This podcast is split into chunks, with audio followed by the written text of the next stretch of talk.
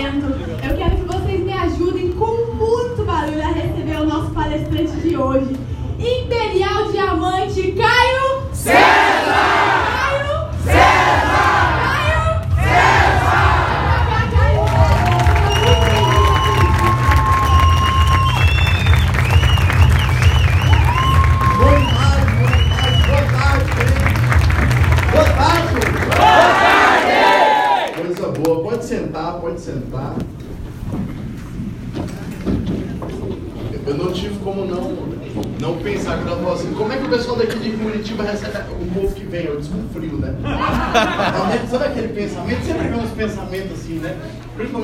Ceará que é piadista, então sempre tem uma. Sempre vem alguma coisa na nossa mente. Bom, queridos, boa tarde.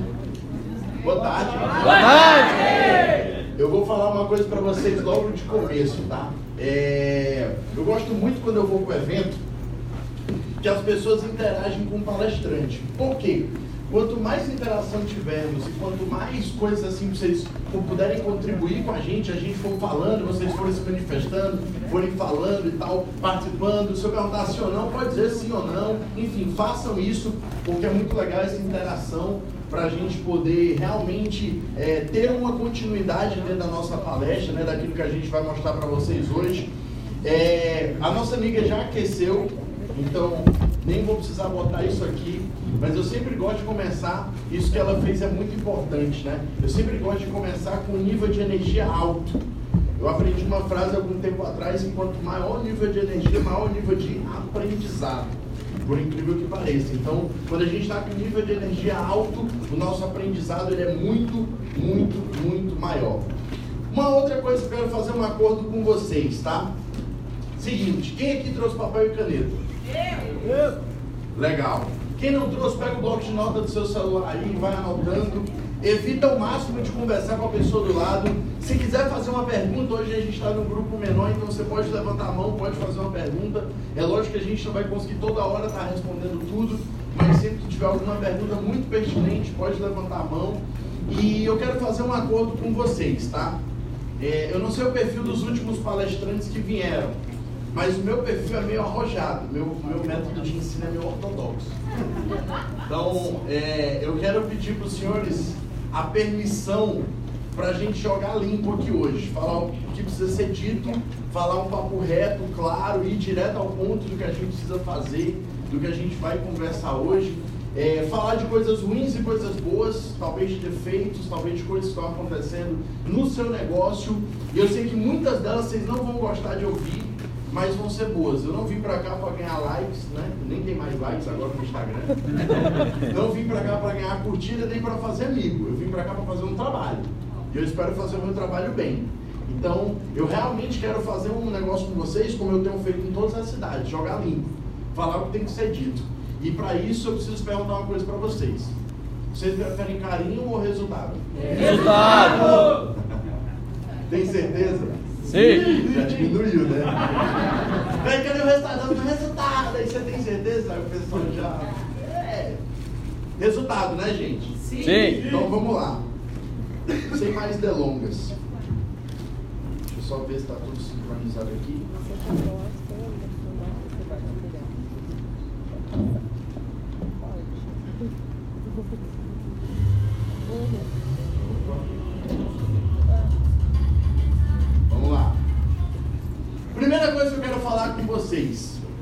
controle emocional. Eu aprendi essa frase dentro da Rinode, não foi algo que eu tinha ouvido antes. Foi a primeira vez que eu ouvi foi aqui dentro. Se você controlar o emocional, você bate imperial. Cara, por que você está me falando isso? Porque o primeiro teste que eu tive que passar foi de forma emocional dentro desse negócio. E eu acredito que vai ser o teste mais duro para a maioria. Faz uma coisa para mim agora, olha para o lado. Você está vendo todas essas cadeiras vagas? Sabe por que, que essas cadeiras estão vagas? Porque as pessoas elas não, elas não tiveram controle emocional suficiente para permanecer. Permanecer no negócio, permanecer participando dos eventos. Eu fiz um vídeo para promover o TPS. Quem viu no meu Instagram que eu falei assim, cara, e muitas vezes a gente pensa assim, ah, vai ser de novo a mesma coisa.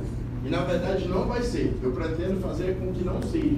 Pode ser que uma coisa ou outra, ou a linguagem seja um pouco parecida, porque não, não tem de verdade como você chegar a Imperial Diamante, a Imperial True Stars, a Imperial Elite, a True e a Five, sem você entender de forma meio que racional as coisas de forma igual. Mas isso aqui é uma coisa muito importante no nosso negócio. Sabe por quê? Quem aqui lembra o exato dia que pegou o seu kit? Como que você estava? Animado? Sim. Estava feliz? Sim. Talvez todo o dinheiro que você tinha, o cartão de crédito emprestado, foi para pegar aquele kit. Era as suas últimas reservas, ou nem era, era dinheiro dos outros. Mas você foi lá e pegou aquele kit. E você estava motivado. Só que muitas vezes, eu não sei de quem daqui entrou em 2014, né, nessa época, 2013. Eu entrei no final de 2014, em setembro, e quando eu entrei no negócio, é, era praticamente só traduções Gold. Tem alguém dessa época? Algumas pessoas, né? Legal. E quando eu entrei, praticamente era só traduções Gold. O Roberto me ensinou uma técnica. Não sei se aqui duplicavam isso. Mas era mais ou menos assim: você pega quatro perfumes e pega cinco de cada perfume desse aqui. Então eu peguei 519, 562, 528 e 5, sei lá, 46, que eram as traduções Gold da época abri um, abri dois, abri três, abri quatro. Com esses quatro abertos, eu vendi os outros. Usava de demonstração, usava para o uso, vendi os outros. E aí o que aconteceu? Imagina, eu trabalhava numa empresa de comunicação visual, numa gráfica. Depois eu trabalhei numa farmácia, vou mostrar algumas fotos para vocês. E cheguei em casa um dia com 25 perfumes. Que pareciam umas barrinhas de ouro na época, né? E aí eu cheguei em casa com 25 perfumes. Adivinha? Sempre vai ter alguém que vai falar alguma coisa. Na época eu morava com a minha sogra, com meu sogro, meu cunhado, aquela história toda. Então, basicamente, eles não viram, né? Porque eu escondi ali, cheguei e voltei direto no quarto, que era o quarto da minha esposa, onde eu morava junto com ela naquele quarto. E aí eu guardei lá e a minha esposa gostou, de cara do produto. Só que a gente sabe que normalmente não é assim que acontece. Normalmente você está super motivado, super empolgado, você pega os produtos, você chega em casa, a primeira coisa que o pessoal fala é botar um banho de água fria. Você é doido, você entrou nesse negócio, você foi o último tonto que acreditou. Ou então, tipo, ah, meu Deus do céu. Quem já ouviu aqui? Eu, eu não sei se vocês já ouviram, mas o meu grupo tem muita gente muito nova, né? E aí os, os moleques ligam pra mim quase chorando, dizendo assim, Caio, minha mãe disse que não vai pagar mais minha faculdade, porque ela não está investindo para eu virar vendedor de perfume, que eu sou decepção da casa, que todos os meus irmãos se formaram e eu, eu vou ser vendedor. Sabe o que é mais doido? É que todo mundo é, tem um estereótipo, né? Que ninguém cria um filho para ser vendedor. Já pensaram nisso? Ah, meu filho quando crescer vai ser vendedor. Vai ter aquela placazinha de vendedor do mês. Cara, não tem isso. Todo mundo meio que cria um filho para ser médico, para ser advogado, para ser né, dono de uma empresa, ou, ou suceder a empresa dos pais, aquele negócio todo. Mas ninguém cria um filho para ser vendedor. Não é doido isso? É ou não é? É. Pode participar, tá, gente? Já pagaram, então agora vocês. Não, não paga de novo, não. Pode dizer, é, não é. Vamos de novo. É ou não é, gente? É. Olha que legal. Nem doeu. E aí, sabe o que acontece? Eu tava vendo, eu gosto muito de. Eu tava ali do lado do DJ agora, e eu tava conversando com ele. Desculpa, tava do lado dele, tava olhando pro vídeo e tava com os fones de ouvido. Eu tava vendo um vídeo de um cara. Eu gosto muito de aprender. Eu acho que um dos grandes detalhes assim que diferencia muito a gente é que a gente gosta muito de evoluir o tempo inteiro. Sempre estar tá com conteúdo, sempre estar tá ouvindo, escutando, pegando coisas. E eu vi uma vez um cara falando, há pouco tempo atrás, que um monte de profissão, um monte de profissão, um monte, sabe que é um monte? Um monte de profissão nos próximos de 10 a 30 anos vão se extinguir. Várias delas. E ele falou que a profissão do futuro, sabe qual é? Vendedor. Vendedor. Olha que loucura. Ninguém cria um filho para ser vendedor e a profissão do futuro. Sabe por quê? Porque o pessoal fala assim: ah, mas os robôs vão dominar. Vão, mas quem foi que convenceu você a comprar um robô? Um vendedor. É ou não é? é? Faz ou não faz sentido isso? Então, quando a gente começa a pensar nessas coisas, a gente começa a entender um pouquinho o equilíbrio que eu tenho que ter dentro do meu negócio. Porque uma hora eu chego em casa com um produto, alguém fala que não presta, eu fico desmotivado. Aí eu abro um perfume, mostro pro meu pai, mostro pra minha mãe, ele gosta. Aí eu vou lá e me motivo de novo. Aí ele pergunta quanto é, eu digo 120. Ele vai lá e diz na cara, eu fico desmotivado de novo. E aí eu vou lá, apresento para o amigo e ele gosta, ele entra, fico motivado. Aí uma semana depois ele para de me atender. Eu fico desmotivado de novo. Então essa montanha russa, isso que acontece no nosso negócio é um desgaste emocional muito grande. Eu sei como é isso, porque eu passei por isso e passo por isso até hoje. Hoje nós temos muita gente que fala bem ou fala mal do que a gente faz? Mal. Mas o grande detalhe é que quem fala mal vive o que a gente vive? Não. Não tem metade do conhecimento, não pode viajar. Quantos dias você passou viajando agora? Sete dias viajando agora com a família inteira. Talvez nem foi programado, foi tipo, ah, vamos viajar daqui, vamos. E eles não vivem o que a gente vive. Então, um grande detalhe é que essa inteligência emocional ela vai te levar do ponto que você está agora para o próximo alvo, para onde você quer ir. E você nunca vai ver ninguém que chegou lá naquele ponto dizendo: foi fácil, ninguém me rejeitou, simplesmente eu achei algumas pessoas e as coisas aconteceram. Não foi. E olha só isso, eu quero desenhar algumas coisas para vocês aqui que para mim são muito importantes. Algumas coisas que tiraram muitas pessoas do negócio e que pode tirar você desse negócio.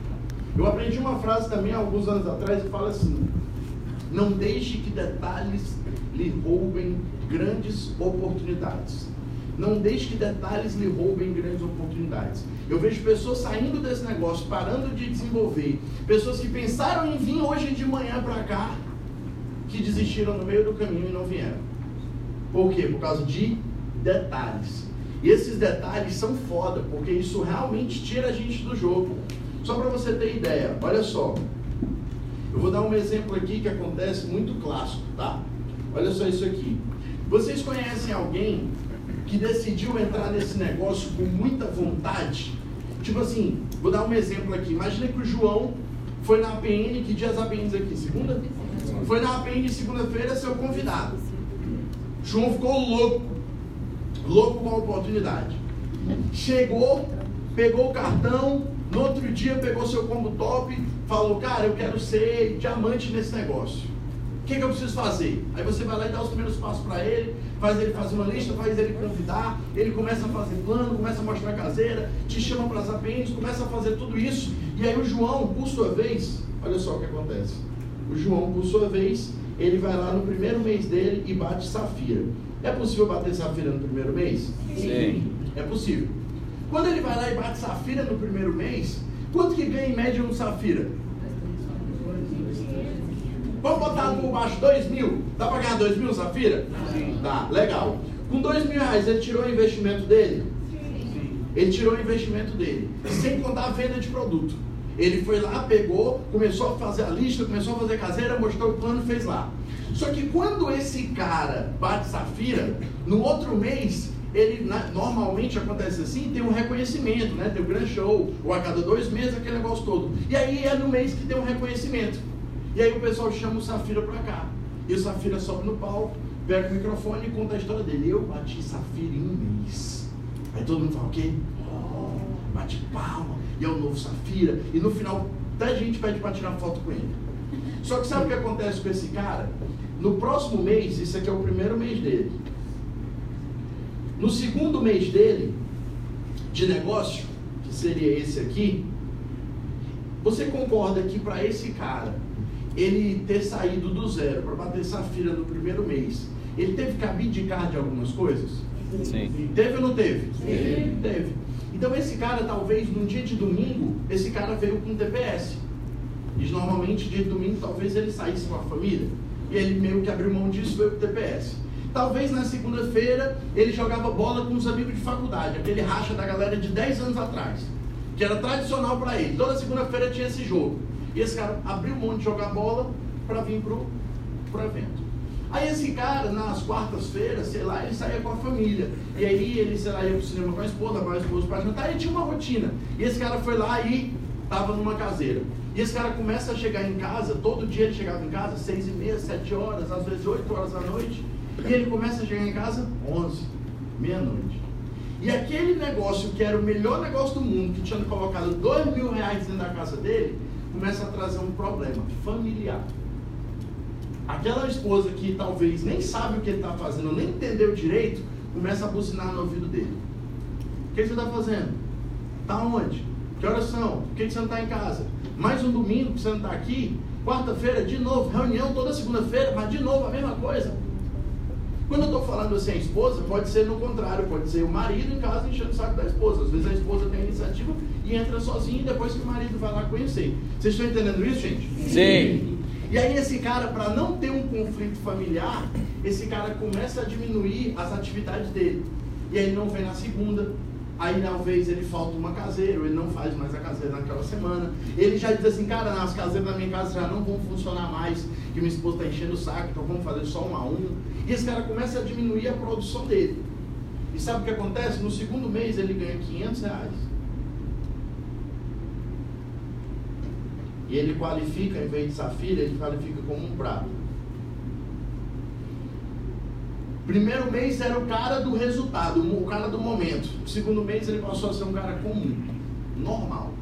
Por causa de quê? Um único problema: controle emocional, um controle familiar dentro de casa. Pequeno detalhe: um ajuste de expectativa que ele poderia ter feito.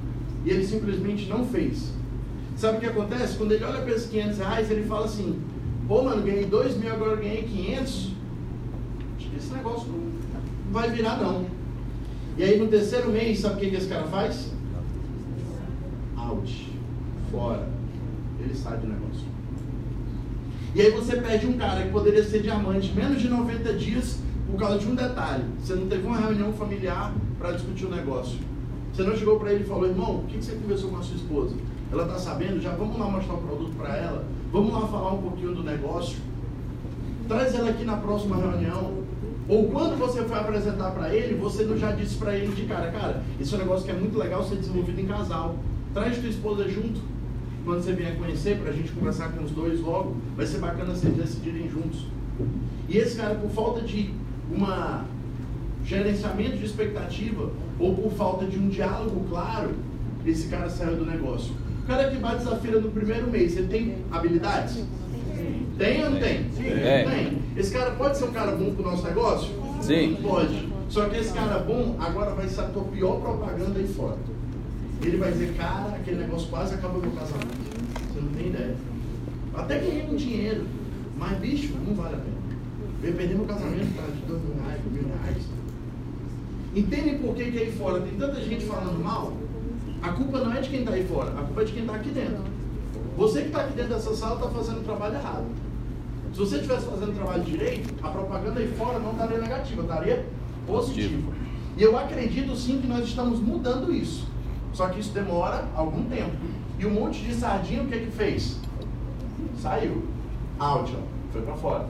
E o grande detalhe é que isso não acontece só nesse caso, não. Eu dei o exemplo da esposa falando em casa. Mas olha só o outro exemplo que acontece muito. Lembra do Zafira? Bateu no primeiro mês? Sim. Do João? Sim. No segundo mês, o João olha para ele, para o teu upline, para o upline dele, e o João começa a ter problema com duas pessoas.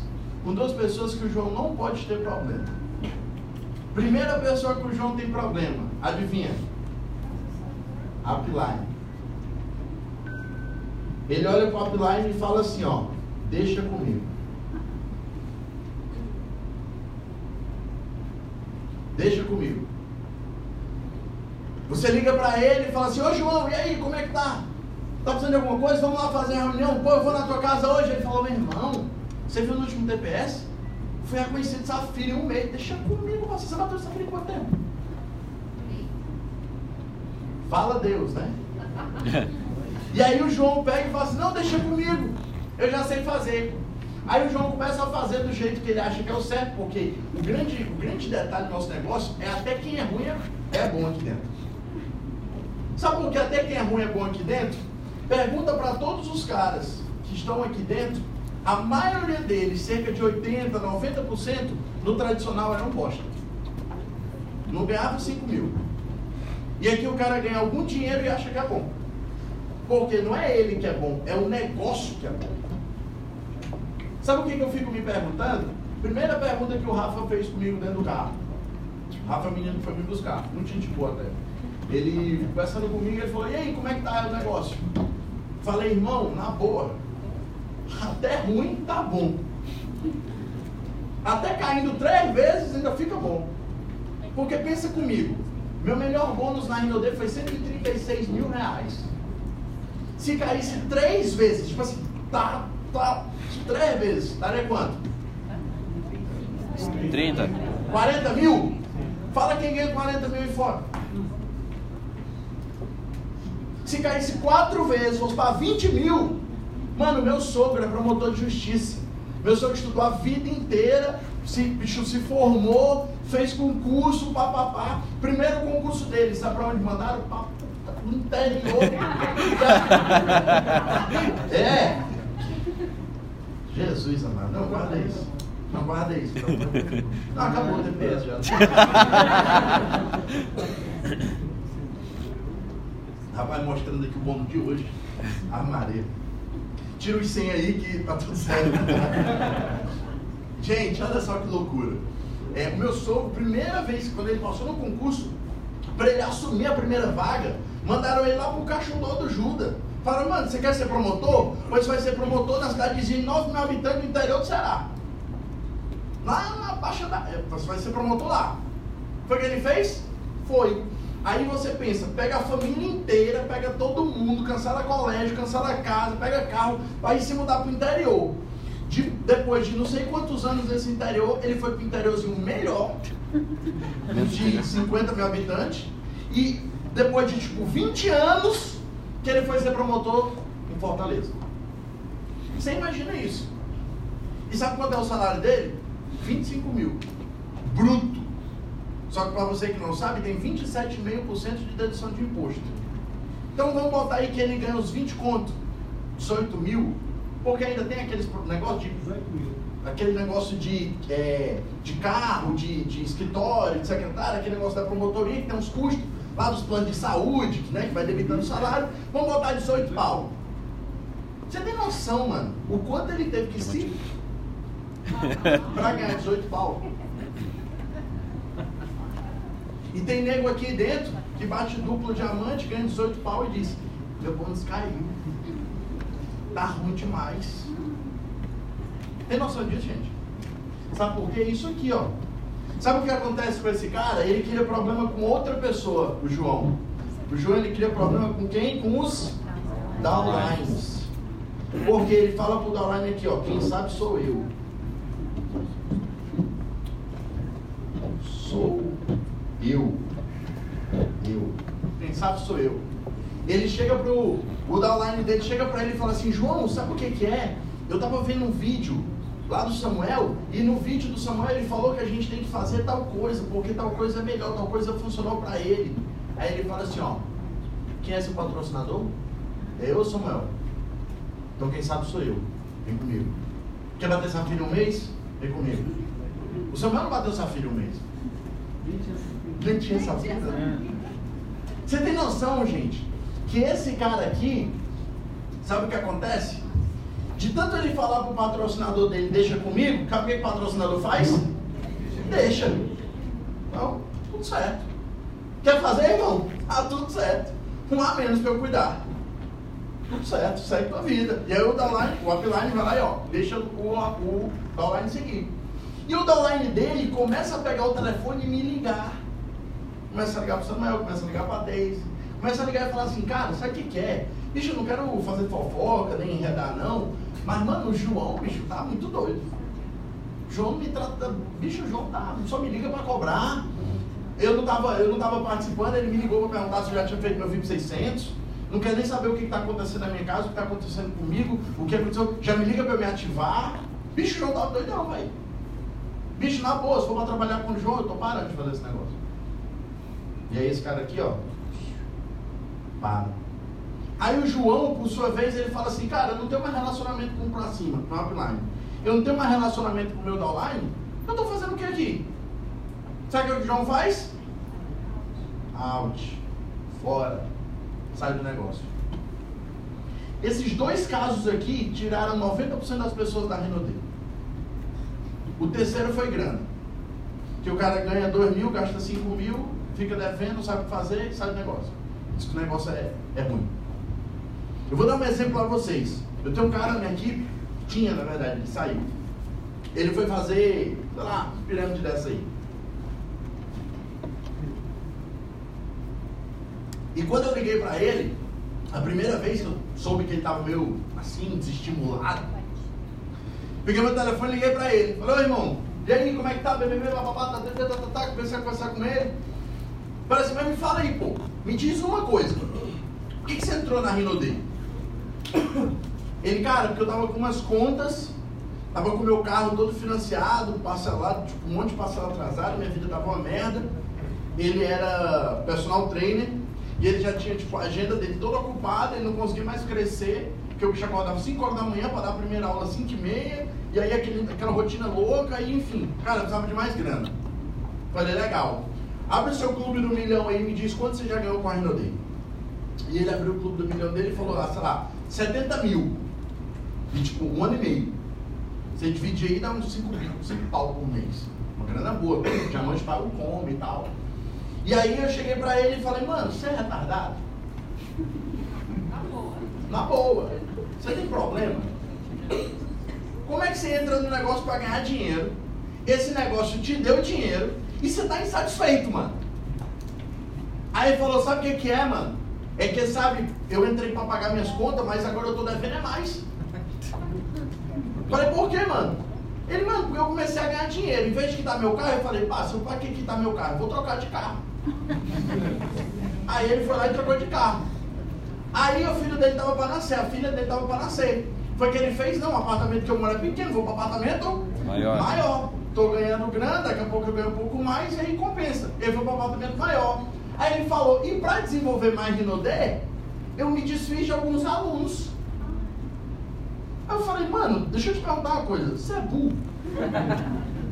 Não, na moral mesmo, tô te perguntando assim, carinho mesmo, porque, bicho, que sentido faz isso?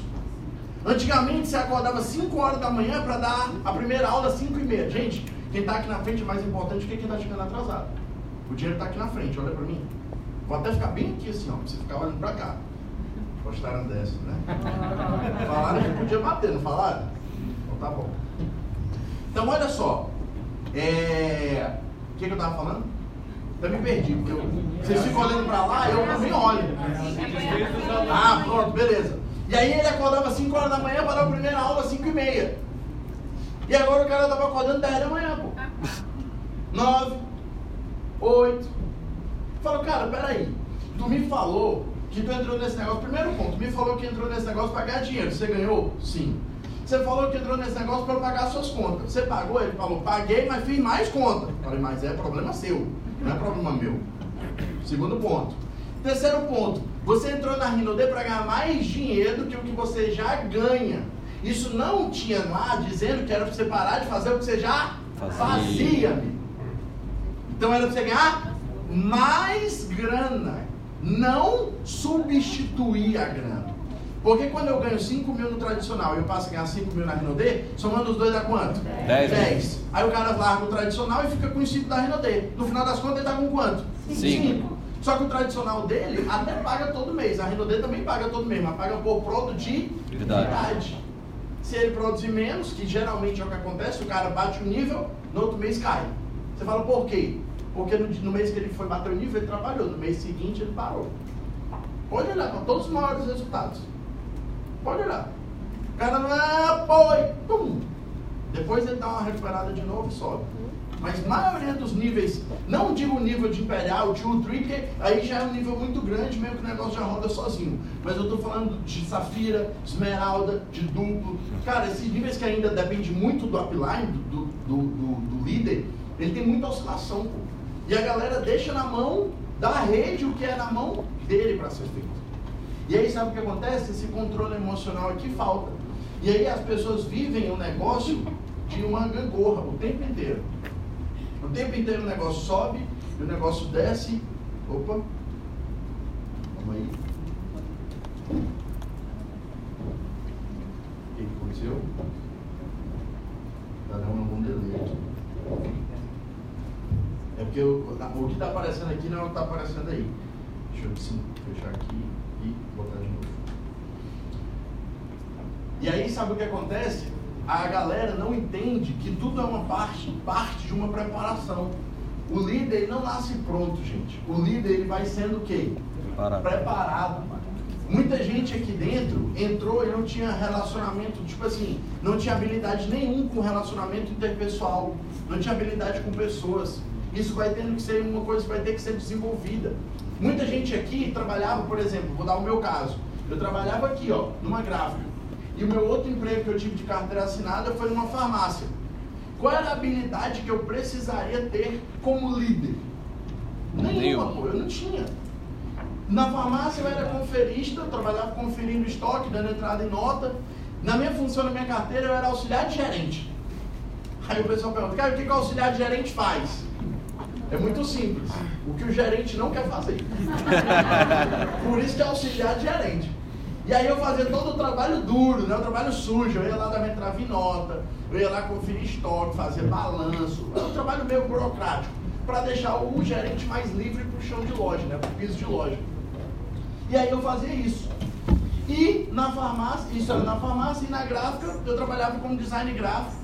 Eu atendia basicamente no balcão, o cara chegava lá, eu quero fazer um adesivo, um, sei lá, uma fachada para minha loja, uma campanha, e eu ia lá e fazia o design dele, daquele material. Basicamente isso aqui.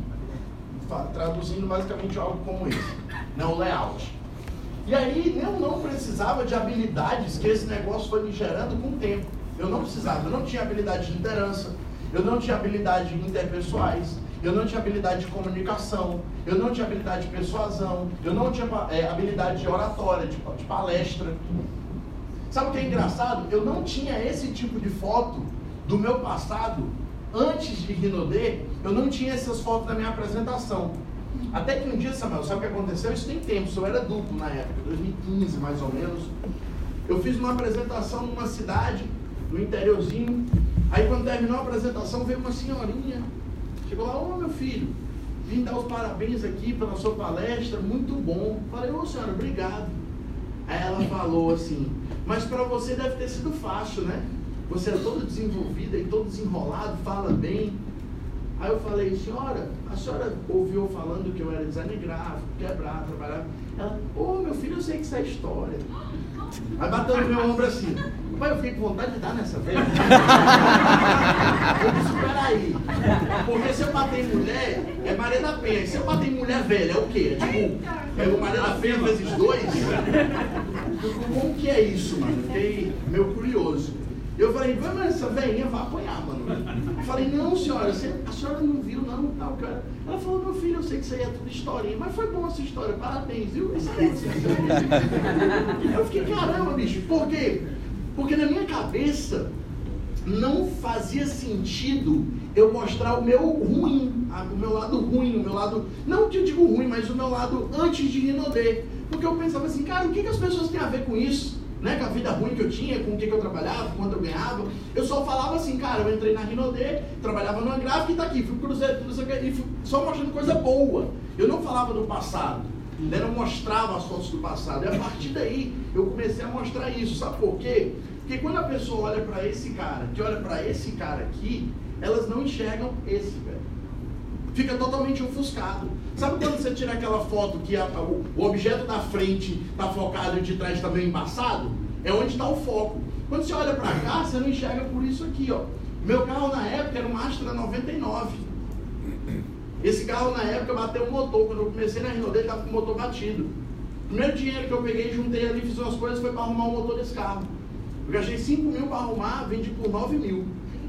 Sonho com ele até hoje.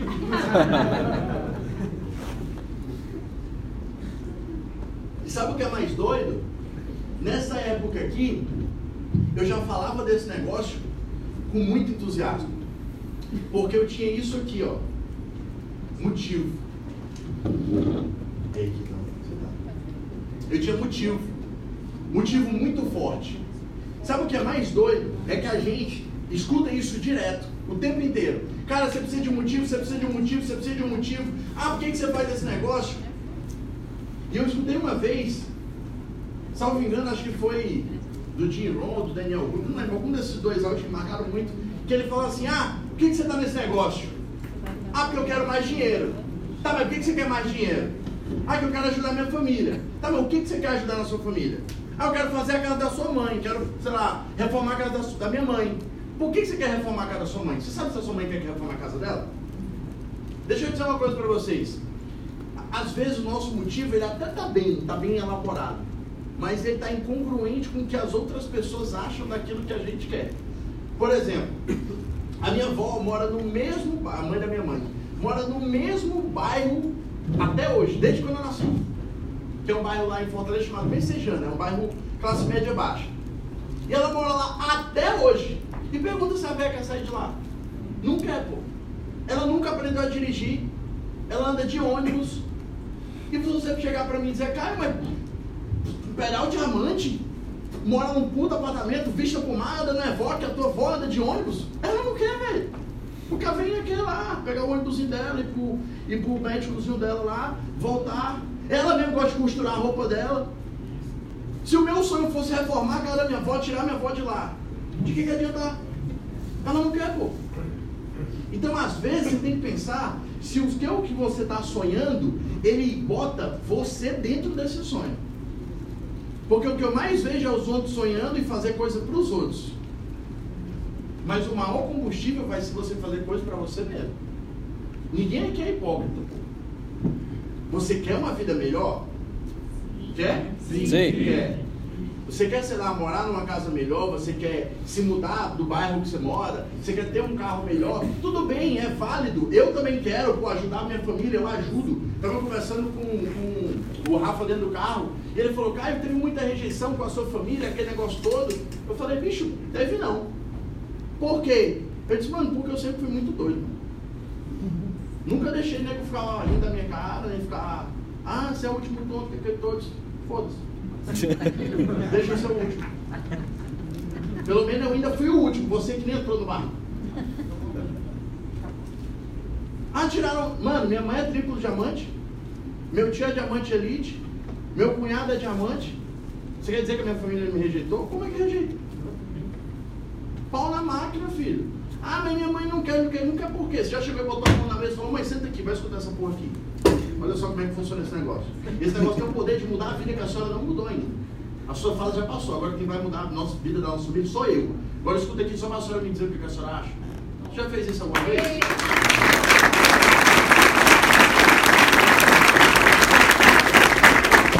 Você não fez isso, amigo.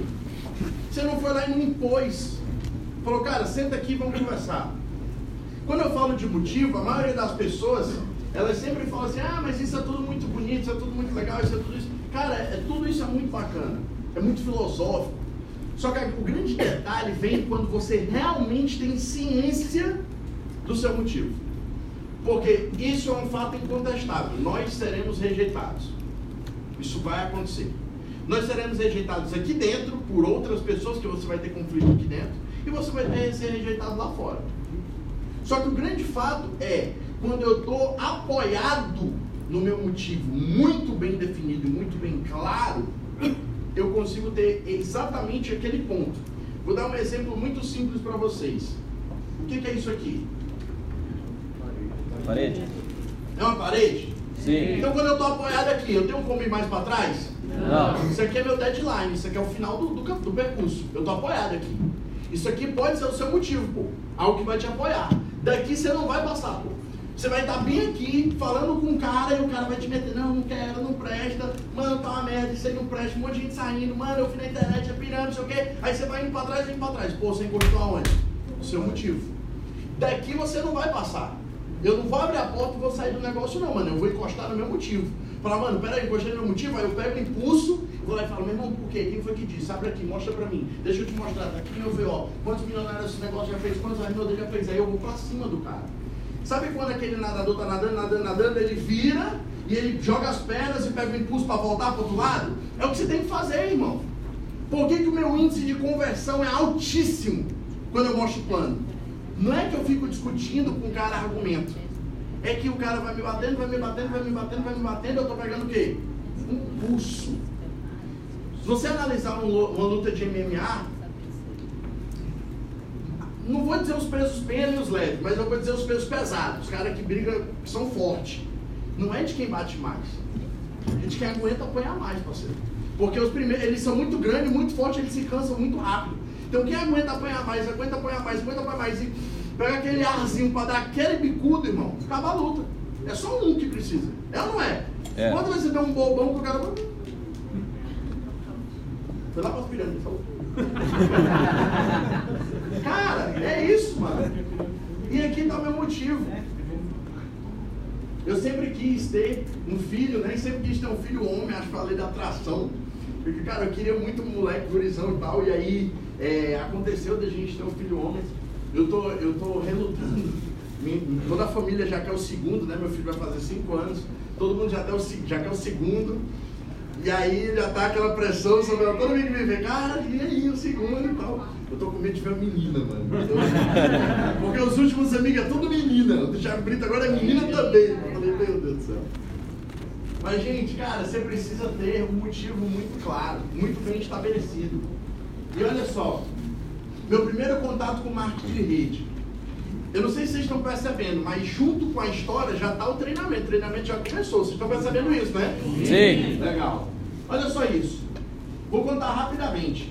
No final de 2011 para 2012, mais ou menos, eu trabalhava na, na farmácia e o meu horário na farmácia era muito confortável, digamos assim. Eu sempre fui um cara que eu nunca gostei de acordar cedo. Eu não sei aqui se alguém se identifica. Mas eu nunca gostei de acordar cedo. Eu acordava cedo porque eu precisava do trabalho. Eu já acordava de saco cheio. Na época que eu trabalhava na, na, na gráfica, o meu expediente começava às 8 da manhã e até às 18. Né? Então era o expediente clássico ali. E eu precisava acordar mais cedo, porque eu tinha que pegar o trânsito inteiro para chegar lá às 7h30, 8 horas. E eu era o gerente de produção. Então quem abria a loja, abria as portas da loja, era eu. Então era a responsabilidade ainda maior. Por isso de acordar ainda mais cedo, aquele processo todo. Então eu odiava isso. E quando eu fui convidado a trabalhar na farmácia, e o cara olhou para mim e falou assim, cara, seu expediente que vai ser puxado, vai ser até as 10 da noite. Eu Falei, porra, mano, mas começa que horas? Ele falou, duas da tarde. Eu Falei, tô dentro. 10 da noite? Começando da noite? Tá tudo certo. Então eu ia de duas da tarde a 10 da noite. E eu era um gurizão novo, acabei de voltar de Porto Alegre, tô falando direto do guri, né? Vou falar piá, né? É piá, né? Lá em Fortaleza é macho. Isso é muito doido. Cada lugar que você vai tem uma cultura diferente. E aí eu tava lá, é, e aí eu falava, cara, todo dia quando eu acabava, quando eu saía do meu expediente 10 horas, cara, eu ia pra um posto de gasolina, eu ia tomar uma com um amigo, ia pra casa de alguém. Bicho, era o cara da curtição.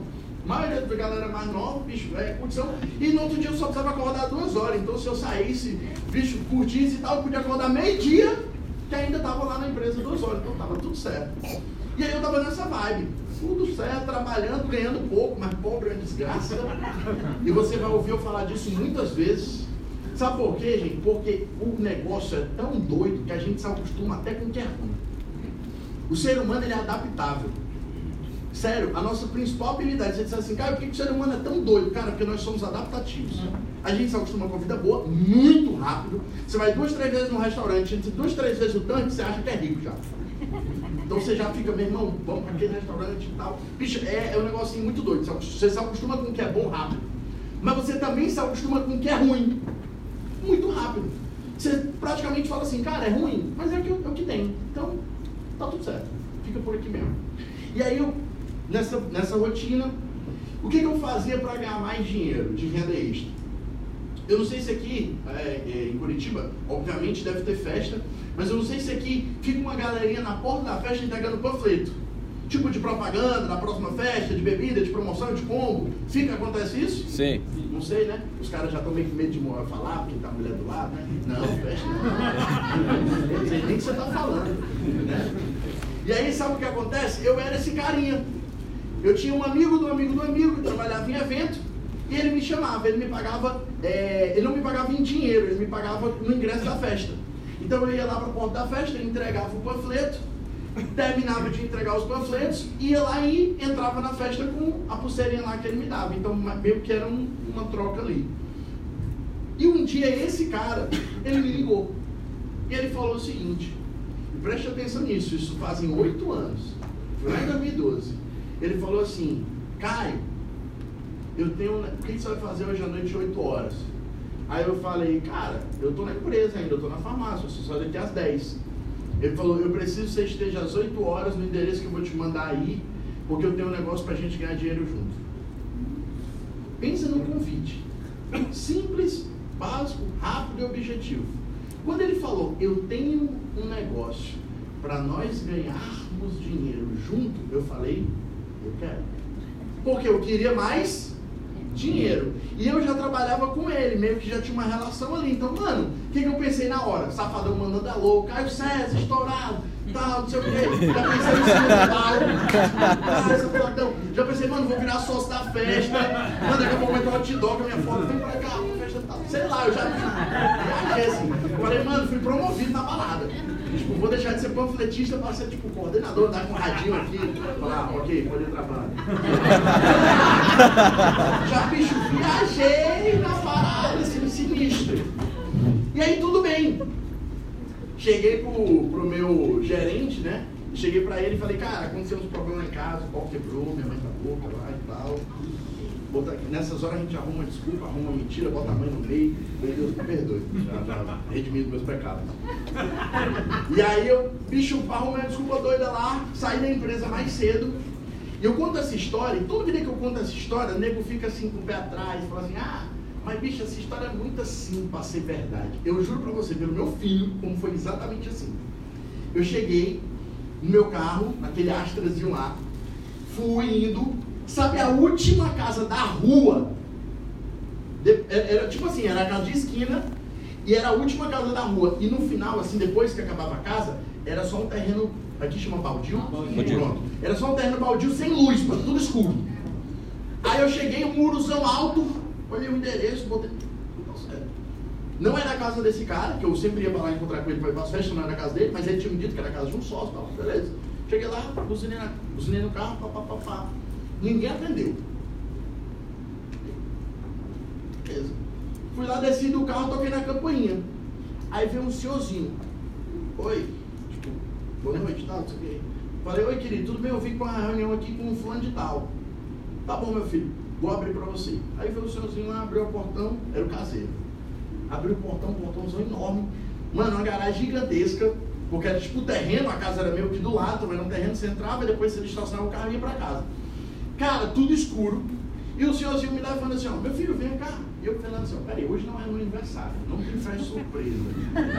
Eu vou, vou roubar meu rim aqui. Eu quase que mando uma mensagem, mãe, se eu não te retornar em 30 minutos, é chamar a polícia daqui não. Cara, eu pensei, tipo, mano, acelerado.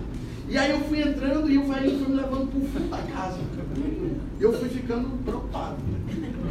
Cheguei lá no fundo da casa, tinha meia dúzia de cadeira meia dúzia de cadeira, um insuco e uma TV.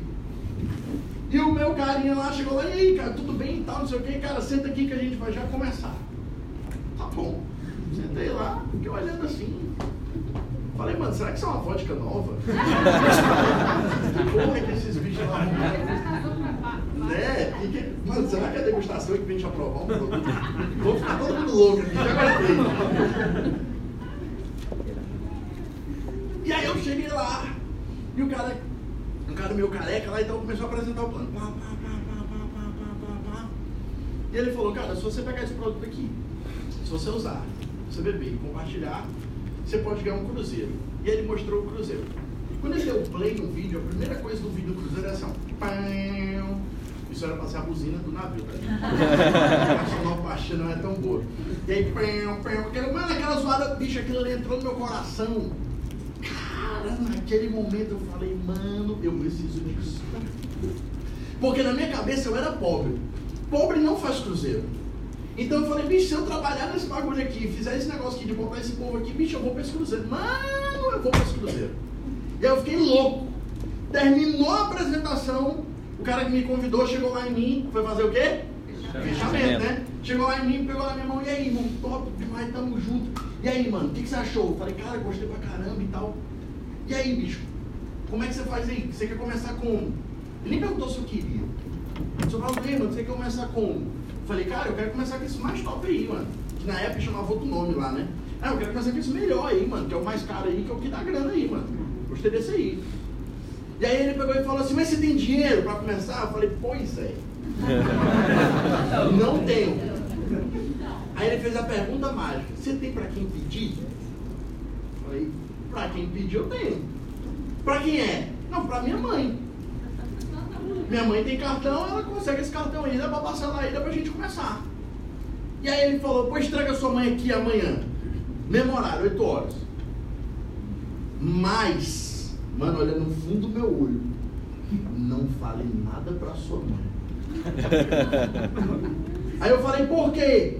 Ele falou, porque se você falar para sua mãe, sua mãe não vai querer, ela vai prejudicar e ela não vai te ajudar. Você quer mesmo entrar no negócio? Eu falei, quero. Ele falou, não fale nada para sua mãe. Aí eu não falei nada. eu saí de lá, juro para vocês, mano. Eu saí de lá aquilo na cabeça, não posso falar nada para minha mãe, é mano, mãe é um negócio. Que mãe, quando ela olha, eu não sei o que é. Tem pacto, mãe tem. Com Deus, tá, gente? Calma. Uma associação positiva. Bicho, eu não sei o que, que é. Eu sei que eu cheguei em casa. Entrei em casa, Mano, eu juro pra vocês, se tivesse tocando. Isso é impossível. Bicho, eu fui entrando em casa assim, ó. Aí adivinha o que minha mãe fez? Caio! Tava onde, meu filho? Tava ali, mãe. Ali aonde? Mãe, depois a gente conversa. Mano, entrei pra dentro do quarto, tranquei meu quarto, lá vai minha mãe bater na porta. Meu filho tá tudo bem. E eu só na minha cabeça. Mano, o cara me hipnotizou com aquilo. Não pode falar pra sua mãe, você quer? Eu quero. Não pode falar nada. Bicho, aquilo ali eu fiquei louco, velho. Eu falei, não, mas nada não, tchau, toca o aqui. Resumindo, minha mãe saiu, dormi. No outro dia eu tive que dizer o que pro cara, mano, o bagulho não foi sinistro, qual quebrou lá em casa, cara, bicho, eu preciso sair mais cedo hoje de novo. Cara, mano, dois dias seguidos é ali, né, cara? Falei, mano, vamos fazer o seguinte, amanhã eu chego meio-dia. Aí eu compenso, né? Duas horas eu tô saindo antes, chego duas horas. É, chego, tô saindo duas horas antecipado, amanhã eu chego duas horas antecipado. Falei, não, beleza, vai lá e tal. Tá me devendo um. Ele falou, não, beleza, tudo certo. Eu cheguei, liguei pra minha mãe, saindo da empresa. Mãe, só tá onde? Não, eu que ir pra casa. Mãe, vá pra casa que eu quero sair com a senhora. Você quer ir pra onde? Eu quero que a senhora vá ali comigo olhar um negócio. Ela falou, mas não é esse negócio de Herbalife não, né? Era... Aí eu falei, mãe, não é não, mãe, tem nada a ver, é um amigo meu das festas lá e tal, que eu sempre panfleto com ele. Meu filho, você não vai se envolver com esse negócio de festa não, meu filho.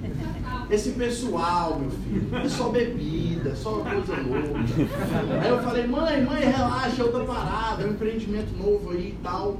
Ela, meu filho, mal, estou tão cansada. Aí eu, eu, eu fiz o que mãe sempre funciona com mãe. Mãe, a senhora me ama. Aí ela falou assim, ô oh, cara, eu falei, a senhora me ama, mãe? Amo. Então vá para casa que eu tenho que pegar. Peguei minha mãe, levei minha mãe, ela puta de raiva. Quando chegou lá, ela falou, meu filho é aqui mesmo. Eu falei, é, mãe, eu vim ontem só. Cheguei lá, entrei com ela. Mano, a, a, minha mãe sentou. Não posso nem dizer que a minha mãe é velha, né? Minha mãe é super nova. A minha mãe tem 45 anos. Ela me teve com 15 anos. Ela é muito nova. E aí sentou lá eu e minha mãe e tal. Na época eu jovem, 20 anos, e aí o cara mostrou o bagulho lá e tal. Pô, buzina do Cruzeiro, pá, não sei o que, se você fizer isso, ganha isso, faz isso, tá tendo. Eu falei, meu irmão, terminou. O cara foi lá fazer o fechamento. Resumo da história. Entrei no negócio. Isso era uma quarta-feira. Eu tinha conhecido o negócio na terça, tinha levado minha mãe na quarta e tinha pago na quarta-feira. O negócio não tinha franquia, não tinha porra nenhuma. Era um bagulho do negócio lá em São Paulo, que vinha dos Estados Unidos, chegava em São Paulo, de São Paulo distribuía. E demorava mais ou menos lá em Fortaleza 20 dias para chegar o produto. E lá você tinha que se ativar de 28 em 28 dias porque lá o negócio era semanal. Então você trabalhava a semana, recebia na outra semana. Trabalhava uma semana, recebia na outra semana. Tudo bem. Adivinha o que aconteceu? Pôs esse negócio na terça. Minha mãe entrou, né, eu, na verdade eu entrei, porque minha mãe não tinha limite no cartão para passar os dois kits. Então eu entrei na quarta e na quinta eu fui fazer minha primeira caseira. O cara chegou para mim e falou assim, cara, terminamos lá, pagamos, fechamos lá na hora, passamos o cartão, comprou online, passou, aprovou e tal, parabéns, sei o que, fotinha tudo certinho. E aí, beleza. Falou, você entendeu como é que funciona? Falei, cara, entendi. Chama os amigos, passou casa, disse que tem um negócio para ganhar dinheiro junto. Certo. Então pronto, amanhã a gente vai fazer uma dessa na sua casa. Falei, pode ser, mãe. Pode ser. Então tá bom. Pode ser casa amanhã. Então tá, faz uma lista, liga para os teus amigos. E, tipo assim, não é faz comigo, senta aqui, vamos fazer junto. Não. Faz uma lista, liga para os teus amigos e diz que tem um negócio para ganhar dinheiro junto. Oito horas na tua casa. Eu falei assim, mano, eu vou ter que chegar pedindo para sair mais cedo. Terceira vez consecutivo. Mas tá bom. Beleza, mano. Terceira vez consecutiva, lá em casa, 8 horas. Deu 7 horas, eu estou saindo da empresa. Mando uma mensagem, 7 e meia mais ou menos. Mando uma mensagem para o meu patrocinador.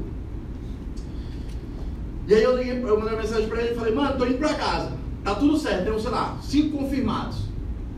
Não, quando o cara é novo, o cara convida pouquinho, vai pouquinho, aquela história toda muito, tudo muito minimalista ali, né? E aí eu peguei e fui lá, pá, mandei mensagem para ele. Ele mandou assim, Caio, sabe o que que é? Aí eu já pensei assim, ó, fudeu. cara, fudeu muito. Esse cara mandou assim, ó, bicho, eu tô do outro lado da cidade. Diz um lugar que é do outro lado daqui onde nós estamos. Arau? Araucária. Araucária. É isso? Pronto. Araucária. Imagina que ele tava lá em Araucária. E aí ele mandou uma mensagem para mim falando assim, bicho, eu tô aqui, do outro lado da cidade, tá um trânsito infernal e eu não vou conseguir chegar. Toca aí. eu falei, irmão, deixa eu te falar, é minha primeira reunião, pô. Ele falou assim, mas tu já viu duas vezes, mano.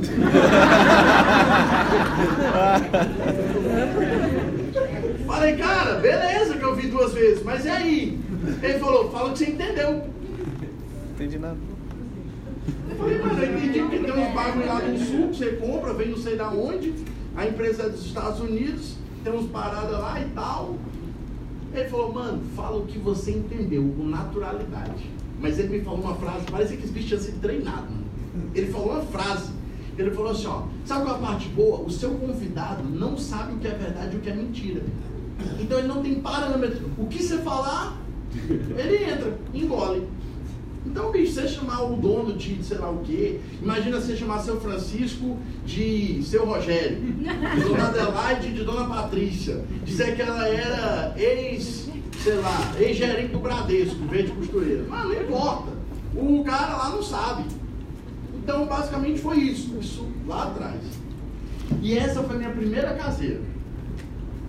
Sozinho, não dá pra ver, mas eu tava de chinela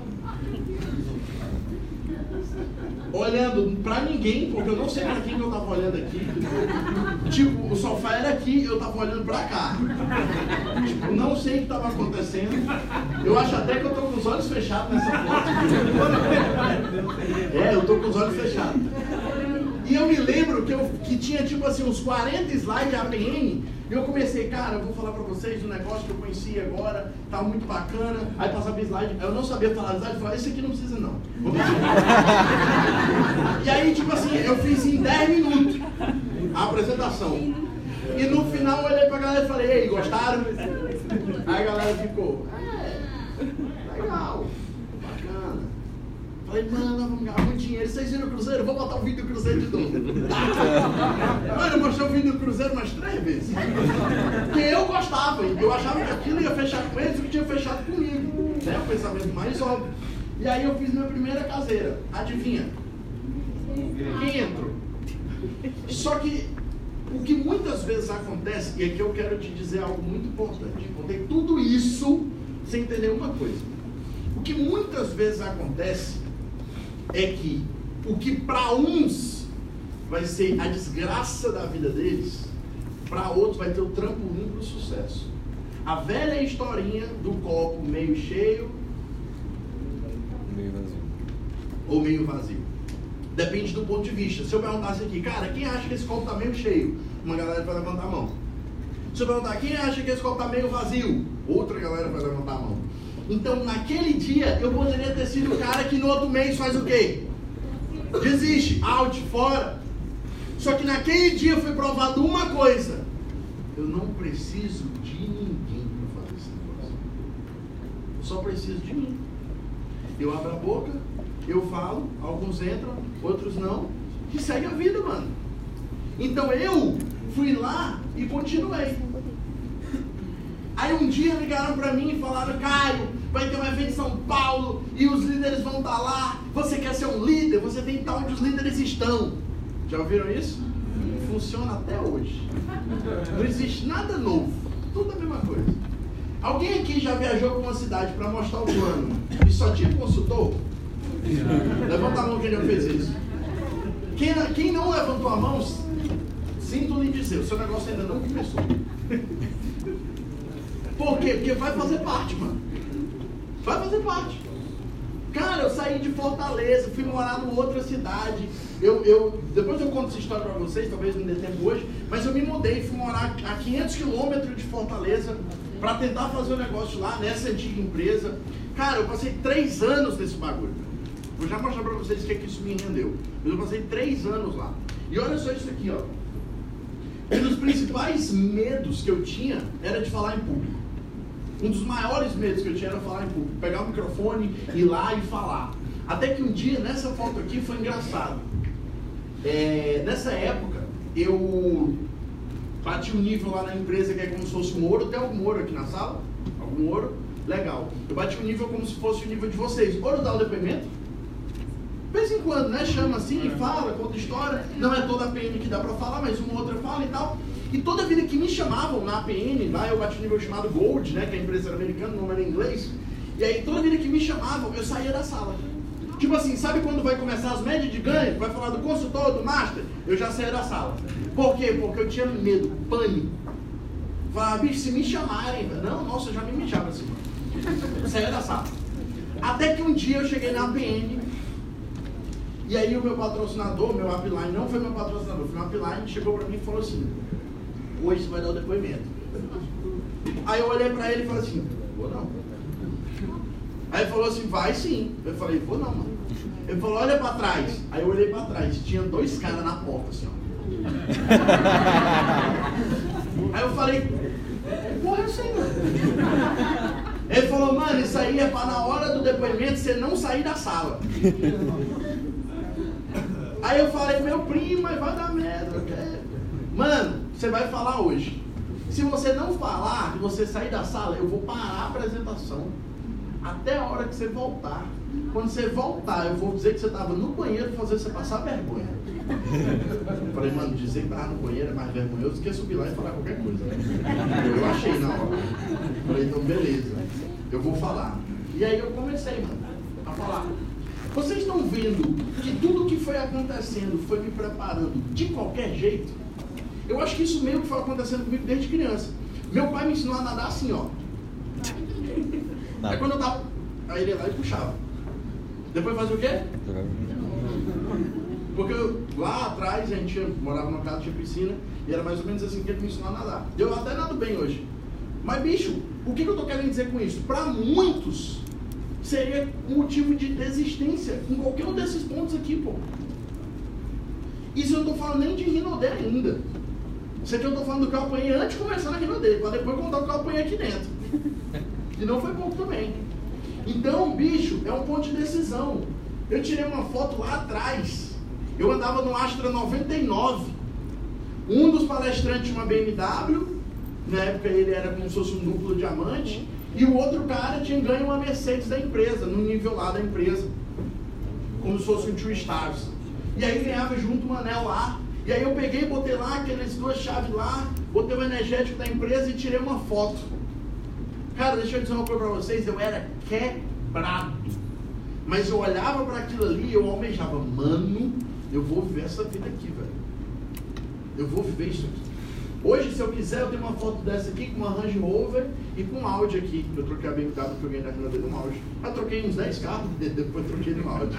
Só me apoiando sozinho. Pra... E aí agora eu tô com um Audi. Cara, eu acho que eu tinha esse trauma, né, de, de antes, então fui um monte de coisa. Então isso aqui, gente, de verdade, olha isso aqui, ó. Olha para isso aqui e diz o que que isso aqui tem a ver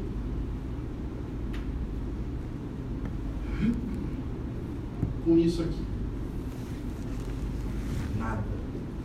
Só que eu sonhava. Eu acreditava muito. E eu lembro de uma frase da minha mãe, minha mãe é muito, muito boa, devo muito a ela.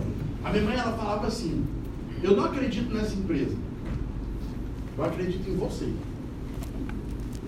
Não era o que a empresa ia fazer, porque a empresa não faz nada por ninguém, não, gente. A empresa dá a mesma possibilidade para todo mundo aqui. Mas ela falava, acredito em você. E aí aconteceu isso aqui, ó. Comecei a palestrar, comecei a, a fazer. Estão vendo os caras aqui atrás de braço cruzado? Os caras toda vida voltavam os caras lá atrás, para nunca mais embora. E aí as coisas começaram a acontecer. Só que o meu último ano nessa empresa, eu quero mostrar para vocês isso aqui, ó. Ano de calendário 2014, CNPJ da antiga empresa, que eu cobri o nome, cobri o meu CPF, está aqui meu nome, Carlos César Leite Souza, rendimento tributário, então, Ministério da Fazenda, Receita Federal, blá, blá, blá, valores em reais, 2.590 reais. No mês, Caio? Não. No ano. No ano. Detalhe, lá não vendia. Não tinha venda. Tinha venda, Pagão? Não tinha venda. Aí você pergunta assim, Caio, por que, que você ficou três anos? No seu último ano você ganhou R$ 2.500, que eu ganhava dinheiro por semana. Então se você pegar 2.590, dividir por 12 e dividir por 4, dá em média 50 reais por semana. O que, que se faz no Brasil com 50 reais por semana? Só que tem um detalhe, isso eu estou falando de média, porque eu peguei o valor total e diminuí, e dividi e tal. Só que teve semana de eu ganhar nada. nada. Teve mês de eu não ganhar nada. nada. E aí eu te pergunto, eu não quero nem que você levante a mão, vai ficar até feio. Mas eu te pergunto, quem estaria disposto a ficar num negócio três anos sem ganhar dinheiro? 99% dessa sala aqui tinha saído. Caio, por que, que você não saiu de novo? Porque eu tinha um sonho. Eu não estava lá pelo dinheiro. É óbvio, hipócrita que eu não posso ser, de falar que eu não estava pelo dinheiro. Eu estava pelo dinheiro. Mas não era o dinheiro que me movia, porque eu não estava ganhando dinheiro, eu estava. Quantas e quantas vezes eu ia para uma apresentação, lá era meio que um negócio meio que americanizado, sei lá como é que era, que o bagulho lá pagava todo mundo, era 20 reais por pessoa. Eu não sei como é que é aqui, aqui convidado paga? Não paga, né? Pois é, na Rinode tem essa cultura de convidado não pagar e tal, mas lá era 20 por pessoa. Então, mano, se eu pagasse o estacionamento era 20, se eu pagasse a minha entrada era 20, se eu pagasse o meu convidado era 60. Cara, não tinha dinheiro, pô. O que, que eu fazia? Ia, deixava o carro na rua, entrava com o meu convidado, chegava lá na porta e falava, ó, meu convidado é aqui, o Wagner, põe a pulseira nele, Wagner, deixa eu só fazer uma ligação aqui fora, já já eu entro, pode sentar ali na frente, tá bom? Vai lá, botava o Wagner pra dentro e saía. Oi, fulano, fala, sentava lá, ficava duas horas esperando. Acabava a PN. Acabava a PN. Mano, você acredita descarregar lugar aqui no telefone, velho?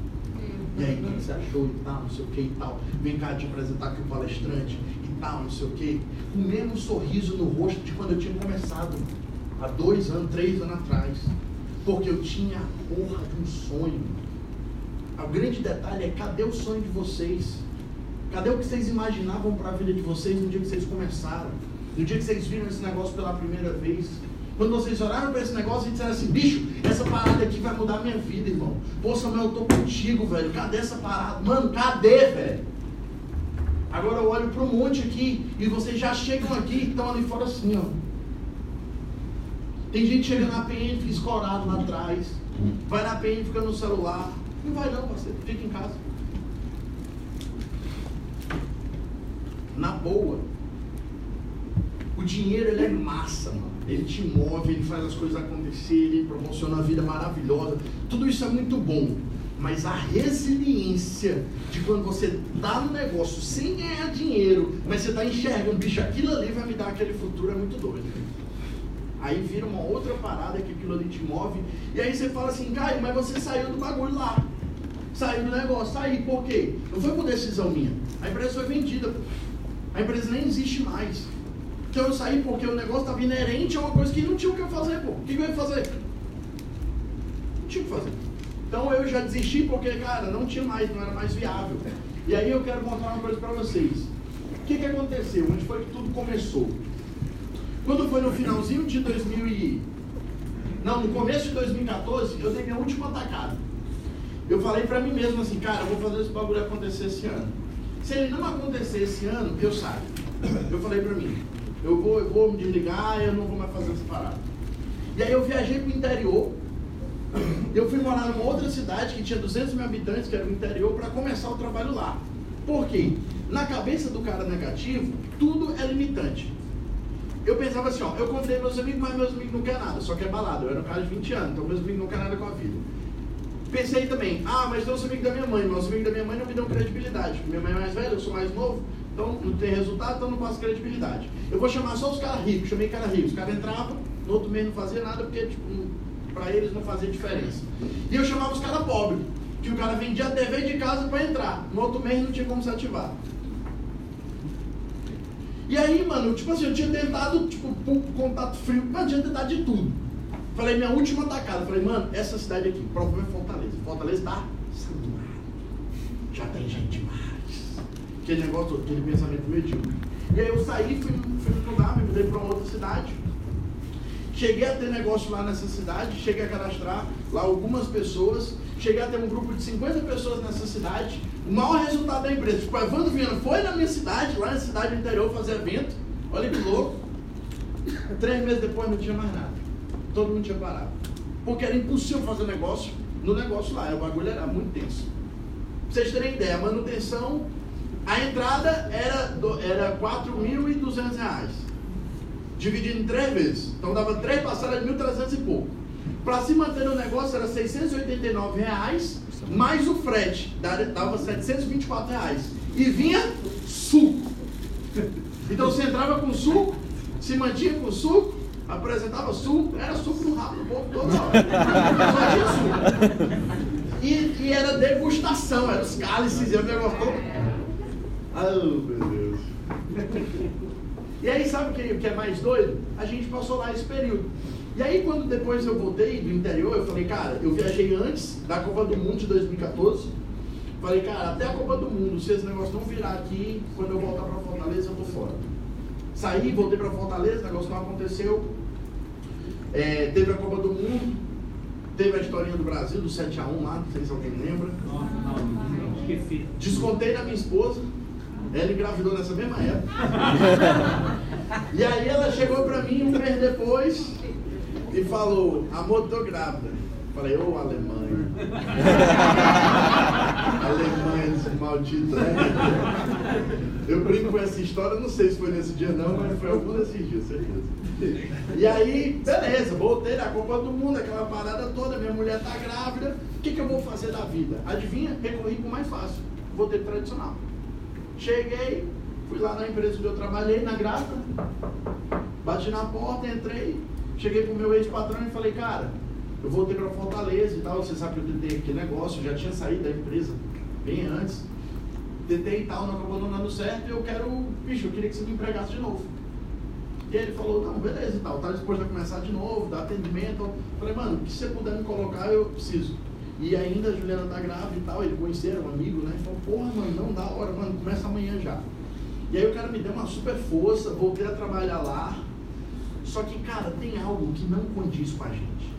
Quando você internaliza que você vai ter uma vida boa, uma vida próspera, você conhece coisas. E, e, e, e aquela frase clichê, ela é muito doida.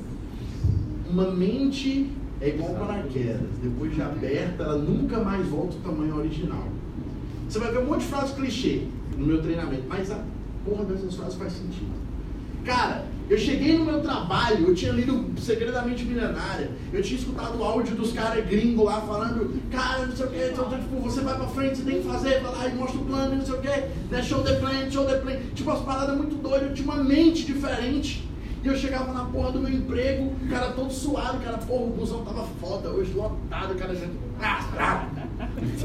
Aí na hora do almoço era aquela miséria. Mano, vamos inteirar aqui pra gente comprar aqui. Quanto é que tem? Dois reais, um real pra comprar coca. Vocês não querem isso? O que, é isso? Eu, eu joguei pensando que eram as pedrinhas. e aí eu peguei e falei, sabe, alguém aqui já fez a inteira da coca no almoço? Ô desgraça. Nossa, mano, aí você vai lá, você vai lá e faz aqui a inteira da coca. Mano, e aí, bicho, comer marmita. Para, não, o negócio. Mas aí você não consegue cortar carne, você. Aí tem um negócio que é mais, eu ficava muito puto. Era que os caras faziam assim, ó. Os caras pegavam, abriam a marmita, tiravam a tampa da marmita, botavam assim, pegava a carne para comer em cima da tampa da marmita. Só que isso era em cima das impressoras, em cima das coisas, o bagulho, o cheiro de comida, aquele negócio. Eu não sei, eu acho que eu sempre fui fresco. Eu acho que eu fui meio jeito. Pobre antes, né? mas pobre elegante é outra coisa. E aí eu olhava para aquilo, cara, eu ficava puto com aquilo. Eu falava, cara, eu tô no meio errado. Sabe quando é incongruente, mano? Você tá pensando em prosperidade, você tá pensando em, mano, bicho viver uma vida diferente. E a galera tá discutindo a porra da Coca-Cola. Sabe isso? Alguém vive isso e acha que você tá no lugar errado? Alguém não tá no tradicional, não vive isso, não sente isso, não? Mas levanta a mão quem passa por isso aí. O resto todo mundo parou de sair ou todo mundo já riu? Ou tô com medo de levantar a mão? Mentiroso. Conheço a vida de você. E aí, começou aqui. Roberto, na época ele morava lá em Natal. Na verdade, minto. Quando eu tirei o print, ele morava em Natal. Mas ele na época morava em Vila Velha, no Espírito Santo. Ele tinha se mudado para lá. E o Roberto sempre falava comigo. Por quê? Porque o Roberto tinha feito parte dessa outra empresa, né? Do suco lá e tal. A empresa tinha fechado aquele negócio todo. Ele tinha ido para Rinodê. E eu tinha parado, mano. Tava, mano, tava outra vibe. E o Roberto sempre falava comigo, sempre. E eu não dava atenção, mano. Você tal, fala meu amigo, não respondia. Fala, Caio, tranquilo, não respondia. Fala, não sei o que, não respondia. Eu simplesmente não respondia, pô. Só que tem um detalhe. Dois anos de acompanhamento para eu entrar no negócio. Dois anos de acompanhamento. No meu melhor mês na Rinode, eu fiz 2 milhões e 100 mil pontos. Será que vale a pena dois anos de acompanhamento para algum cara qualquer fazer pelo menos 20 mil na sua rede? Quanto mais 200 mil, quanto mais 2 milhões. Mano, anota essa frase. Como diz o Eric Bach, se doeu, anota. Prefira ser chato do que ser Pobre. Sabe o que acontece? Muitas vezes a galera chega pra mim e fala assim, Caio, até quando você acompanha o cara? Até quando? Eu falo, eu acompanho até a hora que ele olhar pra mim e disser. Tem certeza? Não, assim, é porque vai que dá certo pra mim, pô, né? Aí o cara fala, mano, eu não quero de jeito nenhum. Aí eu vou lá, beleza. Aí eu boto ele na lista dos cartão postal, né? Na lista dos vídeos, lá. Tipo assim, cara, eu tô aqui no Cruzeiro. Cadê você? Ah, você não tá aqui não. Essas paradas assim. Você sabia dessa lista negra? Você sabia da blacklist? Sabia ou não? Não. Você tem que ter duas listas, anota aí. Primeiro é a sua lista de contatos, que é a lista que você vai ter para prospectar. E segundo, você tem que ter a blacklist. Ou lista de cartão postal, né? Que a gente brinca de lista de cartão postal, mas hoje em dia ninguém manda cartão postal para ninguém, então fica a lista dos vídeos, né? É a lista das pessoas que te deram não, que você vai gravar um vídeo para elas quando você estiver em alguma viagem da Rinode. Isso sempre funciona. Sempre funciona. Sempre. Talvez eu tô aqui dentro porque eu já recebi um vídeo desse lá atrás. Cara, eu me lembro. E isso, ah, e tem terceira, terceira lista. Lembrei agora da terceira lista. A terceira lista é os seus líderes, os seus melhores líderes que ainda não estão no nível que você está para você, para eles irem para a viagem que você está fazendo. Vou dar um exemplo. Quando eu era diamante, o Roberto foi para a viagem. é, quando eu era duplo diamante, o Roberto foi para a viagem da Europa. E lembra daquele, daquele, é, é porque nessa que eu fui não teve, mas na de vocês teve.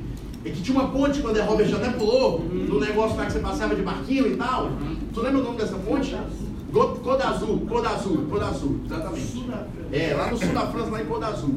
E aí tinha uma ponte lá, e o André Robert, a galera pulava lá de cima embaixo, tinha uns barquinhos. E o Roberto fez um vídeo, eu era duplo diamante, ele fez um vídeo pra mim. Fala, Caião e tal, eu tô aqui em Cor Azul e tal, na ponte aqui, cara, o André Roberts pulou daqui agora. Vem cá, Evandro. Evandro, esse vídeo aqui é pro Caio. E aí, o que, que você acha? Próximo ano o Caio pode estar aqui? Aí o Evandro, cara, fica daquele jeito, né? Não sei, acho que não. O que, que você acha, Robertinho? Aquela brincadeira e tal. E aí, mano, aquele vídeo ali, bicho, eu falei, velho, eu tenho que ficar essa bola. Bicho, aquilo ali me incomodou, pô. Oi? Eu desliguei, eu acho. Oi, oi. Oi? O que eu fiz? Voltou. Desculpa, mano. Me empolguei. E aí, cara, você tem que ter essas três listas. A primeira lista dos seus prospectos, confere? Sim. A segunda é a blacklist, pra você mandar os vídeos para aqueles que disseram não. E a terceira lista é os seus melhores líderes que não estão fazendo ainda a viagem que você está fazendo para impulsioná-los a estar naquela viagem. Então você foi no Cruzeiro, vai no Cruzeiro em 2020. Quem vai no Cruzeiro em 2020 aqui? E falar nisso, quem não for é muito ruim. Pode parar. Não, sério mesmo. Porque, bicho, 10 topzinhos você tá ali requalificado, a galera que tá requalificando. Galera que vai bater, pode. Ó, você pode bater três vezes. Você vai bater com um top recrutador, com top venda, ou bater diamante, mano. Você escolhe, você quer ir como? Os três? Sério mesmo, mano. Quer uma dica? Eu vou dar agora essa dica. Lembra que na época, lá no ano passado, a Rinode fez aquela promoção 100 dias por uma vida? Sim. Lembra que o top recrutador quantos top botou? Foi muito mais. Foi 27. O maior foi 27. O segundo, acho que foi 24. Mas, tipo assim, nego entre os 10, tava com 8 top, mano. Com 10, com 12 top. Caio, quer um número? Bota 15 top, mano. Bota 15 top, bota 5 por mês aí. Cara, mas é muito difícil. E aí, mano? Ou você pode achar difícil, ou você pode fazer. Você escolhe. Então, voltando. Terceiro vídeo é você promover para aqueles que não foram. Então, próximo ano você vai estar lá, faz um vídeo para quem não foi, tá? E aí, olha só. Cara, eu, eu, eu falando para ele, né? Um outro dia lá. Cara, eu tô no interior, vim passar um mês aqui para implementar o trabalho. Aí Roberto, top, irmão, me mudei também. Estou em Vila Velha, no Espírito Santo, vim de Malicuia. Deixei cinco diamantes lá em Manaus, que já estão tocando sozinho por lá. Trouxe até o meu carro para cá. Estou mandando uma franquia da Rinode. Desses cinco diamantes lá de Manaus, alguns deles vocês conhecem. Um deles, Thiago Brito, Peral Elite. O outro dele, Daniel Shoa, Stars. O outro dele, Elton, triplo diamante. O outro, Sanderson, triplo diamante. E o quinto eu não sei, eu não lembro. Até hoje eu... Mas o Danilo não era diamante ainda. Não, não era diamante não. Era algum dos moleques lá, mas eu não lembro. Cara, eu não sei quem era. Eu acho que era o Eric de Souza. Eu acho que não era o Felipe, eu acho que era o Eric. Mas enfim, cinco diamantes. Cara, deixa eu falar uma coisa pra vocês. Presta bem atenção, olha pra mim aqui, ó.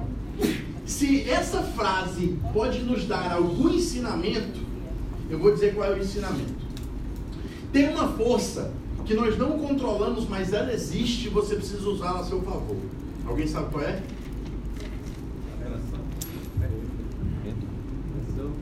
Qual que é? Quem acertar vai jantar comigo hoje. Medo. Graça. Medo. Qual que é? Medo. Fé, ação, reação, sensação de perda, Medo. indignação, Medo. medo, não. Vou repetir. Se tem alguma coisa que essa frase aqui pode nos ensinar, eu quero que vocês saibam qual é. Nunca desista, persistência. Uma força. Empatia. Visão. Crença. Lá na frente eu vou fazer o sorteio do João Almoço de novo. Vou- Eu vou desistir de vocês. Brincadeira. Tempo.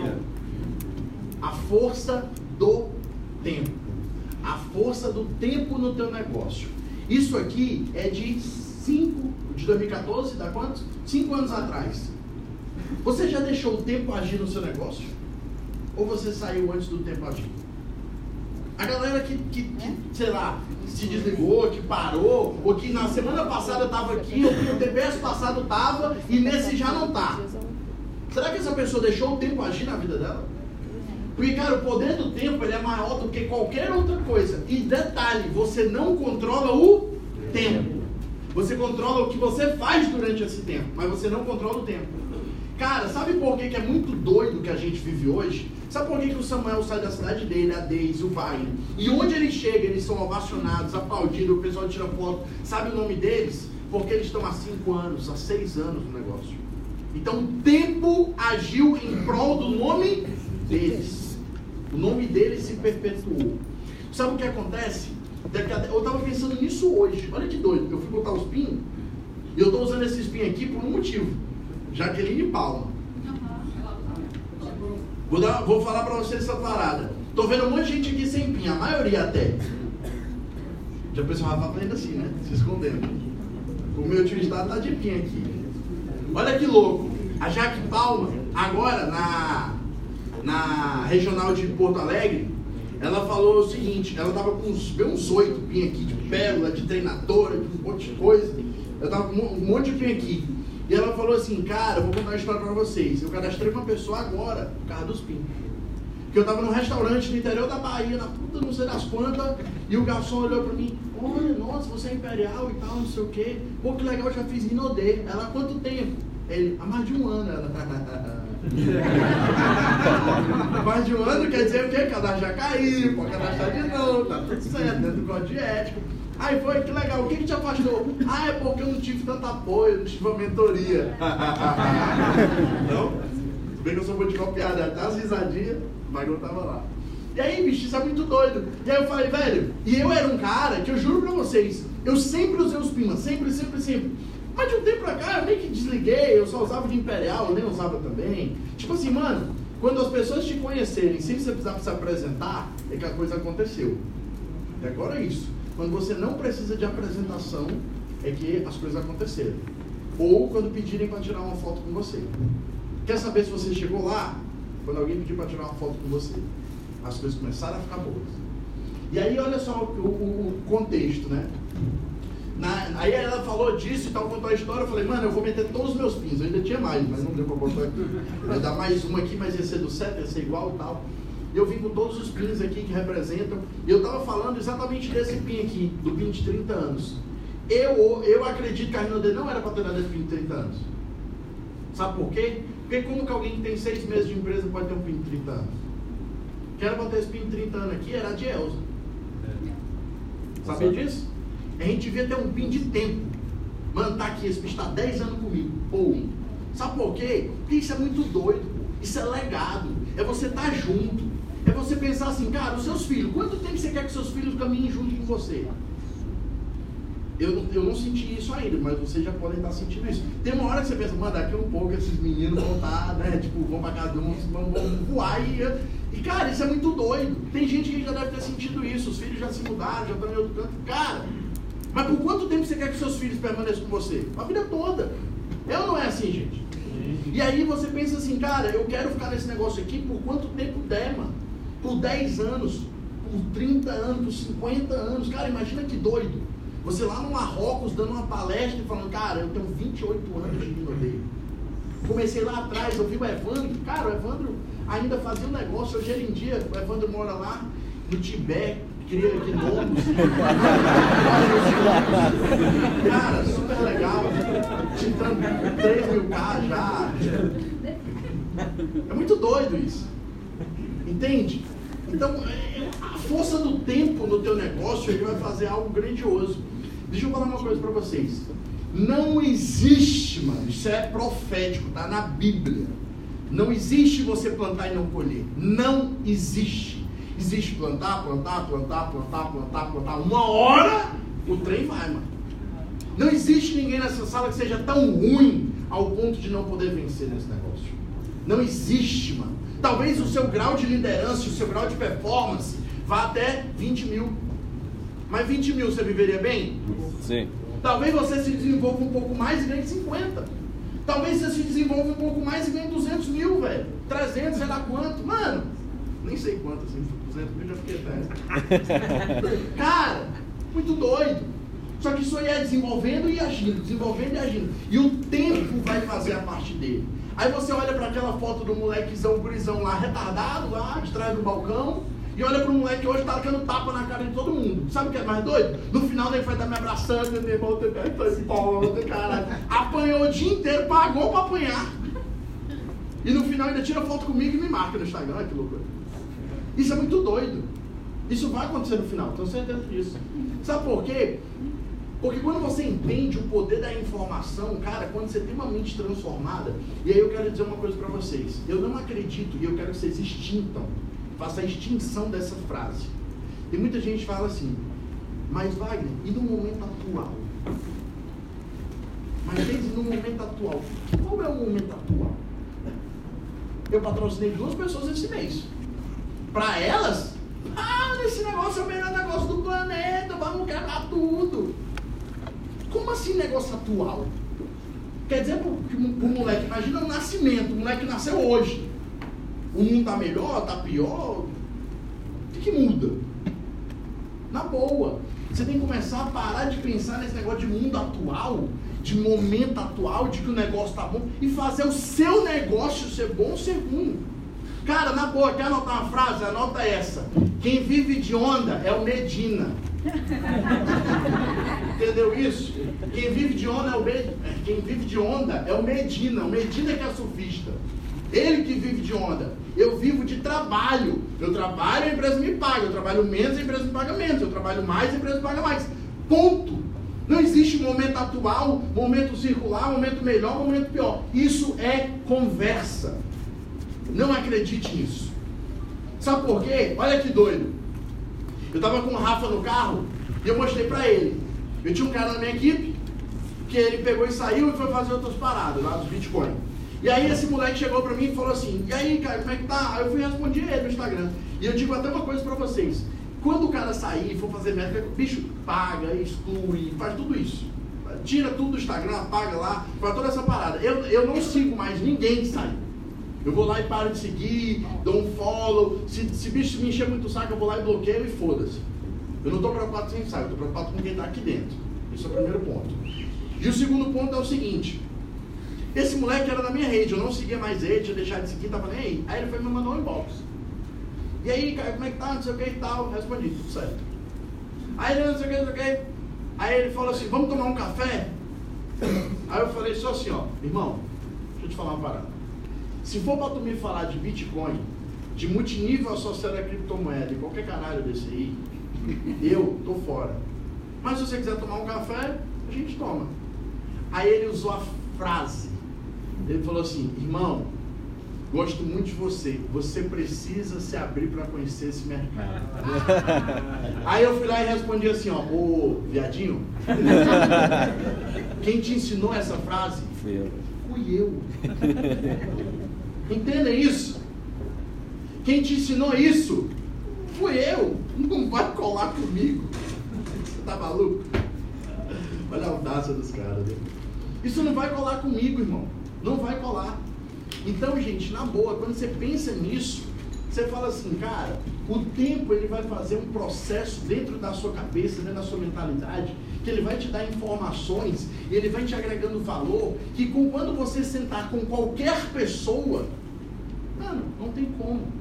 Olha que, que doido. Eu fui agora em Porto Alegre, fiz a apresentação do plano em Porto Alegre, terminou a apresentação do plano e um dos moleques que estavam lá chegou para mim e falou assim, era o primo do Roberto, primo da Tainá. Ele que me levou no carro e tal. Aí ele voltando no carro comigo, ele falou, mano, quero comentar uma coisa aqui da tua PN. Falei, o que foi? Ele falou, mano, tua PN é muito boa, velho. Caralho, bicho, eu fiquei assim, vidrado, mano. Passou rapidão e tal. Minha PN é super rápida, é uma hora, uma hora e meia, com tudo, com depoimento, com tudo, tipo, nove e meia já tem acabado. Então eu já faço pouco, pouco, pouco, pouco, pouco e vamos embora. E aí ele falou assim, bicho, sabe o que é mais doido? Eu falei, o que, que é? É porque, mano, tu fala com muita verdade, pô, da parada. Tipo, porque tu vive a parada mesmo. Tipo, é muito doido isso aí, mano. Isso passa muita credibilidade. Aí eu falei pra ele, mas, mano, isso aí eu adquiri com o Tempo. tempo. Não tem como, pô. Não tem como. Já ganhei 3 milhões e 600 mil. Já ganhei dois carros da empresa. Já fiz, puta, viagem pra caramba. Já fiz sete cruzeiros. Já fui três vezes pra Disney. Como é que não fala com credibilidade um negócio desse, mano? Como é que não fala com verdade, com propriedade? Então o tempo vai fazer parte disso. E detalhe, cara, o líder, ele paga o preço. Às vezes eu vejo gente, ah, como é teu nome, irmão? Ney. Ney. Eu ligo pro Ney e falo assim, Ney, deixa eu te falar. Não é que é o seu caso, dar só um exemplo. Vou dar só um exemplo pro Ney aqui. Eu ligo pro Ney e falo assim, Ney, vamos fazer uma PN, pô, tô com um convidado top. Aonde que é, Caio? Mano, é aqui em São José dos Pinhais. Tem como trazer ele mais pra perto aqui, não? Tem como a gente pegar um meio termo ali, marcar no MEC, sei lá, marcar não sei aonde, que é mais pro lado de cá, porque, pô, eu tô aqui na, do lado da franquia, traz ele aqui na franquia. E aí você tem preguiça, às vezes, de se deslocar. Sabe o que você devia fazer? Botar o joelhinho no chão e dizer assim, glória a Deus que tem para alguém, tem para quem mostrar esse negócio. Você devia agradecer. Sabe o que é mais doido? Olha só isso aqui. Eu não sei falar, eu não sei falar espanhol. Meu espanhol é muito ruim mesmo. Eu desenrolo, eu não abro muito, eu tenho muitos sonhos. Tu mira sonho, sonho, mira um milhão, dois milhões, três milhões. Falou de sonho, falou de milhões, eles estão entendendo tudo. E aí eu peguei e olha só esse áudio aqui, ó. Esse áudio aqui, esse áudio aqui é de uma menina lá do Peru. Eu vou contar a história para vocês. É rapidinho. Todas as formas de aprender cada dia mais y ser una gran líder y hacerles quedar bien aquí en Perú. Yo voy a formar mi equipo, por eso quiero educarme, de verdad, quiero asistir a todos los eventos eh, y yo voy a educarme. Y cuando yo me educo y ya cuando estoy en la, en la capacidad, nadie nos va a parar. Vou traduzir assim simbolicamente. Ela falou assim, ó. Quando eu treino, eu estou me educando, eu quero ser uma grande líder, e toda vida que eu me educo, eu me torno uma líder e nada vai me parar. Quando eu tenho informação. Cara, ela mora numa cidade, e aqui está o relatório. Ó. É, é uma cidade que está a uma hora de voo de Lima. Uma hora de é voo? cidade meio longe, umas 8 horas, 9 de carro. Nove horas de carro. E tem que fazer o trabalho lá, né? Porque está afastado, então, enfim, aí é o trabalho de liderança mesmo. Resumindo, tá uma bosta. Tá afastado, uma cidade não tem nada, não tem sistema, não tem franquia. E a menina tá dizendo o quê? Eu quero aprender, eu quero me educar, eu quero que você me dê informação, porque quando eu me educo, eu me torno líder, e quando eu me torno líder, nada me para. Mano, se fosse para apostar em alguém, você acha que eu apostaria em quem, mano? extraordinario, grande. Hoy día tenemos un super evento, así que hoy día estamos ahí en ese evento llenando esa sala, que no se quede ningún invitado de ustedes. El crecimiento viene por nuestro equipo. Tenemos un maravilloso equipo que está viniendo de Chiclayo, tenemos equipo de Piura, así que hoy día nos vamos a juntar y tenemos que hacer que esa sala se vea súper llena con nuestros invitados. Sabe, sabe o que é mais doido? O cara tá aqui falando, é porque vocês não viram o vídeo. Mas no vídeo ele tá assim, meu irmão e tal, nós estamos aqui na sala e nós estamos com os convidados. Não sei o que. Conta aí. Isso aí, o que aconteceu? Ele, ele mora no deserto, mano. Eu conheci esse cara ontem. Entendeu? Samuel, o que está acontecendo aqui? É um esmeralda da nossa equipe que vai bater diamante. Mas, mas o que aconteceu é, ele, ele, ele tem 67 pessoas para pegar. Quando a equipe soube que ele tinha 67 pessoas para pegar, levou só 30. Não, você só vai levar 30 ingressos. Né? Então eu falei assim, tá na hora da gente abrir o nosso próprio sistema. Abre aí, mas quem que vai fazer? Você. né? E era um cara, rapaz, ó, ó, vai bater um diamante lá e, e eu nem conheço. Né? Mas eu estou acá listo, um milhão, dois milhões, três milhões, e vamos que vamos. É, é, é aquilo que você fala, o teu negócio tem que passar pelo crivo do tempo, gente. Né, o crivo do tempo. Isso aqui foi um trabalho de um cara que foi para lá, um diamante meu foi para lá, ficou nove meses, perdeu 19 quilos. Parecia que o negócio não ia, não ia dar certo. Achou esse cara aqui que já tem 150 pessoas, vai bater diamante em até novembro, né? É a perspectiva dele bater diamante. Então, se você esperar o tempo passar, vai acontecer. Salve de palmas.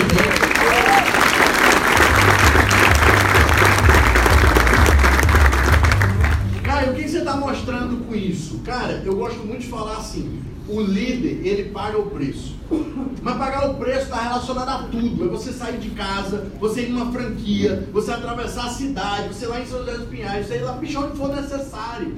Cara, eu tava conversando ali com o Samuel rapidinho, eu falei pra ele, é meu segundo TPS esse mês. Eu falei pro Rafa ontem dentro do carro, o Rafa fez assim, ó. Ele disse, espantou por quê, irmão? Que, qual que é o problema? Qual que é o espanto? Qual foi o espanto, Rafa? Fala aí. Nenhum, nenhum. Cara, na boa. Bicho, se fosse para fazer três, eu faria três. Sabe o que é mais doido? Levanta a mão aqui quem é do meu time. Levanta a mão aí quem é do meu time. Olha pro lado aí. Não tem uma alma viva. Alguém quer ser aliciado por mim? Brincadeira. Não posso fazer isso não. Estou gravando. Gente, é muito doido. Eu não tenho um ser vivo nessa cidade cadastrado na minha rede. Eu fui agora em Nova Iguaçu. Eu levei três caras.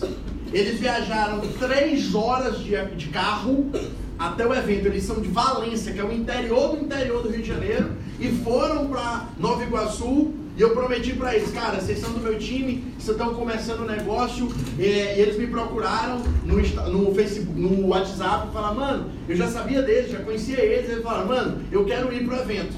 Mas pô, tem como te ajudar, porque a gente está complicado aqui de grana. Falei, mano, eu sei do trabalho que vocês estão fazendo. Eles estão há um ano no negócio, há uns 10 meses no negócio. O maior líder é prata. Mas porque, bicho, pagando preço, estão aprendendo, os moleques estão se lapidando. Se olhar para os moleques, os moleques são feios, mano. Os moleques são ruins, você não dá nada pelos moleques. É tipo eu ali quando comecei. Mas eu enxergo neles a vontade, mano. Sabe o que é melhor do que ser bonito, do que ter aparência, do que ter os pecados? É ter a porra da vontade, mano. Quando você quer muito, irmão, nada vai te parar. Nada. Essa menina aqui, eu mandei pra ela. Ela falou pra mim assim, ó. Caio, ela, ela me, me, adicionou e tal no Instagram. Ela falou, ó, eu sou da tua equipe e tal. Ela dá a profundidade. Ela falou, ó, eu sou da tua equipe e tal. Eu quero fazer um negócio, eu quero aprender, eu quero que você me mande tudo. Falei, meu irmão, peraí, Gorga, eu quero tudo que for acontecer, que é o Gorga é o, o internacional, e o Paulo Rocha, que é o diretor, é o diretor lá do, do Peru. E foi ele que falou aqui da, da, da, cidade lá, que é um pouco afastada e tal. Eu falei, Paulo, eu quero tudo que for acontecer aí. Resumindo, eu falei para ela, você quer fazer? Então beleza, compra teu ingresso aí e já compra o ingresso do teu time e vamos pro Rino de Fest do Peru. Eu vou pro Peru aí, lá em setembro, dia 11 de setembro pro, pro Rino de Fest. Compra teu ingresso e o do teu time manda foto para mim. Ela comprou o ingresso do time, eu falei, pois eu vou encontrar contigo no Peru. Se ela vai de carro 9 horas, se ela vai de avião uma hora, como é que eles vão fazer? Eu não sei, mas já comprou o ingresso, já estão comprometidos. E eu sempre digo pro meu time, o tamanho do seu compromisso com o negócio é o tamanho do meu compromisso com você. O meu compromisso com você não é o tamanho do seu compromisso comigo. Eu não pago suas contas, quem paga suas contas é game, é o negócio. Então o tamanho do seu compromisso com o negócio vai ser o tamanho do meu compromisso com você. Porque o meu compromisso com o negócio é gigantesco. Eu estava falando com o Wagner ontem. Meu voo chegou 11 da noite, por, sei lá, por causas d'água, eu esqueci a carteira dentro do avião já estava aqui, aí eu tive que voltar lá para pegar a, a, carteira, achei a carteira, graças a Deus, voltei por coisa, aí já estava naquela adrenalina, aquela. Não dormi, fui dormir duas da manhã, aí acordei e estou aqui. Sabe o que vai acontecer quando eu sair daqui? Vou jantar com o pessoal e seis horas da manhã eu estou no aeroporto, mano. Segunda-feira eu já acordo em Fortaleza, já para o plano da noite. Aí você fala assim, Caio, mas por que, que você cresce? Por que, que você ganha 3 milhões? Por que, que você ganha isso? Porque eu trabalho pra caralho, irmão. Você não fez nada sábado, esperando o TPS no domingo. Domingo você está aqui, quando sair daqui você vai encher a cara, segunda-feira está de ressaca, é assim que funciona. Pelo amor de Deus, mano. Você tem que botar uma coisa na sua cabeça, o preço. Cadê meu, meu passador? Tá na mão. Obrigado. Tá Irmão. testando, né? O líder ele paga um preço, mano. Sério. Olha que doido. Lá em 2014, eu mandei pro Roberto assim, ó, online. Quem chama alguém de on, por online? Tipo, você tá online? Tipo, ninguém faz isso. E aí eu fiz isso por quê? Porque o Roberto já tinha falado comigo tantas vezes, tantas vezes, tantas vezes. E eu tinha deixado ele no vácuo tantas vezes, que, bicho, eu tinha vergonha de falar tipo, de atrás dele. Mas eu fui lá. E ele botou assim, fala campeão, tô sim. Falei, tem um WhatsApp? Ele falou, tenho. E ele me deu o número dele. Fica tranquilo, esse número não é mais o dele, tá? Senão o pessoal daqui a pouco bota o Roberto no grupo da franquia, bota o Roberto da família. Mas, Caio, tenha humildade. Caio, o que você está falando de ter humildade? Por dois motivos. O primeiro, pelo Roberto. Porque o Roberto ele já era triplo diamante nessa época.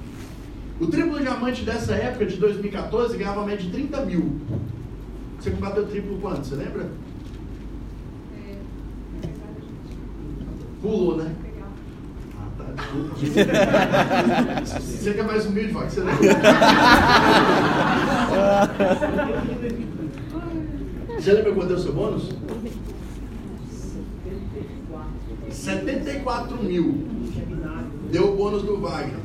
O do Roberto, quando ele bateu triplo, deu 32. 32 mil.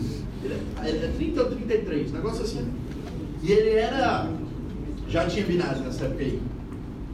Nessa época já tinha binário. O binário entrou em 2014. No mês que eu entrei. Aí o que acontece? Um mês antes de eu entrar. E aí o que acontece? O Roberto já ganhava 30 pau, ele já tinha dois anos me chamando. Era muito fácil do Roberto simplesmente me ignorar. Era ou não era? Era. Falar, bicho, pra que que esse moleque. Pô, encheu o saco aqui. Mano, tu vai fazer outra coisa da vida. Sei lá. E eu, como uma pessoa que queria mudar de vida, eu poderia muito bem não ter ido até o Roberto por não querer o quê? Baixar a cabeça, baixar as orelhinhas e ir lá e falar, irmão, me ajuda, pô, eu tô precisando. Sabe por que um bocado de gente se ferra nesse negócio? Porque não pede ajuda. Eu sempre falo para minha equipe o seguinte: desculpa os líderes se eu estiver falando alguma coisa seja diferente do discurso de vocês. Eu falei pro Rafa ontem, pode perguntar para ele. Rafa, Caio, como é que você faz tal coisa? Eu falei, mano, como eu faço é como eu faço com o meu time. Como você deve fazer é como você deve perguntar pro seu líder. Mas eu vou te falar aqui. Mas sempre o que você vai fazer é baseado no seu time. Tá? Então eu sempre falo pro meu grupo assim, cara, eu sou médico nesse negócio. Nesse negócio eu tenho um título, sou doutor. Por quê? Porque quando alguém chega para mim, a primeira coisa que eu pergunto é: o que está acontecendo? O que, que você está sentindo? Onde é que está doendo? Porque eu não vou saber se você não falar. Quando você chega no médico lá, você pode estar sentindo uma cara, você pode estar com uma virose ou você pode estar com câncer. Só que o médico vai fazer a primeira pergunta: o que, que você tem? O que, que você está sentindo? Né? Quanto tempo faz que isso aí aconteceu? Quanto tempo tá que você está sentindo essa dor? E eu faço a mesma pergunta. Então, cara, quando você precisar de alguma coisa, pega seu telefone e liga para sua liderança. Pergunta para ele, cara, o que eu posso te ajudar? Ney, né? Ney, pô, eu tô precisando de sentar contigo, vamos tomar um café, irmão. Preciso compartilhar contigo como é que tá aqui. Sabe o que eu faço com meus meninos lá em Fortaleza, depois do GAN? Como é que tá a finança deles, como é que está o dinheiro, como é que tá a parada. Mano, já vou na casa dos caras, ver como é que tá, os caras estão fazendo, tipo, gastando demais, os caras estão fazendo as coisas. Cara, a gente precisa cuidar disso, porque ninguém ensinou isso pra gente. E aí, olha só, eu comecei, essa foi minha primeira APN. Adivinha quem estava lá? Ninguém. Por quê? Meu patrocinador não morava em Fortaleza. Só que lembra lá daquela época que eu tinha feito a minha primeira APN sem o meu patrocinador? Lembra disso? Sim. Pois é. Nessa época aí, não teve dor nenhuma para começar.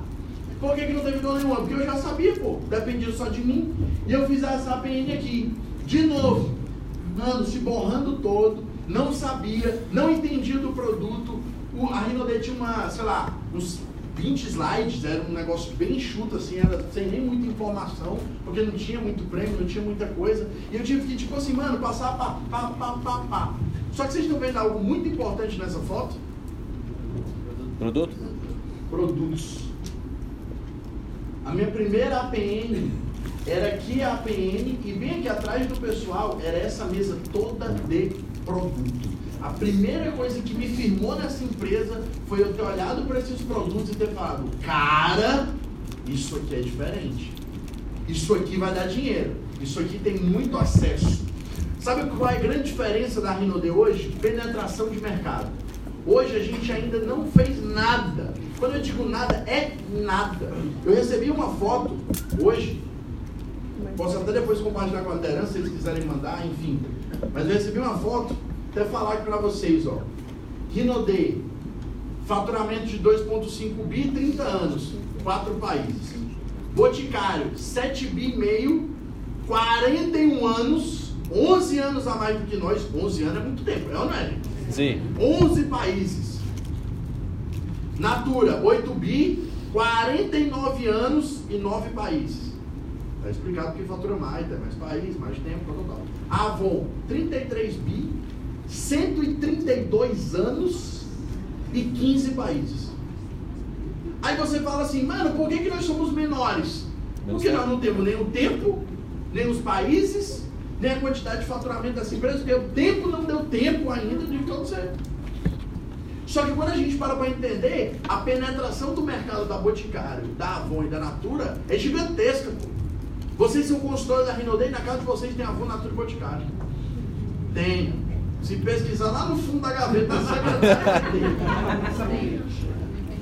Sabe por que você ganha? Alguém te dá, alguma coisa acontece.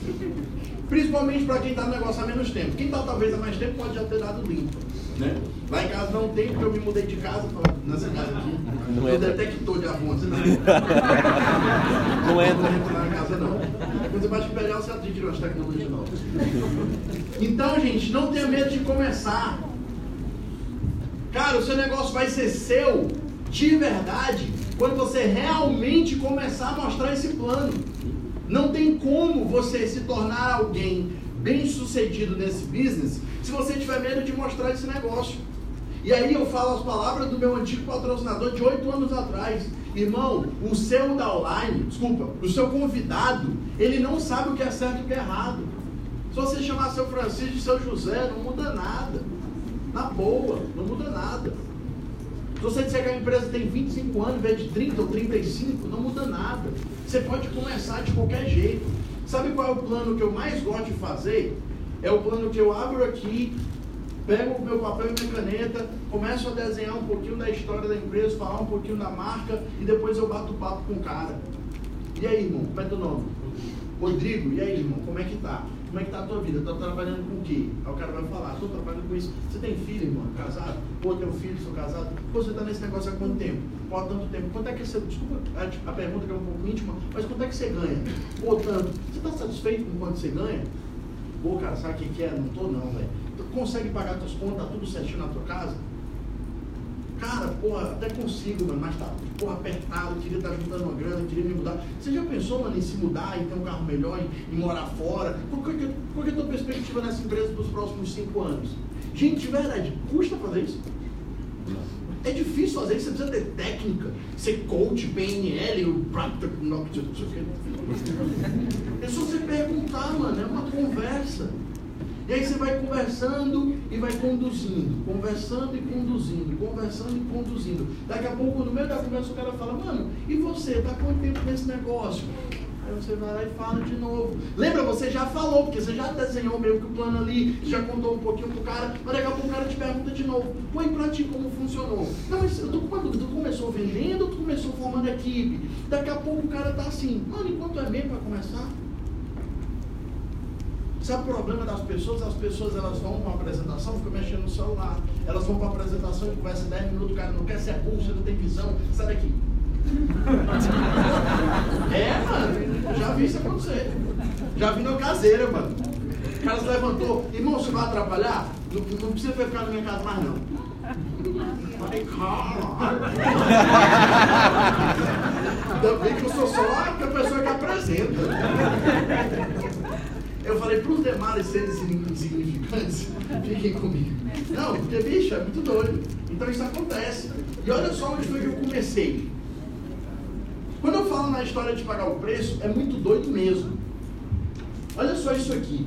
Isso aqui é basicamente o seguinte. Eu tinha uma noção. Eu sabia que eu não poderia vencer nesse negócio. Eu não poderia vencer nesse negócio se eu não tivesse um sistema. Quer me irritar? Quer que eu fique puto, doido? Mano, aí eu perco a distribuir. É quando o cara não tem compromisso com o sistema. Nossa, eu fico puto. Sabe por quê? Porque não existe um bilionário ou um milionário que não tem uma metodologia. Não existe. Se você chegar para o Warren Buffett e perguntar para ele, cara, por que você é bilionário? Ele vai dizer, porque eu faço isso, isso, isso. Se você chegar por lá pro, mano, pro. Cara, qualquer um desses caras, como é o nome do dono da Amazon? Jeff Bezos. Cara, como é que fez o bagulho lá da Amazônia? Ele, mano, um processozinho que faz assim, faz assim, faz assim. Mano, você chega pro Santo, Santo, como é que é a logística? Ele, mano, você pega aqui, volta pra cá, e daqui volta pra cá, e daqui volta pra cá, e daqui volta pra franquia. Tudo tem um método, pô. Aí você quer ser um garotão que não vai pro sistema. Que não entende o sistema, que não frequenta, porque acha que é a mesma coisa. Pelo amor de Deus, mano. Na boa, não vai ficar rico nesse negócio sem sistema. Não vai. Não vai. Sabe por que, que eu fiz isso aqui? Porque na minha cidade, quando eu comecei, não tinha sistema. Eu comecei em Fortaleza há cinco anos, quase cinco anos atrás. Em setembro faz cinco anos. Lá já tinha gente ganhando 20 mil por mês. Mas por quê? Porque esses caras faziam trabalho no interior, eles tinham um sistema no interior. Mas na capital eles não tinham. E aí eu também não conhecia os caras, era aquela parada tipo meio que velha guarda, meio que o pessoal tava migrando da venda direta, né? Naquele que abriu multinível e tal. E aí, tipo o Wilber lá, o Bigodão, tipo essa galera aí da, da velha guarda, ganhou dinheiro, ganha dinheiro aquele velho. Nossa E aí, o que, que é muito doido? Nessa época eu falei, cara, sentei com a minha mãe, minha mãe tinha entrado, né? Meu primeiro cadastro foi minha mãe. E aí eu cheguei pra ela e falei, mãe, a gente precisa ter um local, pô. Gente precisa mostrar o plano, fazer treinamento, capacitar a galera. Isso a gente já tinha mais ou menos um mês de negócio. No meu primeiro mês eu bati prata, ganhei 786 reais, já já vou falar dessa história para vocês. E aí eu falei, minha mãe, mãe, do sistema, blá, blá, já tinha um grupo. Só para você ter ideia, eu bati prata no meu primeiro mês com 27 pessoas. Sabe por quê? Todo mundo com corpo básico. Porque na época a Renaudet pagava 10 reais por indicação. Entraram 27 pessoas no meu primeiro mês. 27 vezes 10. 270 reais. Então, com tudo, tudo, tudo, 786 reais. Como prata. Fiz 8.900 pontos. E aí, sabe o que é mais doido? Eu cheguei e fui fazer isso aqui, e a minha mãe tava, a gente estava com um monte de dívida acumulada do antigo negócio, da outra empresa, de um monte de cagada que a gente fez, de erro mesmo, que não entender de finança. Minha mãe também tinha perdido o emprego, aquela zona toda. E aí, enfim, a minha mãe pegou o carro que ela tinha, vendeu, pagou uma parte das dívidas e a outra parte ela investiu para montar isso aqui, ó. Isso aqui foi o que a gente chamava de QG. Era o fundo. Imagina assim, ó. Imagina que é a avenida. Aí tem loja, loja, loja, loja, loja e tem um corredor. No fundo dos corredores dessas lojas era para ser o estoque das lojas, tipo de galeria. E a gente pegou esse estoque de uma das lojas, que era uma loja de autopeça, que não estava com estoque, não estava usando. O cara me sublocou a parte de trás da loja dele, tipo no centro, para eu fazer isso aqui, ó. Aí aqui eu levei a TV da minha casa para lá. A gente comprou duas banquetazinhas, um apoio e meia dúzia de cadeira. E eu comecei a fazer apresentação e treinamento aí. Todo dia todos os dias. E aí, eu gosto muito de falar disso aqui, ó. Entenda, isso é um negócio. E qualquer negócio requer investimento. Eu não estou falando que você aqui precisa sair daqui hoje, anunciar seu carro na LX, vender seu carro e montar um escritório. Não precisa disso. Por quê? Porque já tem o um sistema pronto. Já tem a PM, já tem treinamento, as franquias agora estão, porra, mas puta franquia aqui em Curitiba, de, de, de dar orgulho mesmo, eu passei em frente, mano, a franquia surreal. Então, bicho, você tá no céu. Na minha época não tinha, precisava investir. Qual é o investimento que você pode fazer hoje? Regional. Ir para São Paulo, para super regional. Participar dos TPS, participar dos treinamentos. Bicho, vai ter. Diz uma cidade que é perto daqui, mas é, é perto, mas é longe. Ponta Grossa. Pô, vai ter um evento lá em Ponta Grossa, mano. Tá indo lá o Imperial fazer um treinamento lá. Você não tem nada nesse dia num sábado? Vai lá, mano. Se taca daqui vai pra lá. Nego não paga 30 mil dólares, não vai lá para Anthony Robbins. Do outro lado do país, do planeta, lá para a Europa, lá para Anthony Robbins, lá. Paga 30 mil reais para estar tá lá. Por que, que você não pode aqui pro lado da sua cidade? Então, mano, você precisa investir no seu negócio. E aí, essa foi a primeira foto que eu tirei com o Roberto ao vivo. Né? por até então a gente só tinha contato de internet. Eu conhecia ele pelo, pelo Facebook lá, por causa da antiga empresa. Parece, é? Hoje está até mais, né? Porque ele emagreceu também e tal. E agora ele está usando óculos. Está usando óculos. E aí ficou mais parecido ainda. Aí você olha para essa foto e fala assim: Ah, esse cara é muito mentiroso. Olha o carro dele, bancada de couro, teto solar, Não era meu não, jovem. Eu cheguei pro meu downline e falei assim, cara, troca de carro comigo para ir buscar o Roberto. É, o downline. Falei, bicho, troca de carro comigo, porque esse carro era o carro dele. Ele tinha um Peugeot 307, que na época era velhinho, mas aparentava ser mais bonitinho, né? E o meu era o Master 99, motor batido, tinha acabado de consertar, fumaçando, caralho. Falei, não, mano, troca de carro comigo. Troquei de carro com ele para ir buscar o Roberto no aeroporto, porque eu tinha vergonha de buscar o Roberto no meu carro. Eu fui buscar o Roberto lá, tirei essa foto, né? Porque ó, você pode ver o pin, ó, triplo diamante, eu era prata. Nem pin tinha. Não chegava. Não mudou muito não, né? E aí, a gente fez nosso primeiro evento. Detalhe, por que, que o Roberto foi em Fortaleza? Porque na época, não sei se o Samuel lembra dessa, dessa época, o Roberto era triplo diamante. Aí eu acho que, salvo engano, o Daniel Show também era triplo, aquela parada toda ali. E aí a galera correndo para os Imperial da Vida, faltava a quinta linha. E eu era para ser um diamante da quinta linha. É. Então o Roberto falou, mano, esse moleque vai ter que virar. esse moleque aqui vai virar essa porra. Foda-se, vou fazer esse moleque. e aí o que aconteceu? Eu disse pro Roberto que ia bater diamante no meu primeiro mês. Por quê? Porque o Roberto tinha batido diamante no primeiro mês dele. Ele bateu diamante em 19 dias. Porque ele mostrou 232 planos. Em 19 dias, bateu diamante. Cara, o bicho fala, mano, esse quando ele quer fazer. O Roberto, ele só não gosta de trabalhar muito, mas quando ele trabalha, trabalha pra caramba. Tipo assim, ele trabalha pra passar de dois anos de férias, né? E aí, o Roberto pegou, bateu diamante, pá! Aí depois bateu duplo, triplo, eu entrei no negócio. Falou, mano, vou bater imperial. Eu falei, eu vou bater diamante no meu primeiro mês. O que, que você fez? Ele falou, fiz isso, isso e isso. Falei, vou fazer também. Aí comecei, pá, pá, pá, pá, pá. E antigamente a gente não conseguia controlar o VO como é hoje. Porque o bicho demorava, não atualizava, o ponto entrava, entrava depois, entrava errado, saía. Mano, era muito doido. E aí, resumo da ópera, o que, que aconteceu? Roberto veio para Fortaleza, porque eu disse para ele, Roberto, eu preciso que você venha em Fortaleza fazer um evento para mim. Aí ele falou, cara, em média quantas pessoas? Eu falei, no mínimo 50 convidados. Aí ele falou, meu irmão, 50 convidados cidade, cidades centrais, recompra, a galera nova do mês passado. Porra, dá um diamante. Beleza, mano. Que dia, que hora? Marcamos lá, ele foi lá, minha primeira reunião. Estavam lá eu, minha esposa, minha mãe, o Gesso, meu primo, o Roberto e o amigo que o Roberto levou de Manaus. Tinha um, dois, três convidados. Na verdade, essa menina aqui é a esposa do Léo, então só conta como dois. Que é o segundo titular, né? Não é outro cadastro, né? Cara, essa foi a minha primeira APN Open, assim, tipo, com convidado VIP, né? O Roberto aqui atrás. E eu prometi para ele 50 convidados. E foi isso aí que aconteceu. Três convidados, que na verdade eram dois. Sabe o que aconteceu com esses dois amigos meus? Nesse dia? Eles entraram no negócio. Com o kit mais barato que tinha. 299. E no outro mês, sabe o que aconteceu? Certo. Desistiram. Eles não fazem mais parte do negócio. Esse meu amigo aqui, ó, é o Bruno. Meu amigo de infância, mano, de infância, moleque, tipo assim, da mãe, da mãe da gente. Criança mesmo, moleque, assim, de dentro de casa. É corretor de imóveis até hoje. E esse outro cara aqui é o Léo.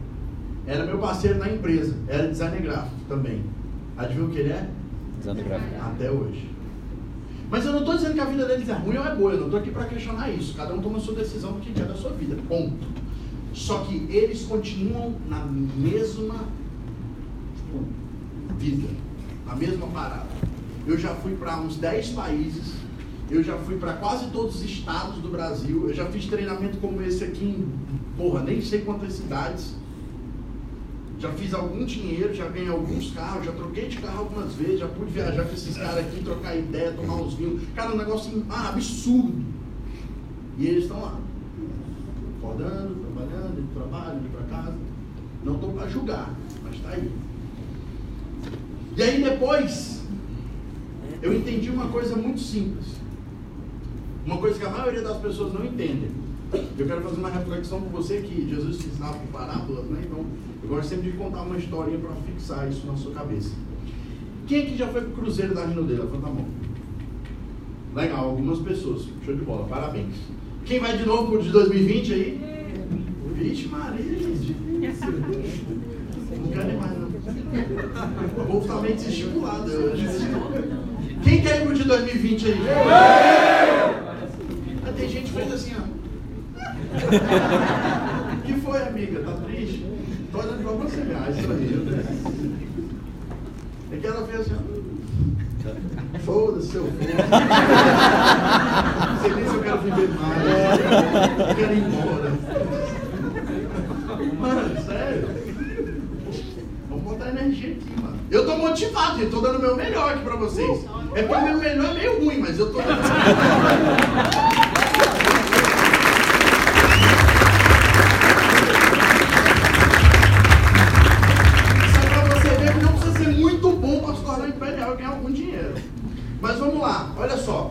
Imagina que você está no cruzeiro lá da Rinodê, próximo ano, 2020.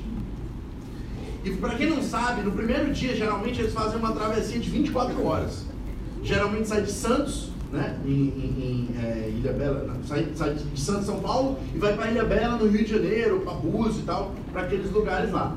E aí, geralmente, é uma hora de navegação. Uma, uma hora não, 24 horas de navegação. É a noite e o dia do outro dia inteiro até chegar. E você fica, mano, mar aberto, sem contato, sem internet, sem nada. Tipo, até o celular não pega ligação.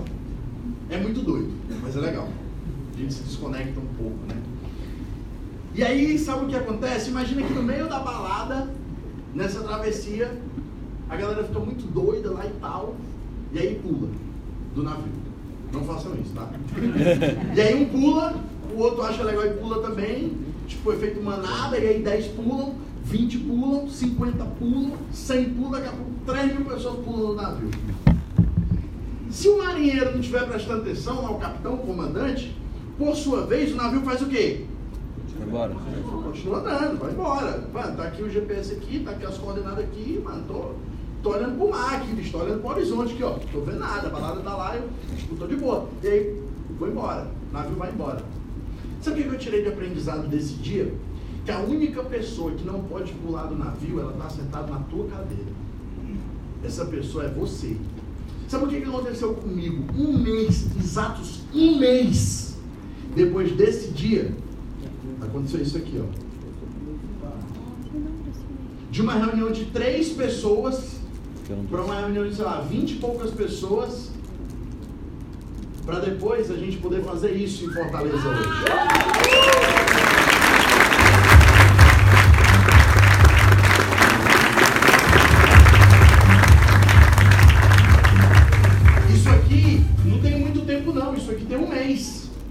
Isso aqui foi num evento que a gente fez no lançamento da Rino Day 4.0. Isso aqui não tem convidado. Isso aqui era um treinamento só para consultores. Eles, é como se fosse um TPS nesse mês. Eu acho que não teve TPS e esse ficou sendo o TPS do mês. Cara, 2.500 pessoas por no evento. Boa parte delas era do meu grupo. Então o que, que eu quero dizer para vocês? Você não pode desistir, irmão. No começo, a Juliana, que é minha esposa, quando a gente começou, eu fiz um acordo com ela. E lembra que lá atrás, quando eu estava falando de inteligência emocional, eu falei que muitas vezes a esposa tira o cara do negócio, vocês lembram disso? Sim. Mas lembra que às vezes, eu falei também que pode acontecer o contrário, o marido pode tirar a esposa do negócio. Então eu sou da teoria que o combinado não sai caro. Eu faço, eu não sou o Samuel e a Daisy, né? A minha, a minha metodologia de casais é um pouco mais, né? Ortodoxa, é um pouco diferente. Mas eu faço o seguinte, sempre que tem algum problema de casal, eu sento, eu sento com uma das duas partes e falo assim, ó, você vai chegar em casa, você quer fazer um negócio? Imagina que eu chego pra mulher, você quer fazer um negócio? Quer, quer.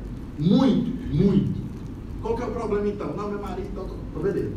Vou fazer o seguinte, você vai chegar em casa, vai botar ele pra sentar na tua frente, vai dizer, senta aqui. Vai botar ele pra sentar na tua frente e vai dizer assim, ó, eu quero fazer esse negócio pelos próximos três meses, sem você encher meu saco. Três meses. Quanto é que é o valor que você acha que é bom, legal, razoável? Não estou falando de hipervalores, mas quanto é que você acha que é um valor legal para eu colocar dentro de casa em até 90 dias? Eu começar a aportar dentro de casa em até 90 dias. Qual que vocês acham que é um valor legal para ajudar no orçamento? Mil reais? Sim. Dois mil reais é bom? Sim. De mil a dois mil reais faz sentido? Sim. Faz. Beleza. Então você vai sentar com ele e vai dizer, meu amor, eu quero, eu quero que você me deixe 90 dias eu trabalhar sem você me encher o saco. Sem ficar ligação, enchendo. ah, Bicho, eu vou passar PM, vou para os treinamentos, vou fazer os bagulhos que tiver de fazer, e eu vou botar dois mil reais, mil e quinhentos reais, a partir de mil reais em casa. Você vai chegar e vai dizer isso para sua esposa. Você entendeu isso? Entendi. Você vai fazer um acordo. E você vai olhar nos olhos dela e vai dizer: se em 90 dias, em 3 meses, eu não fizer isso, eu mesmo saio. Eu mesmo peço para sair. Deixa eu dizer uma coisa para vocês, homens. Mulher, não esquece. Se você não botar esses mil reais, daqui a 60 anos, quando vocês estiverem velhinha, ela vai dizer: você saiu da reunião dele. Porque você não conseguiu ganhar mil reais. Ela vai te encher o saco resto da vida. Mulher não mexe, não sabe encher o saco. Os homens também, os homens também. Então a mulher cada um raiva de mim, né? Gente, quando eu comecei, eu cheguei para minha esposa, ela estava grávida, de mais ou menos uns quatro meses, não lembro ao certo, quatro, cinco meses. E aí eu sentei com ela, eu fiz um acordo com ela. Na época a gente morava na casa da minha sogra, é, eu ganhava R$ 1.200 por mês na gráfica, na, desculpa, na farmácia, ganhava R$ 1.200 por mês, desculpa, desculpa, na gráfica, ganhava R$ 1.200 por mês, e, é, e ela fazia, cursava o curso de enfermagem, numa faculdade lá em Fortaleza, o pai dela tinha uma condição boa, aquele negócio todo. E como eu não tinha dinheiro, o pai dela tinha chamado a gente para morar na casa dele, né? Para poder o dinheiro que eu pagava de aluguel e tal, tal, tal, poder comprar um enxoval do meu filho, né? Do nosso filho. Beleza. Quando eu comecei na Rinodê, eu fiz um acordo com ela. Eu falei assim, meu amor, olha só, você tá morando aqui na casa dos seus pais, a mãe dela é dona de casa, então, tipo, que você precisar, sua mãe vai te ajudar. Seu pai, graças a Deus, tem uma condição financeira boa, então se precisar de alguma coisa, ele também te ajuda. E eu quero que você me deixe trabalhar. Eu quero que você não me encha o saco. Eu quero trabalhar muito. Eu quero, tipo, sair de casa e, mano, não tem dia pra voltar, não tem hora pra voltar. Eu quero. Bicho, eu, não tô nem aí, mano, pra mulher, pra balada. Eu quero saber porra, eu só quero trabalhar, mano. Por quê? Quando, eu, quando meu filho nasceu, meu sentimento era mais ou menos esse. É como se eu tivesse uma ampulheta, sabe aquele negócio de areinha? Sim. Que eu fizesse assim, ó, e tava caindo, areinha. O que quer dizer isso? Nove meses, meu filho ia nascer. Então eu tinha tempo, prazo para as coisas acontecerem. Então eu falei, quando meu filho nascer, eu quero ter dinheiro já. Então eu vou fazer tudo que precisar ser feito e eu não quero que você me interrompa isso. Entendeu? Entendeu? Ah, só uma pergunta. Eu posso muito bem conviver com a vida que eu tenho hoje. Eu moro na casa do teu pai, teu pai não deixa eu pagar nada. Tu vai se formar agora em enfermagem, daqui um tempo meu filho, nosso filho nasce, depois de um tempo tu volta a trabalhar, uma enfermeira ganha o quê? Três pontos, sei lá, pega um concurso, uma parada, ganha 5 mil, 6 mil, que eu tenho uma amiga minha que é, que é concursada em enfermagem, ganha dois, dois plantões, faz não sei o que, dois otários, ganha 6 pontos por mês. Fala, mano, eu vivo, mano. Eu vivo, eu sou seu marido, né? Geralmente não tem assim, ah, quem que é? Ah, é o Caio. Ah, é o esposo da Juliana. A associação, né? Geralmente é o contrário, a Juliana é a esposa do Caio. Mas poderia ser o Caio, o esposo da Juliana. Poderia, eu vivo com isso, mano. Então vai pagar as contas aqui, mano. Mas é essa a vida que você quer? Não. Então não me enche o saco. Eu vou trabalhar e quando eu voltar, eu vou trazer o resultado. Ok? Ok. Sua única obrigação, exclusivamente, cuidar do nosso filho. Não se preocupe com dinheiro. Sabe o que aconteceu? Quatro meses eu bati diamante. Seis meses depois do diamante, com dez meses eu era duplo, ganhando 32 mil por mês. Meu melhor bônus como duplo foi 51 mil. Como duplo. Então eu tirei assim, ó. Tá. Cara, em 10 meses eu tava com a vida assim, ó. Sabe a vida que eu tinha? Esquece ela, eu tinha outra vida. Parecia que eu tinha renascido assim, ó. Mano, eu tava num carro top, já tava num apartamento nosso, que eu tinha alugado, mobiliado todo, o quarto do meu filho, o nosso quarto, mano, a TV legal, computador da hora. Tipo, já tinha, mano, feito esses, esses sonhos de curto prazo, que é fácil, você vai ali e troca o celular, porra, é um sonho, você compra um iPhone legal, então, porra, era isso que aconteceu. Né? E aí, basicamente, quando meu filho nasceu em março de 2015, Dia 3 de março de 2015, eu já ganhava 7 mil a Eu já era diamante, requalificando, já tinha ido, fui pro Cruzeiro, no mês que meu filho nasceu, foi em março, voltei, duplo diamante, e aí passou um ano, passou dois anos, o menino já estava grande, já estava com a babá em casa, já estava com tudo, eu cheguei para minha esposa e falei assim, amor, e aí? Ela falou, não, você disse que eu não precisava trabalhar. Era só cuidar do filho. Eu falei, pô, mas já dá para dar uma ajuda, né? Pô, dividir as responsabilidades e tal. E aí é engraçado porque assim, muitas vezes tem essa cobrança, né? Natural. O homem cobra a mulher, a mulher cobra o homem, aquela parada toda. E uma das coisas que ajudou muito, e aqui eu quero falar pros homens, é que, cara, o Pérolas fez a minha mulher mudar completamente. Pô. Tipo, ela não. Não é que ela não fazia, ela me apoiava, me ajudava, a gente trocava ideia, ela entendia do negócio, ia fazer a PN, mas, bicho, ela basicamente me acompanhava. Ela não efetivamente fazia. E aí, depois do Pérola, mano, esse foi o último Pérola que ela fez. Esse aqui acho que foi em Manaus. Deixa eu ver, acho que foi em Manaus mesmo. Cara, 500 mulheres lá em Manaus, mano. Nesse mesmo dia desse TPS, desse Pérolas, eu dei um TPS para 300 pessoas. Aí ela mandou um áudio para mim. Quantas pessoas teve no teu TPS? Falei, ah, sei lá, umas 300. Elas, olha quantas pessoas tinha no meu pé. Falei, caralho, viado. Falei, não, mano, então aquele sonho antigo de ser gigolô vai voltar, né? Falei, não, vá lá, mano, surreal, só promover a minha mulher agora, tá tudo certo. Então isso aqui, mano, é um desenvolvimento pessoal absurdo. Vocês mulheres que estão aqui, eu sei que para a mulher a carga é ainda mais pesada porque tem o pérolas e ainda tem o TPS, né? Então são tipo dois eventos, dois eventos, dois treinamentos, né? O dia inteiro tem os dois investimentos que, que pesa no bolso, tem os dois investimentos, mas cara vale muito a pena. E para os homens, eu digo muito isso para os homens, para o meu time. Eu falo assim, cara, tua mulher não quer fazer, leva ela num TPS te acompanhando e depois bota ela no Pérolas. Chega ela e fala assim, amor, vai ter uma menina muito legal, tal, tal, tal, tal, tal, tal. Ô, ô, ô, Deise, tu pode acompanhar, tá ajudando, que ela tá meio assim, tá querendo começar. Amor, já combinei com a Deise, ela vai passar aqui, vai te pegar e tal. Meio que, mano, você vai ali, ó, conduzindo e empurra, bicho. Depois que tá lá dentro, as coisas acontecem. Então isso aqui é um puta desenvolvimento pessoal muito legal. E sabe o que é legal? Tudo que é grande começa pequeno. Não existe, não existe você olhar e dizer assim, cara, eu quero um cheque de 200 mil, eu quero um cheque de 100 mil, eu quero um cheque de 80 mil. Não, não. Você precisa querer um cheque maior do que o seu agora. Quando é que você está ganhando mil, então quer um cheque de dois. Quando você bater dois, quer um cheque de cinco. Quando você bater cinco, quer um cheque de dez. O seu nível de liderança sempre vai estar condizente com o seu cheque. De verdade, isso é uma dura realidade. Mas se você está ganhando pouco, é porque você ainda é um cara de pouco. Quando você for um cara de muito, você vai ganhar muito. Por que, que eu não ganho o que o Samuel e o Cadeize ganham? Porque eles são melhores do que eu. Em alguma coisa, não sei em que, mas em alguma coisa eles são.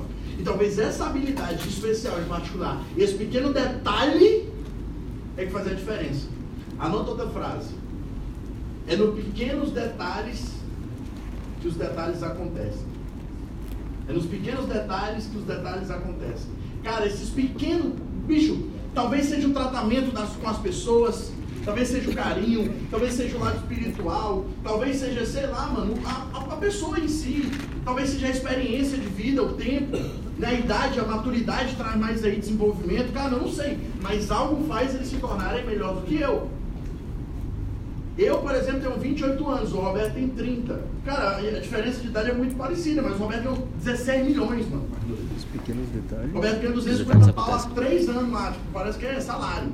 250, 250, 249, 248, 250, 250. Ele disse, tá tudo certo, tipo, good vibes. Por que será? Mentalidade. Essa semana que passou agora, eu estava lá em Porto Alegre, eu até brinquei com ele. O Roberto tá com problema na coluna, né? E aí ele, ele descobriu, depois de grande, que ele tem uma vértebra a mais. Falei, caramba, que parada doida, né? Tipo, é uma a cada um milhão, tipo, aquelas paradas bizarras, assim, uma a cada não sei quantas pessoas tem uma vértebra a mais. E aí ele tá com problema de coluna e tal, ele tá impedido de estar tá viajando, por isso que ele não tá fazendo DBS. E aí teve um dia que ele tava com as dores e tal, e aí eu tava lá na casa dele e eu tinha marcado uma live, num domingo à noite. Tipo, domingo passado. E aí eu falei pra ele, mano, já marquei a live contigo, pô. Aí ele falou, não, primo, tá doido, mas tá tá e tal, o. Falei, meu primo, se vira aí, mano, vamos fazer essa porra. A galera tá aí, mas nem, nem tu fale duas coisas aí. Bicho, é impressionante. Liguei a live, dei boa noite, sei o que, virei o celular pra ele, o bicho começou. Esquece tudo, pô. Tipo, mano, mano, e a galera perguntando isso, Roberto, o pessoal tá perguntando aqui como é que vai pra fazer tal coisa. Como é que vai fazer tal coisa? Mano, você vê assim, bicho, o bicho tá. É, é muito preparo, pô. É muito tempo de estrada. Entende isso? Então ele absorveu muito conhecimento. Então tudo que é grande começa pequeno. Esse foi o meu primeiro evento que eu fui da Rinodê. Olha que doido. Esse evento aqui, ó. Eu quero contar a história desse evento, porque esse evento foi um evento que mudou a minha vida. Alguém tem um evento que lembra que mudou a sua vida? Cara, mudou o start, deu um, uma parada no meu negócio. Tem algum? Alguém aqui tem? Sempre tem, né? Nesse evento, a gente foi de ônibus aqui de Curitiba e a gente se trocou no ônibus. Dentro do ônibus. Né? A, a, primeira mulherada botou a roupa e saiu e a gente entrou, cara. Os caras de cuecão entrando no ônibus assim pra botar a roupa. Olha que coisa doida, mano. Eu vou contar a história desse evento. Vocês eram o que, né? Você lembra? Duplo. Duplo diamante, né? Eu era prata. Não mudou muita coisa, mas estou meio que na régua.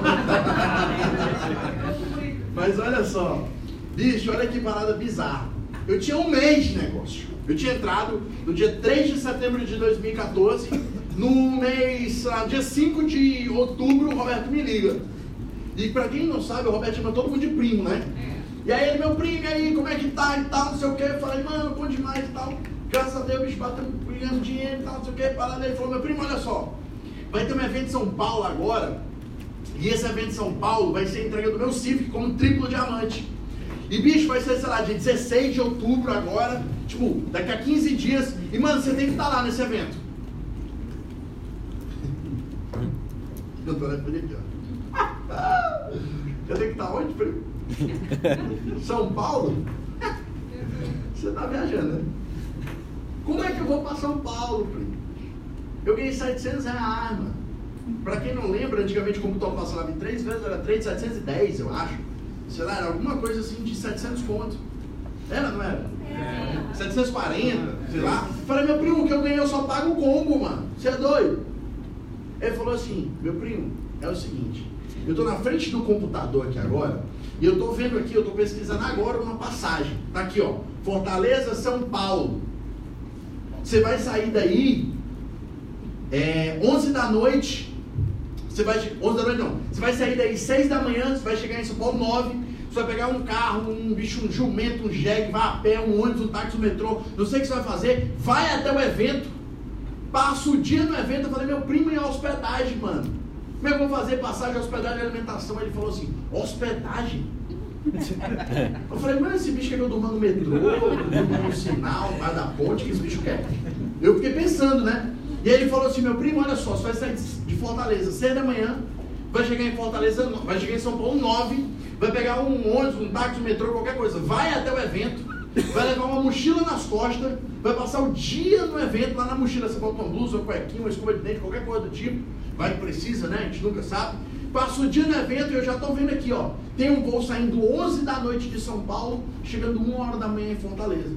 Você passa o dia no evento, no final do dia você sai do evento, o evento acaba por volta de 9 horas, você vai para o aeroporto, do aeroporto você embarca e vai para Fortaleza. Eu falei assim, meu primo, mas você não está entendendo, pô. Eu ganhei 700 pau, eu mal pago, vou pagar meu kit aqui agora, a gente fez umas vendas, mas pouca coisa, ainda vamos receber, tal, tal, tal, PPP, papapá. Ele falou assim, primo, deixa eu te falar uma coisa. Como foi que você fez para entrar no negócio? Eu falei, pedi o cartão da minha mãe emprestado. Aí ele foi e disse assim, ó, depois pega de novo.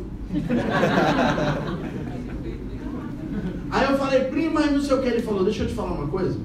Se você não estiver em São Paulo no dia 16, não conta mais comigo, beleza, primo? Tá bom. Ele ligou o telefone. Primeiro que eu fiquei assim. Ele não fez isso não, mano. Ele desligou na minha cara. Caralho. Beleza, mano, peraí. Peguei o telefone, liguei pra quem? Mãe, né? Oi, mãe! Tudo bom? Como é que a senhora tá? Mãe, deixa eu lhe falar, é que o Roberto me ligou, ela toda entusiasmada, minha mãe tinha se cadastrado, minha mãe tinha conhecido o Roberto naquele evento lá e tal, que tinha sido quando eu comecei, que negócio todo. A mãe, ai que legal, o Roberto veio, veio aí e tal, pô, bacana. Foi o que ele te disse. Falei, sabe o que é, mãe? É que o Roberto me chamou porque vai ter um evento lá em São Paulo. Pra que que eu falei isso? Ela falou de novo esse negócio que vem desse evento lá em São Paulo, porque lá é os líderes e os líderes têm que estar lá. E você é líder para estar no lugar do líder e tem que estar com meio do líder. Eu percebi até a, frase né? Tipo, você quer ser um líder, você tem que estar onde os líderes estão. Falei, de novo, esse negócio de evento, eu passei três. Minha mãe ficou né, pagando o prejuízo do passado lá. Falou, papai, paguei 10 anos de evento, o que e tal. Falei, mãe, é porque assim, o Roberto falou que se eu não fosse, eu não contasse mais com ele. E isso atingia ela, porque se não me ajuda, não ajuda ela, porque, né? Aí ela falou assim, quando é? Aí eu falei assim, mãe, sabe o que, é? É dia 16, lá em São Paulo. Aí ela falou, mas meu filho é muita despesa, é passagem, hospedagem, alimentação. Aí eu falei, hospedagem, mano. Não precisa de hospedagem não, mano. Eu tô com o computador na minha mão aqui, ó. Sai 6 horas da manhã Chega 9 horas em São Paulo, bicho pega um avião, táxi, metrô, qualquer coisa, vamos um evento, leva uma mochila nas costas, bota uma blusa, uma cueca, uma escova, vai que precisa. Né, mano? Sai de lá do evento, 9 horas, vai 8, 11 horas pro aeroporto, pega um voo, uma hora da manhã eu tô em Fortaleza, mãe. Tudo certo. Aí ela pegou e falou, gostei de ver, meu filho. Eu tá orgulhosa. Eu falei, pois é, mãe, eu tô afinzão e tal. Aí eu falei, mãe, o Gesto tá aí, o Gesto é o esposo, o esposo da minha mãe, né? Falei, mãe, o Gesto tá aí, ela falou, tá, peraí, passou pra ele, eu falei, Gesto, me empresta uma mochila. Falei, me empresta uma mochila, mano. Falou, tá bom, mano, me empresta. Peguei o meu, meu o cartão da minha mãe, comprei uma passagem. 1.600 reais em 10 vezes. 1.600 reais em 10 vezes. E fui pro evento. Aí eu fui pro evento. Olha só aqui, ó. Eu caio, fila de entrada. Adivinha o que eu tava? Mochila nas costas. Foi o lançamento da Universidade de Rinodê. Aí você olha para isso aqui, aí você fala assim: esse cara é mentiroso. Já levou, foi a equipe. Já devia ser bem diamante. Deixa eu dizer um negócio para vocês. Na Bíblia tem dizendo que pecado é mentir. Omitir, ninguém disse nada sobre isso. Eu cheguei nessa galera aqui que estava na porta e falei, galera, olha só que galera da Rinodê! Aí tirei uma foto desses loucos aqui na porta, postei no meu Facebook e botei assim, galera super motivada na nossa regional, na nossa convenção, sei lá. Eu falei que a galera era minha? Não. Eu falei que não era? Não. Então pensem o que quiser. Só falei que a galera tava super o quê? Motivada. E a galera tava motivada. Só que tem um grande detalhe. Essa publicação ali gerou um monte de pergunta na cabeça da galera. Mano, que bagulho é esse que o Caio entrou, tem um mês, já tá em São Paulo, já tá com uma galera, galera tudo arrumada, com cara motivado, tudo, ah, tudo. Mano, que bagulho é esse, velho? E a galera, através dessa publicação, veio fazer o quê? Me perguntar, inbox e tal. E eu não falei que era Rinodê, eu não falei nada. Eu falei, cara, evento São Paulo, galera super motivada. Tirei essa foto aqui, ó, postei. E nesse dia eu fiz esse vídeo. Jay, libera meu áudio aí. Nesse dia eu fiz esse vídeo. Olha só esse vídeo. Ah, antes do vídeo, essa foto. Quero contar a história dessa foto. A história dessa foto é o seguinte. Você quer saber se alguém é pobre? Vou ensinar para vocês. Detector de pobre. Se a foto dele de selfie da câmera da frente for tão ruim, tão ruim, tão ruim que mal dê para reconhecê-lo, ele é pobre. Porque geralmente o celular de pobre é ruim a câmera da frente, né? Gente, eu tava lá atrás, lá atrás, lá atrás, lá atrás. Galera da última fileira aí, ó. Levanta a mão aí, galera da última fileira aí, ó. Tô com vocês, acredito em vocês, viu? Tamo junto aí, ó. Firmeza. Galera, o Evandro Viana parecia um anãozinho, um pretinho desse tamanho aqui, ó. Mano, lá atrás. E aí eu tirei essa foto aqui, né? Tirei a mochila, botei aqui na, na cadeira e fui lá e tirei a selfie. Aí eu tô lá, depois de ter ficado horas procurando, arrumando uma cadeira, o meu patrocinador abençoado, Roberto Lopes, mandou uma mensagem para mim, no WhatsApp. E aí, primo, chegou? Mandei a foto para ele, cheguei. Ele falou, mano, eu tô aqui na frente, ó, nesses corredorzinho aqui, ó, que era a área dos tribos, imperiais e tal. Eu tô nesse corredorzinho aqui na frente. Vem cá, mano, porque eu não posso ir até aí, não. Vem cá pra tu tirar uma foto. Aí eu peguei e fiquei pensando assim, cara, se eu for com a mochila, eu perco a cadeira. Se eu deixar a mochila na cadeira, eu perco a mochila. Se eu não for, eu perco o patrocinador. Mano, peraí, o que que, que, que, que vale mais aqui nessa circunstância? Cara, perder o patrocinador não posso, então vou lá. Botei a mochila nas costas, desci aqui na escadinha e fui lá na frente e tirei essa foto. Essa foto durou 30 segundos. Cheguei lá, o Roberto tava lá, e aí, primo, como é que tá? O quê. Pá, tirei a foto. Aí ele falou, aí ele, valeu, primo, tamo junto. E voltou e sentou no sofá. E eu voltei com a escada assim. Mano, não tinha mais o trampo da cadeira.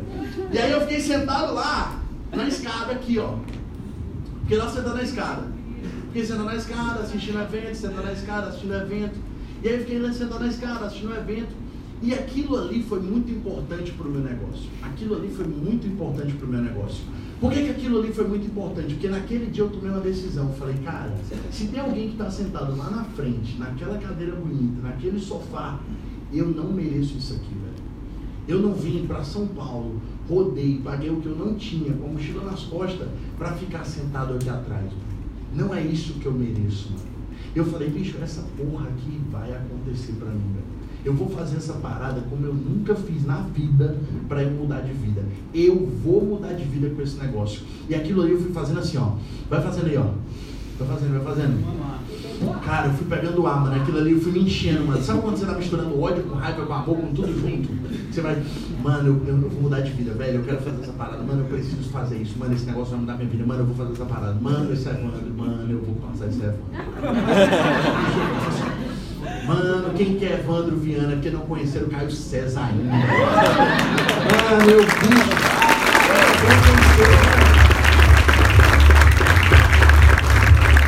Os meninos que são mais próximos a mim sabem, eu sou desaforado. Eu sou, eu sou.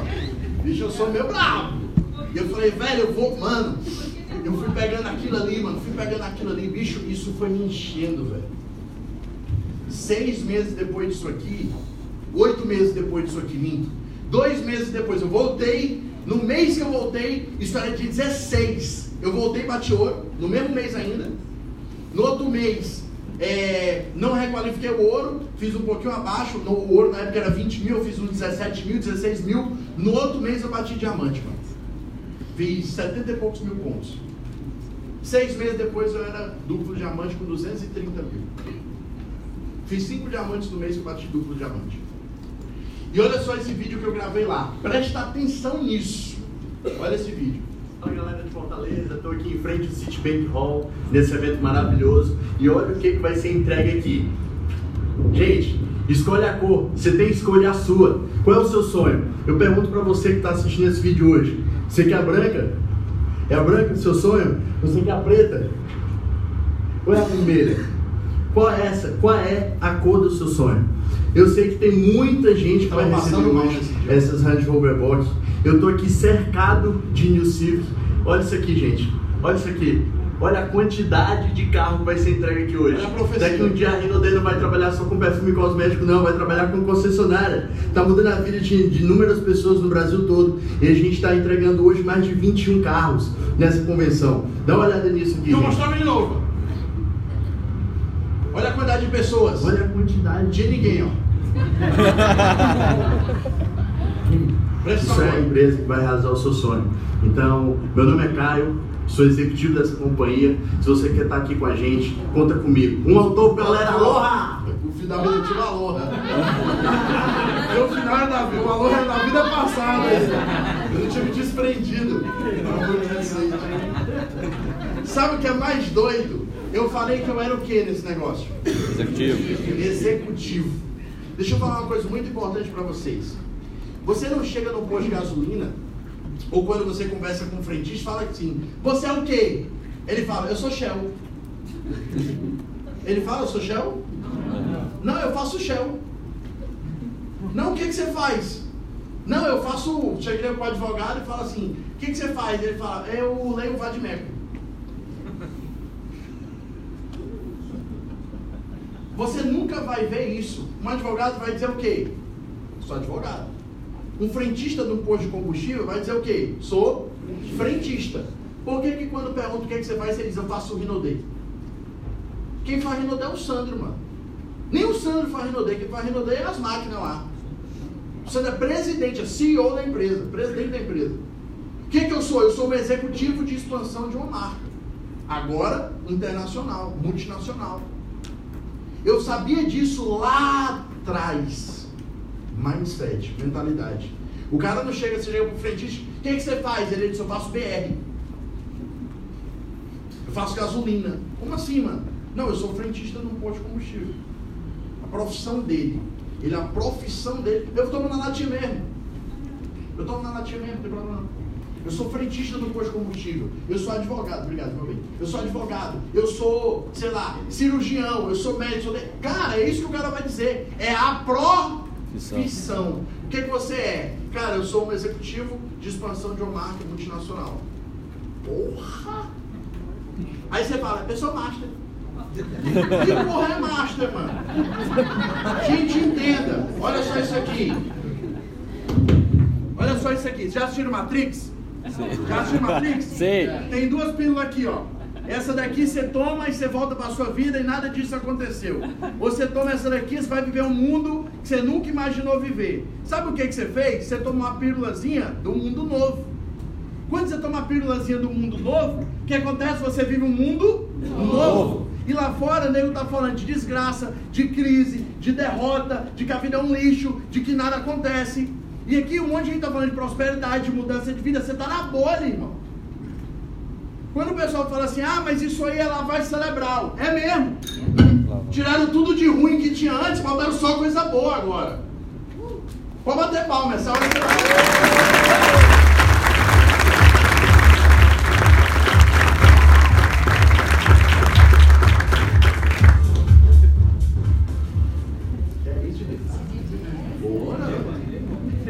Entenderam, gente? Gente, vocês entenderam? Sim. Então, a partir de hoje, você tem que ter uma postura o quê? Profissional. Profissional. Repita comigo. A partir de hoje, você tem que ter uma postura o quê? Profissional. Profissional. Deixa eu dizer uma coisa pra vocês muito séria. Eu sou um cara além do meu tempo. Olha só isso. Estou enxergando. Visionário. Deixa eu dizer uma coisa pra vocês. Reflitam comigo. O mercado imobiliário, tá bom ou tá ruim? Comprar, tá bom. Depende. Depende. Depende, mano. O mercado do, do ramo do- da advocacia, tá bom ou tá ruim? Depende. O ramo de automóveis, as lojas, as concessionárias, tá bom ou tá ruim? Depende. Cara, eu tenho profissionais, eu tenho amigos meus que estão ganhando uma puta grana com carro. Mas ganhando grana assim de bico, não sabem nem onde botar. De tanta grana os caras estão ganhando. E eles vendem carro, tipo, prêmio, carro a mais. Só público AAA. E eles estão ganhando dinheiro. Eu tenho um cara que eu conheço que morava no mesmo condomínio que eu. Aí eu me mudei, eu não moro mais no mesmo condomínio que ele. Mas o cara morava numa casa de 2 milhões, pô. Sabe o que, ele era? Corretor de imóveis, mano. Que às vezes a galera acha que corretor de imóveis é. O cara passa dia no sol. Lá no plantão. Morava numa casa de 2 milhões, pô. Três carros na garagem. Eu tenho amigos meus que fazem, são advogados, que têm banca de advocacia, que os caras estão ganhando dinheiro assim de, nada. Sabe por quê? Anota o que eu estou te falando aqui, ó, na tua cabeça. Presta bem atenção nisso. Para o bom profissional não existe momento. O nosso negócio ele é atemporal. O que, que significa isso? Que para quem é bom, não vai ter antes, durante ou depois. Sempre vai funcionar. Porque para quem é bom, continua cadastrando. Quem é bom, continua vendendo. Quem é bom, continua indo para as APMs, prospectando, cadastrando, crescendo, ganhando bônus. Aí você fala assim, cara, mas o negócio deu uma queda. Deu, porque a maioria das pessoas não eram profissionais. Muito simples, pô. Qualquer um entrava, qualquer um fazia. E que é um defeito do multinível? Nós não temos filtro. Por que que uma empresa do mercado tradicional, ela é geralmente uma empresa boa, uma AAA, uma empresa AAA, ela sempre vai continuar crescendo. Porque o processo seletivo para ser funcionário dessa empresa é pica, mano. É altamente restrito. Então só vai para essa empresa quem é bom do bom do bom. Fala outro idioma, tem experiência internacional, formado, mestrado, pós-doutorado. É ou não é assim que acontece? Sim. Então, no mercado tradicional, há muita exigência para você ter um cargo bom. Na Rinode, qualquer um entra. Então, não tem filtro. Como não tem filtro entre o cara bom, de mentalidade, e o cara sem mentalidade? Entre o cara com a mentalidade próspera e o cara que pensa em pobreza. Entre o cara com um monte de preconceito e entre o cara sem preconceito. Entre qualquer um, pô. Então, isso é uma coisa que nós, com o decorrer do processo, nós estamos profissionalizando o mercado. Quem está profissionalizando esse mercado, adivinha? É a Rinode, pô. Nós estamos não só profissionalizando, nós estamos moralizando. Por exemplo, vocês sabiam que o presidente que é eleito geralmente é o presidente mais rejeitado? Sabiam disso? Sim. Prova disso que aconteceu? Bolsonaro. Mais rejeitado, eleito. E detalhe, só foi eleito porque não tinha o Lula, porque se tivesse o Lula, o Lula é o mais rejeitado, mas ia ser o que ia ser, ia ser o que ia ser. Porra! Ia ser o que ia ser eleito. Ia ser o que ele falou do 13, mano. nervoso. Calma, brincadeira, brincadeira.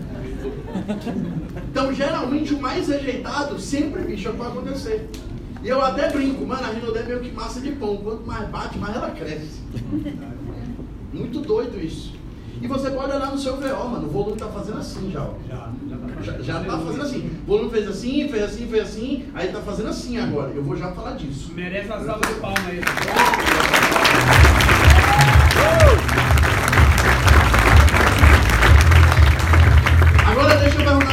vocês. Não, é oba-oba, tá? Não quero que. Não. Mano, quem aqui tem convicção que esse é o negócio da sua vida? Eu, eu, Eu. Legal. Esse era um moleque de 20 e poucos anos que tinha entrado no negócio, que tinha ganho 700 reais na empresa e que tinha investido mais do que tinha ganho para ir no evento. Agora olha pra esse moleque aqui. Fala galera, tudo bem? Carlos César Imperial, Diamante do Rio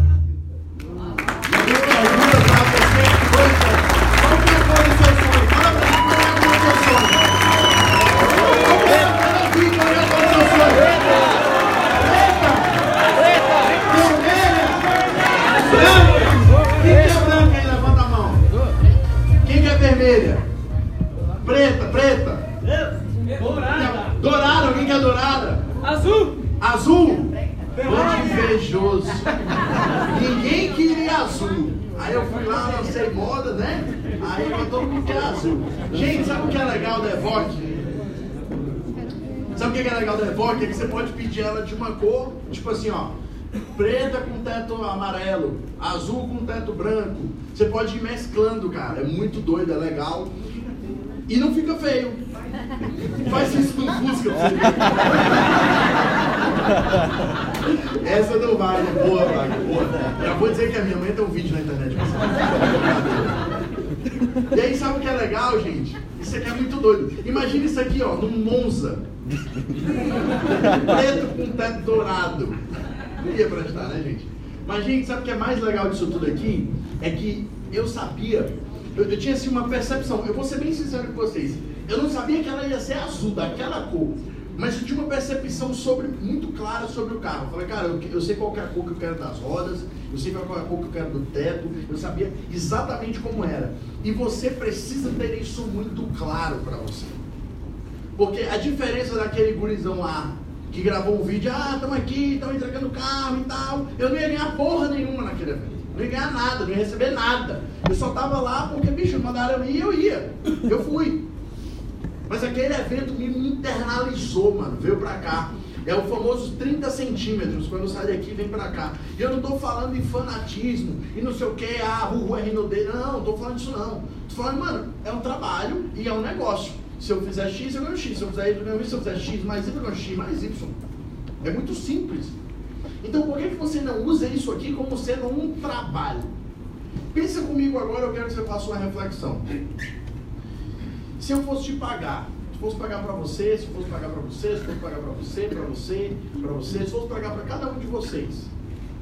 Se eu fosse fazer uma avaliação e eu fosse pegar o teu dia inteiro da última semana, de segunda a domingo, da última semana, não falando dessa não, da última, da semana passada. Se fosse pegar um relatório, horas você acordou, quantas horas você trabalhou, quantas horas você dirigiu, quantos áudios você ouviu, o que, que você leu, o que, que você consumiu na internet, quanto tempo você ficou na internet, no Instagram, no Facebook, quanto tempo no WhatsApp, quanto você fez em venda, quanto você fez em pontos, quantas vezes você foi na franquia, quantas vezes você mostrou o plano. Se eu fosse pegar um relatório, eu fosse te pagar em cima disso. Quanto você mereceu?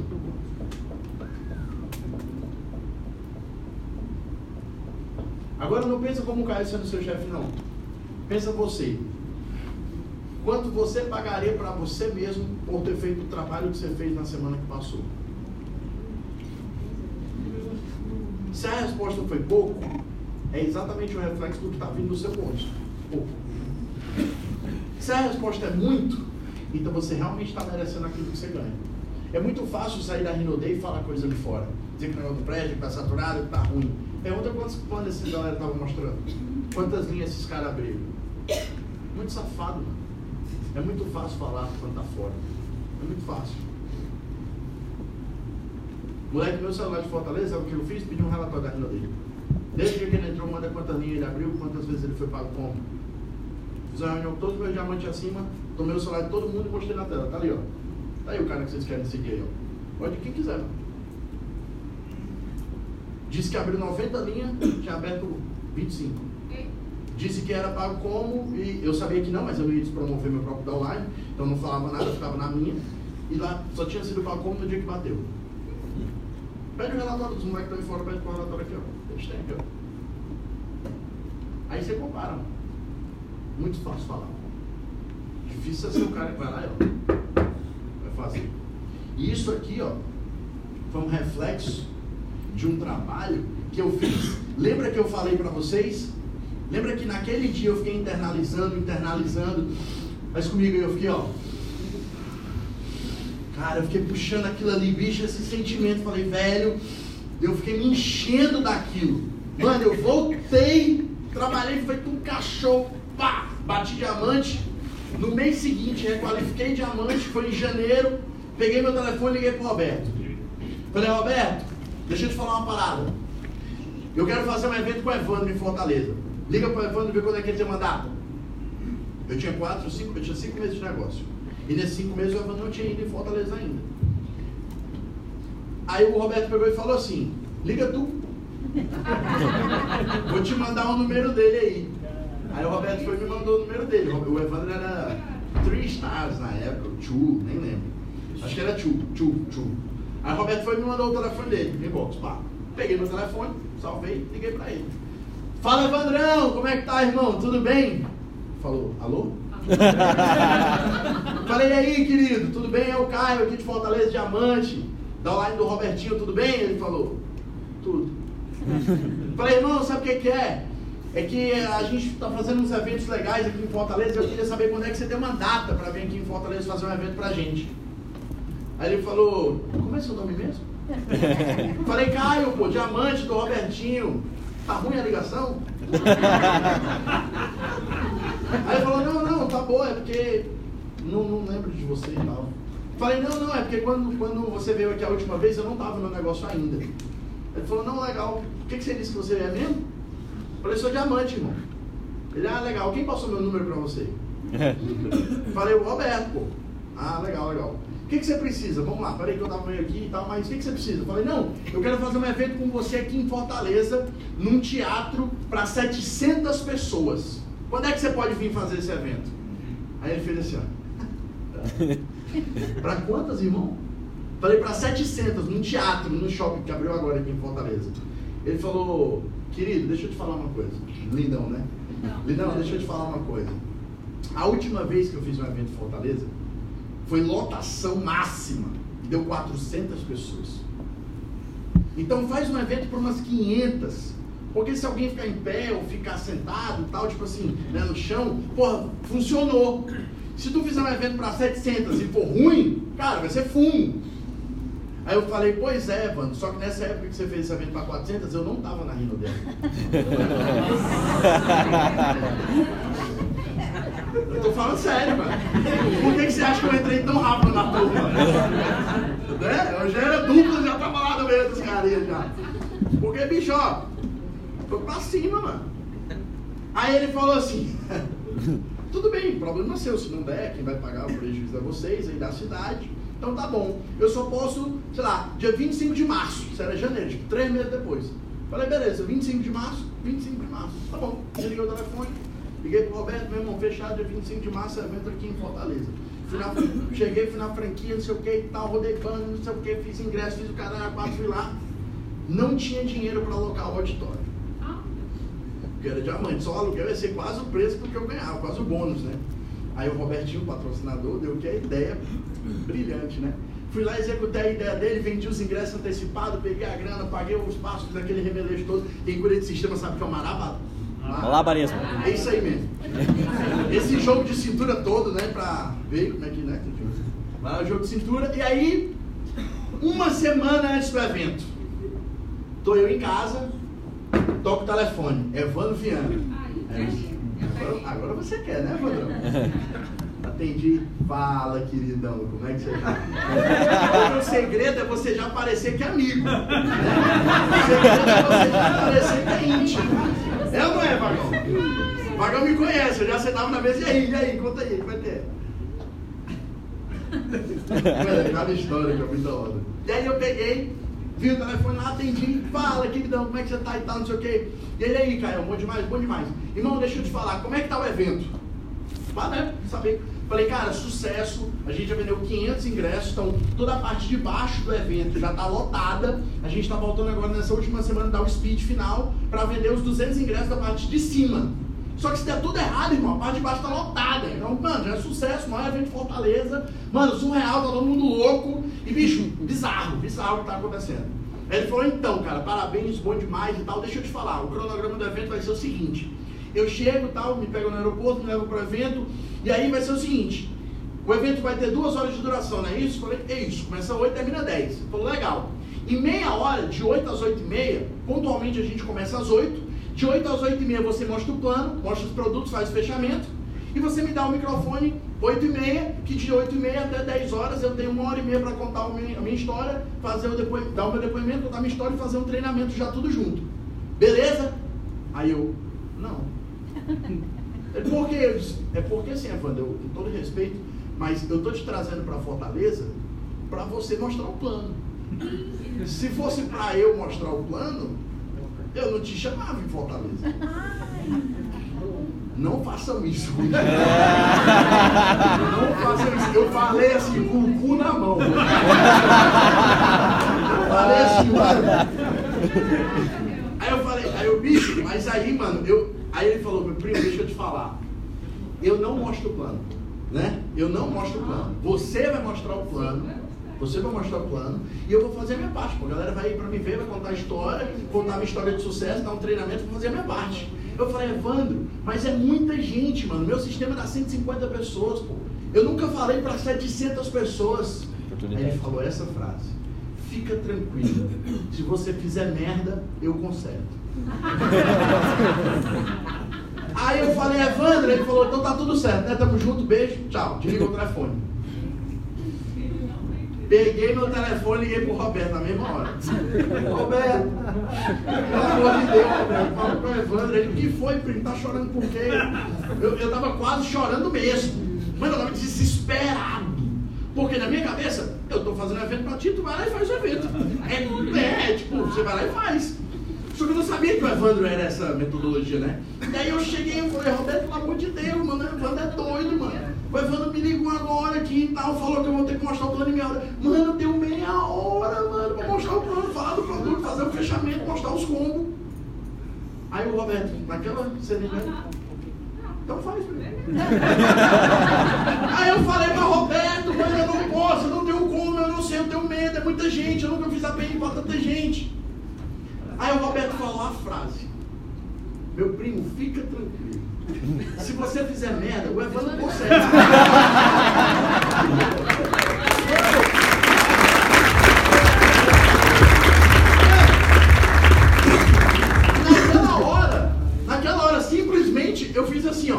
Tá bom.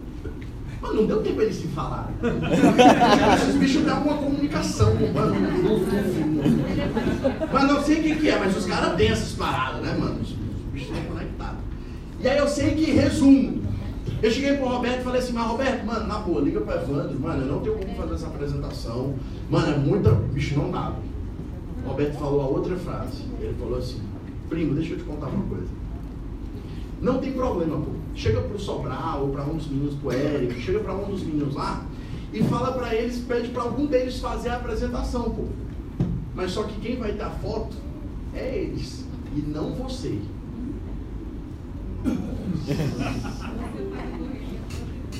É, tipo, eu faço a correria atrás do cara, vem os ingressos e pega o microfone. Não, faz tu agora. Eu falei, mano, eu vou fazer merda, mano que se vire. Mano que se vire, mano. Mano que se vire e tal. E aí, resumindo, peguei, cheguei lá, peguei o microfone, 30 minutos. Por isso que eu aprendi, acho que é pra mostrar o plano, né? Mais rápido e tal. Com... Mano, sem tipo, sem pular muita informação, mas dando bem ali pontual. Tal. Chamei o Evandro e fizemos o evento. Até esse dia, tinha sido o maior evento que Fortaleza já tinha sido feito, era para 400 pessoas como Evandro, e eu fui lá e botei a estaca assim, ó, um nível acima, com 700 negros, e eu tenho uma foto dividindo o palco com o primeiro titã do mundo.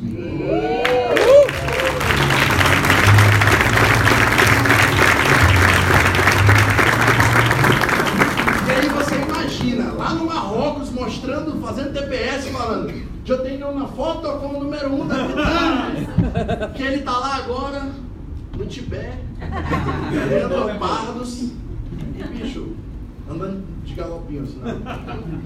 Cara, é bizarro isso aí. Mas isso só aconteceu por causa disso, ó. Aceite os desafios. Tem muita gente que se eu pego o microfone e falo assim, ó, irmão, hoje é contigo, abre o evento. O líder chega, vai começar o evento, chego lá e pego o microfone, boto na mão e falo, irmão, vai lá, dá boa noite, abre lá o evento, vai lá. Aí o cara, não, pô, eu não, pô, não, mano, pra mim não, não, pô, não, bicho, pode pede pra outro, toma aí, vai, vai tu. E fica nisso. Sabe o que muitas vezes acontece na caseira, pô, na caseira, na casa do cara, na casa de um da online, eu chego pra ele e falo, irmão, mostra a primeira parte aí. Deu certo a? É porque eu me mexo muito, mano, é terrível. E aí eu peguei, vou lá e, mano, mostra a primeira parte. E o cara não mostra, pô. O cara não vai, não dá o próximo passo. Irmão, você precisa fazer isso aqui, ó. Aceite os desafios. Sem o desafio, você não vai vencer nesse negócio. Não vai dar. De verdade. Cara, o que significa os desafios? Tudo. Tudo que você precisar passar, você vai precisar realmente passar por isso. Faz parte da prova do teste para saber se você vai vencer nesse negócio ou não. Porque não tem como vencer nesse negócio sendo fácil. Você nunca vai estudar isso. Alguém aqui já teve que superar, já sentiu que já superou um desafio muito grande que tinha? Vergonha, medo, falar em público, dar depoimento, fazer apresentação? Já? Você já concorda que já valeu a pena esse negócio na sua vida? Sim. Olha que eu quero contar uma coisa para vocês agora. Minha principal conquista dentro do grupo Rinodê, eu sempre falo disso, no meus TPS eu vou comentar isso, isso faz é, correlação com o que eu vou falar para vocês após esse slide. Essa foto aqui, essas fotos aqui, são na Disney. Aqui lá é no resort, no West Lake, lá na Flórida. Aqui é no Animal Kingdom e aqui é no Magical Kingdom, lá onde tem aquele bicho, puta é, é, apresentação lá no final, castelo. Agora sabe o que é mais doido? Que a Rinodê pode proporcionar isso pra gente. Isso não era uma viagem da Rinodê de Triplo Diamante. Eu fui no começo do ano na viagem triplo, no outro ano eu fui no começo do ano na viagem triplo, no final do ano, foi em novembro do ano passado, eu fui pela segunda vez no ano, levando meu filho lá, a gente tinha combinado com a Ana, claro, o Samuel, para levar a filhinha deles também. Aí a gente foi lá levando os filhos. E cara, sabe o que é mais doido? É que o meu filho, quando ele está assistindo filme, desenho, essas paradas que aparece esse castelo, ele não fala assim, papai, olha o castelo da Disney. Ele fala assim, papai, olha o castelo que nós fomos lá na Disney. Isso tem uma puta diferença. Entre seu castelo lá na Disney e seu castelo que nós fomos na Disney. Isso é mindset, isso é mentalidade. E ele, cara, sabe o que é mais doido? É que assim, ele pode não lembrar de muita coisa, ele pode não lembrar de, de. Cara, eu até brinco, eu fiquei puto porque ele não quis tirar foto com o Mickey, a gente passou duas horas na fila quando ele viu o Mickey, ele. Ah, eu falei, caralho, vai tirar foto com o Mickey. não, não falei isso não. Aí eu fiquei, mano, o Mickey, filho, o Mickey, o Mickey, Zurelinho, o Mickey. Aí ele não quis. Você tirou. Aí eu saí da fila, aí quando eu tava andando assim, ele falou, papai, picolé do Mickey. Eu disse, picolé de 10 dólares, tu quer? ah, mano, vai, pô, Disney é tenso o bagulho. Eu acho que a Disney comprou uma nuvem, mano, sério. Toda vida que eu tô lá chove. E a capa de chuva é 10 dólares. É 10 dólares pra você, 10 dólares pra sua mulher, 10 dólares pro seu filho. É, mano. Mano, é bizarro. E na hora do negócio para, é tipo, eles compraram uma, uma nuvem, certeza. Deve ter uma nuvem. Aí, sabe o que é mais doido? Aonde eu viajo, por todos os lugares que eu passo, eu faço uma pergunta. Não, não, eu não quero saber se você já foi, tá? Isso é até legal se você já foi. Não importa como também você já foi. Mas quem aqui acha que a Disney é um desejo, um sonho, assim, de muitas pessoas do mundo inteiro? Quem que acha que isso é, é, é verdade? Pode levantar a mão e o braço. Legal. Acho que todo mundo levantou a mão, né? Quase 99% da sala levantou a mão. Para vocês que não sabem, existem duas Disney, né? Existe a Disney na, na, na Flórida, nos Estados Unidos, e existe a Euro Disney. Lógico que a Disney top é essa. É a, tipo, digamos assim, a, a, a primogênita, né? E, e, cara, lá é muito doido que na Disney você vê pessoas realmente do mundo inteiro. Você vê chineses, marroquinos, japoneses, africanos. Cara, você vê gente do mundo inteiro. E do nada você vê um cara falando português, tipo, tem um brasileiro lá no meio. Aí tem um português de Portugal lá falando lá. Cara, é muito doido. E aí tu, tipo, é o mundo inteiro. Mano, a Disney é uma máquina, um rolo compressor de fazer grana.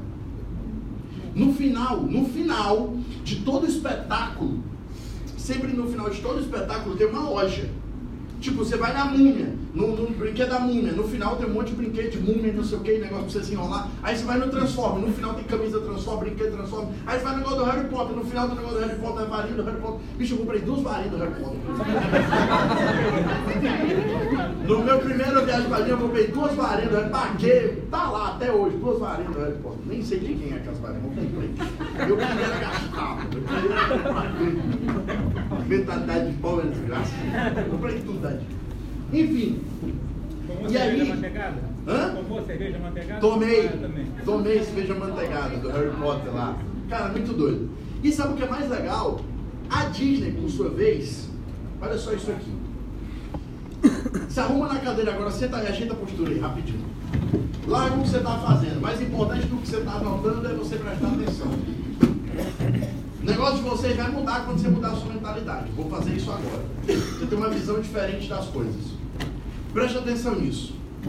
A Disney, por sua vez, quando uma empresa ela quer aumentar o seu capital, quer adquirir recursos para poder ela se expandir, para ela poder crescer, uma das formas que ela faz é pedir um empréstimo do banco. Concorda? Sim. Vai lá e pede empréstimo do banco, o banco vai lá e empresta dinheiro, ela vai lá e investe nela mesma.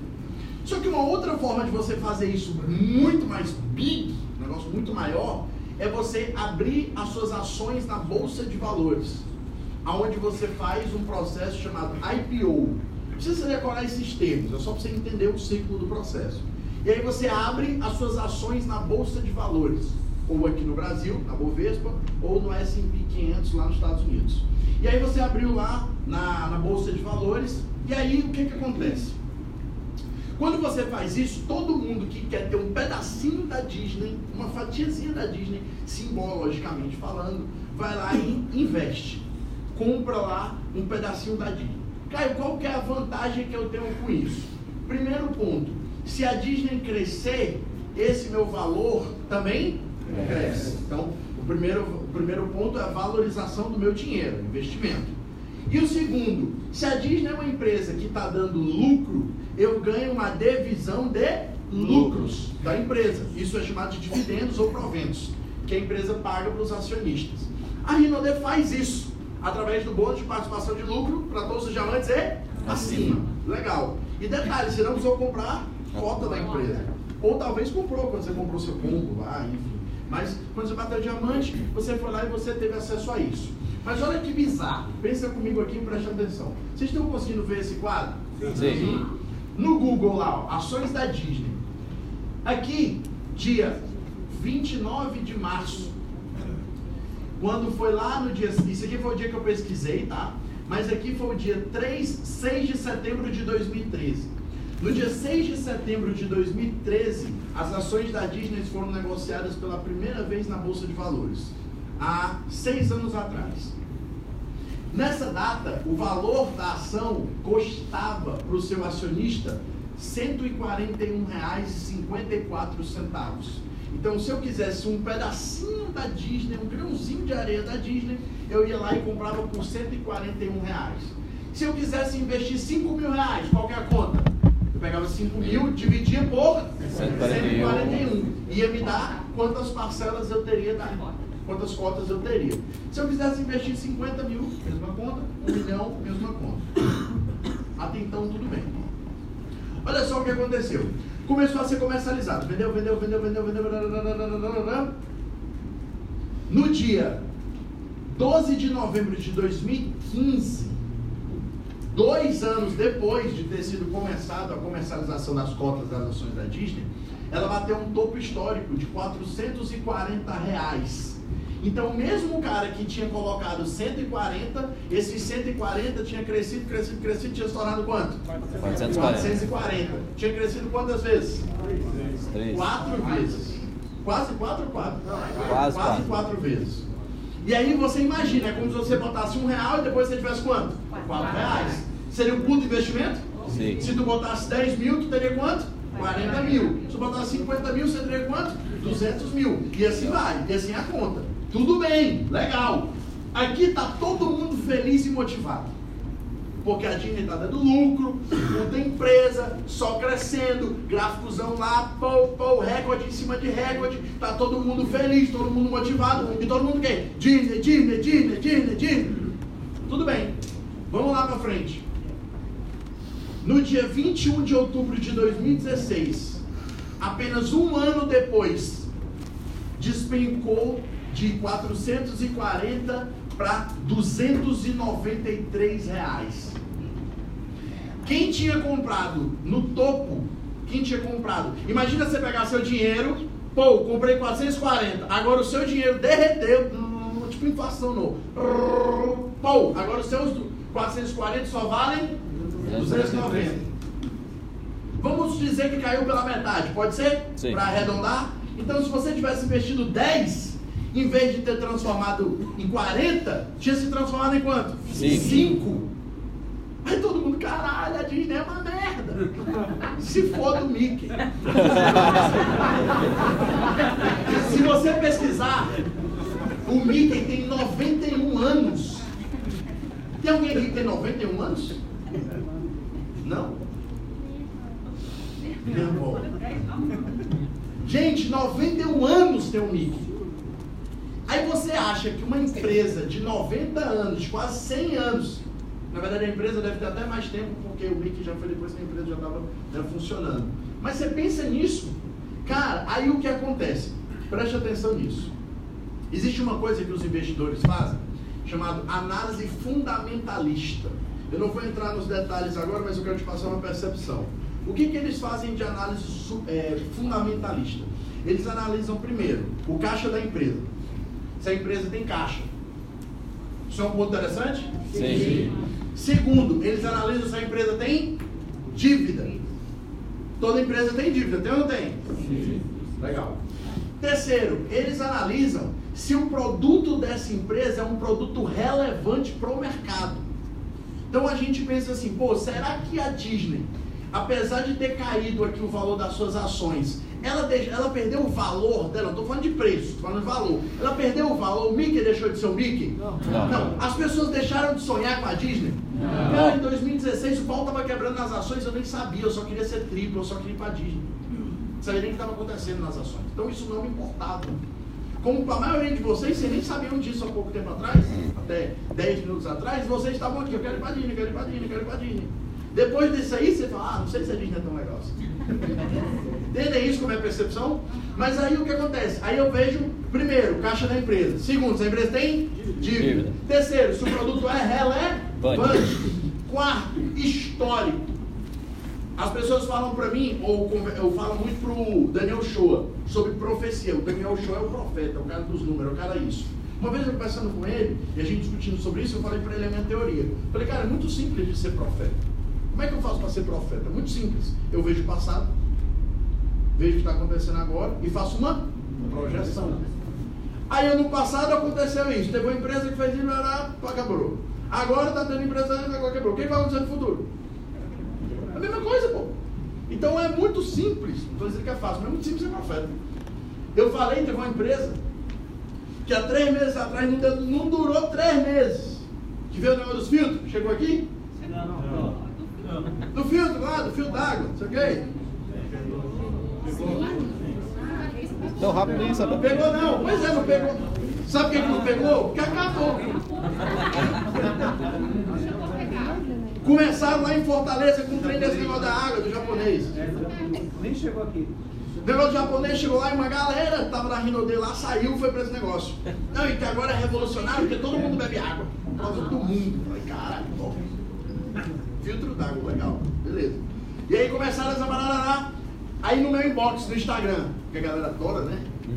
Caio, o que, que você acha da empresa tal? Só botei assim, ó, eu não dou três meses. Por quê? Porque a mesma empresa tal, ela já estava indo para o mercado pela terceira vez, com terceiro nome diferente, com terceiro CNPJ diferente, oferecendo a mesma coisa. Então, mano, se quebrou duas vezes, qual a probabilidade de quebrar a terceira? Aconteceu o quê? A mesma coisa. Só que nega burro. E vai. E a gente diz, não vai, mas vai, tá bom. Mas enfim, eu analisando tudo isso, aí eu vou e analiso um monte de outras coisas da empresa. Analiso lá o lucro líquido, eu analiso lá o patrimônio da empresa, eu analiso o que, que a empresa tem de estrutura em termos realmente patrimonial. Pô, peraí, a empresa deve um bilhão. Dever um bilhão é dever muito? Depende. Cara, se só uma fábrica custa 5 bi, eu estou dizendo que a Rinode não, estou dando só um exemplo. Imagina aí uma siderúrgica dessa. A empresa deve um bi. É, o, o, o, custo dela para ela funcionar é um bi. Só que se ela vender só uma, uma termoelétrica daquela ali, ela fatura 5 bi. Dá para pagar a despesa? Ah, então, porra, é um negócio que deve muito, mas também é um negócio que tem muito faturamento, e por aí vai. Então, tem toda essa análise. Tudo bem até então. O que aconteceu aqui? Muita gente, isso a gente usou uma expressão no termo é, de investimento que é sardinhou. Muita gente sardinhou. O que, que o cara fez aqui? Ele tinha comprado na alta, a empresa caiu, aí ele achou o quê? Se caiu, vai cair? Mais. Mais. Aí o que o cara faz? Vende. Vende. Pula fora. Ele sai. Então, trazendo para o negócio da Rinodei. O negócio da Rinodei cresceu, cresceu, cresceu, todo mundo, é Rinodei, Rinodei, Rinodei. Aí o negócio caiu, porque todo negócio sobe, o negócio cai. O negócio caiu. Aí a galera falou, o que? Rinodei vai acabar. O que, que aconteceu, pessoal? Vazou. Ficou fora. Foi lá sardinhar. Preste atenção. Que dia é esse aqui, gente? 21 de outubro de 2016, não é? Sim. Um ano depois.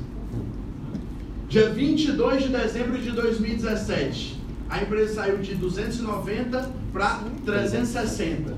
Depois, um ano depois, dois anos depois, saiu de 360, 360 para 425. Depois, bateu agora, em março, 434. E agora, 524.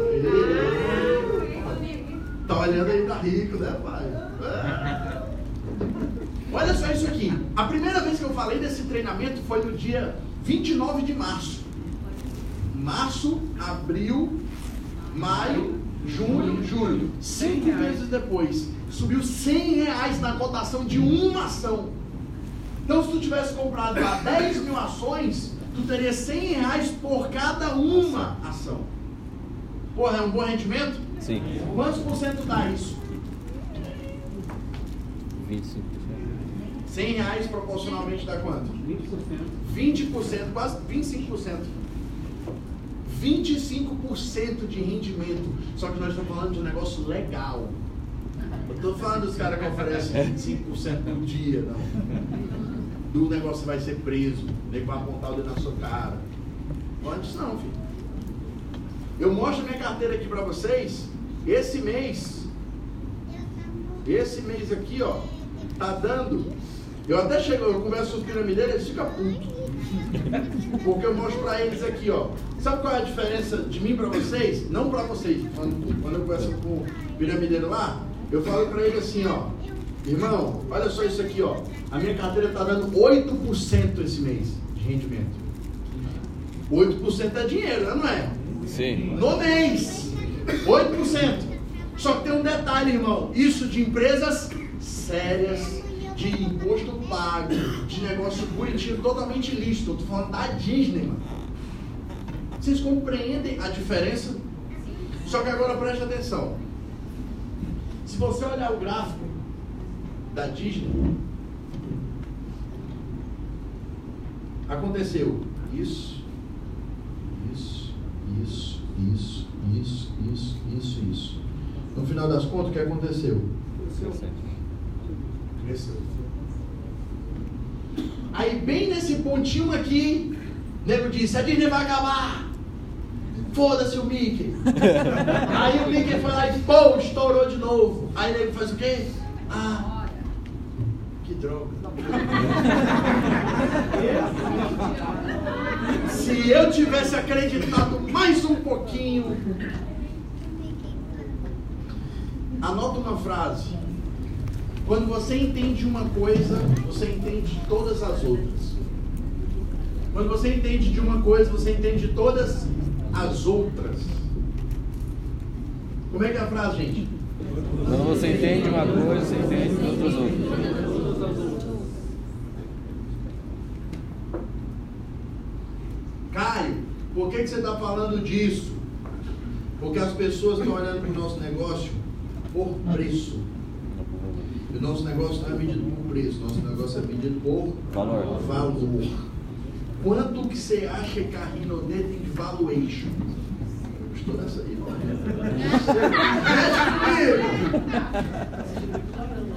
Tá assistindo Billions. Pegando mesmo. Quem te viu, quem te vê, seu boca. Nossa, você vai falar isso depois mesmo, claro. Vai falar isso depois mesmo. Vou dar foi mesmo Brasília. Cara, na boa. Quando a gente olha para isso aqui, a gente entende. Agora, agora que é a dura reflexão, vamos lá. Sejamos maduros aqui. Todo mundo aqui é maduro o suficiente para me ouvir. Preste atenção nisso. Se com a Disney acontece isso, por que, que você acha ser abençoado? Que não vai acontecer com o seu negócio. Não existe, em hipótese nenhuma, se você pegar a Amazon, se você pegar a Disney, se você pegar, cara, o Facebook, se você pegar. Lembra dos escândalos que teve no Facebook, tava vazando, que denunciaram o Facebook, tava vazando os negócios lá, para os negócios não sei o que, da Rússia, não sei o que. Pois é, o que, que você acha que aconteceu com, com o preço das ações do Facebook? Vou te dar um exemplo claro, Brasil aqui, Brasil. Vale do Rio Doce. Janeiro agora, o que aconteceu? Brumadinho. Lá na época em Brumadinho aconteceu o desastre. Eu não estou aqui para falar disso. Deus livre, Deus sabe do meu coração. Não estou aqui para questionar disso. Estou falando aqui sendo racional. Tira a emoção. Estou pensando como empresário. Racionalmente, o que aconteceu? Na sexta-feira, eu pesquisei, eu parei para pesquisar sobre isso para poder trazer isso para vocês. O evento aconteceu, o desastre aconteceu na sexta-feira, final de tarde. A bolsa fecha 5 da tarde. Então, quando o- as coisas começaram a ser noticiadas, a bolsa estava o quê? Fechada. A bolsa fecha sexta-feira, depois de 5 e abre na segunda a partir das 10. Então, o reflexo disso só veio quando? Segunda-feira. Depois de 10 da manhã. Quem tava dizendo assim, caralho, a Vale, pô, mandou um monte de gente, que desastre, essa empresa é uma merda. Fez o quê? Vendeu, vendeu, vendeu, vendeu, vendeu, vendeu, saiu, saiu, saiu, saiu, saiu, saiu. Eu não estou questionando se o que ela fez é certo, se o que ela fez é errado, eu não estou questionando isso, estou falando sobre a parte empresarial. Um monte de gente saiu, saiu, saiu. As ações delas, que custavam 44, 42 reais, despencou para tipo 28 para 30. Então, tipo, caiu 10, 15 reais numa ação. Isso é muito, tá? É que parece pouco, mas é, isso é muito dinheiro. Porque para ganhar um, dois reais, é, uma- né? Então, a galera, se a galera entendesse que é difícil pra caralho ganhar dinheiro, aqui é muito fácil, mano. Você quer um Bitcoin legal? Empire Coin, 100% ao dia.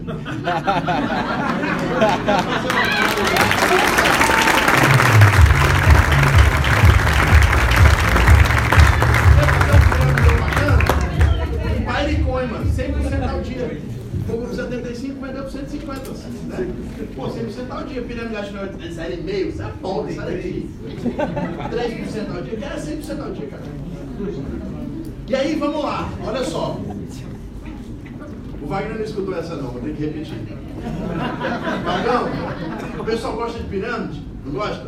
Eu estou dizendo para eles que eu lancei uma pirâmide nova. Quer fazer um, pir- piramidão bacana. Piramidão bacana, Empire Coin, 100% ao dia. Compra de 75, vende por 150, 100% ao dia. Porra, é problema de meio por cento, 1%, 100% ao dia. E aí, sabe o que acontece, gente? Olha só. Aí a galera fez o quê? Picou, picou, picou. Aí depois o que que a Vale fez? Pô, acionou os bombeiros, acionou o exército, acionou todas as forças especiais. Ela foi lá e amparou as famílias, pagou lá o desastre, bicho deu indenização, fez um bocado de, de coisa. Quando a, a- a Vale fez isso, o mercado, ele olha para aquela empresa e fala assim, poxa, essa empresa ela tá né, se compadecendo com aquilo ali que aconteceu. Pô, chegou junto, agregou, pô, a Vale é uma empresa boa. O que os caras faz? Compra. compra, volta a comprar de novo. Quando volta a comprar, lei da oferta e procura. Comprou mais, comprou mais, comprou mais, o que aconteceu com o valor? Sobe. Subiu. Hoje vale mais do que valia antes do atentado, do, do- do acidente lá. Não é bizarro isso? Mas por quê? Porque tudo está relacionado com preço. E nós não podemos medir preço. A Rinode faturou 2,5 bi. O ano passado ela faturou 2 bi. Mano, se caísse 50%, faturasse 1 bi. Mano, na moral, quem fatura 1 bi aí fora? Olha com quem que nós estamos disputando, Mauro. Pensa comigo aqui, ó. Nós tivemos agora no São Paulo, em Reais com Gorka. O Gorka é o diretor de expansão internacional da Rinode, que ele foi treinado pelo Dexter Yeager e ele participou de muitos palestras, muito treinamento com o Jim Ron. E ele falou uma coisa pra gente. Ele falou assim, gente, na boa, bicho, para de ficar discutindo esse negócio de falar negócio de outras empresinhas, empresa dos óleos, empresa da água, empresa do, do, dos negócios. Para, pô. Esses caras jogam na classe B. Esses caras jogam na série C. Esses caras não jogam com a gente. Por que, que eles não jogam com a gente? Porque se a gente pegar todas, tô falando de todas os players do mercado, tô falando Brasil, tá? Falando, tô indo pra fora, tô falando de Brasil. Quando a gente pega todos os players do mercado e a gente soma quanto eles faturam, não dá um bipo. Vocês entendem isso? Por isso que Caio, nego chega pra mim, Caio, e não sei o que, e não sei o que, eu falo, what? Fala, mano, tô nem, deixa eu nem ver. Ah, tu viu o plano? Não sei. Vi não, pô. Sabe que é tão insignificante que as empresas vêm, fazem zoada e saem. Eu nem sei que elas aconteceram. Sabe por quê? Porque a minha decisão sobre a Rinode está firmada aqui, pô. Eu não estou à mercê do que o João, a Maria, o Pedro, o Paulo vai falar. Porque quem tem boca fala o que quer, mano. Eu estou à mercê do que eu realmente vejo com a empresa. Na boa, vocês conhecem alguém no Brasil mais preparado do que o Sandro? Não. Falando de CEO, presidente, os caras. Mano, você não conhece. Não tem. É tanto que o cara ganhou o prêmio de melhor CEO do, do país. Então, não tem o que questionar. Segundo, vocês conhecem um cara mais fritado? Que bicho, o cara é sanguinário. Quero matar. Que é o Eduardo Fraia, vocês conhecem? né? Bicho, o Eduardo Fraia, pra quem não sabe, eu vou falar pra vocês, nem sei se eu posso falar isso, mas eu vou falar. O Eduardo Fraia, no é, Chief Sales é, CS, manager, sei alguma coisa lá. CSMO, né? que É, CSO. CFMO. Não é CSO. CFMO. É CSMO. Isso aí, parceiro, tá americanizado. Sabe o que acontece? Nesse, é, ele é chefe de vendas no plano de carreira da empresa. Resumindo, ele ganha percentual de faturamento da empresa. Logo, se ele ganha percentual de faturamento, o que, que você acha que ele quer, parceiro? Vendo mais. Muito pouco. Muito. E você conhece um cara mais bem preparado para fazer essa empresa faturar mais do que o Eduardo Franco? E eu vou te falar o terceiro ponto. Tem alguém aqui que é marombeiro? Ninguém? Todo mundo é gordinho? Todo mundo é. Marombeiro? Você malha há quanto tempo, irmão? 14 anos. 14 anos. Como é teu nome? Arthur. Arthur. Pô, nome legal. Seu filho, né? É, o nome do meu filho. Arthur, 14 anos de malhação. Vamos dar um exemplo, tá? Imagina que, por algum fato da vida, tu passe seis meses sem malhar. Às vezes não é nem pela lesão, é porque você entrou numa outra vibe e tal, desapegou. Passou seis meses sem malhar. E eu, daqui a seis meses, te convenço a tu me treinar e a gente começar a malhar junto. Quem volta mais rápido pra, pra, pra fase, sei lá, pra, pro corpo e quem volta melhor? Eu ou você? Eu. Por quê? Eu já tô treinado, sei o que fazer, meu corpo tá acostumado. Memória muscular. Presta atenção nisso, memória muscular. Aí o cidadão olha para mim e fala assim: Mas a empresa fulano de tal vai quebrar tudo, vai faturar os caralho, vai não sei o quê. Vai nada, filho. Os caras nunca fizeram. Nós já fizemos. Então o que nós temos é memória muscular. Por algum motivo, mercado, economia e os caralho, o nosso negócio caiu, porque isso acontece com qualquer coisa. Caiu um pouquinho, porque cair de 2,5 para 2 é tipo o teu salário vai cair de 2.500 para 2 mil. Tipo, mano, cai, mas acontece. Só que, mano, nós temos a memória muscular que a gente já chegou lá. Se nós já chegamos lá, nós sabemos como chegar lá.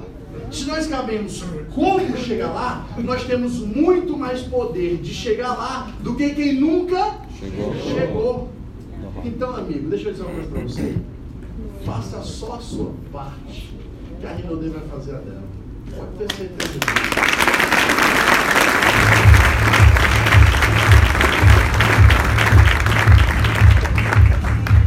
E aí, mano, eu sempre digo, cara, você tem que olhar para esse negócio como um todo. Quando a gente olha para isso aqui, cara, independente se as ações da Disney estão subindo, estão caindo, o que está acontecendo, o valor da empresa é bizarro.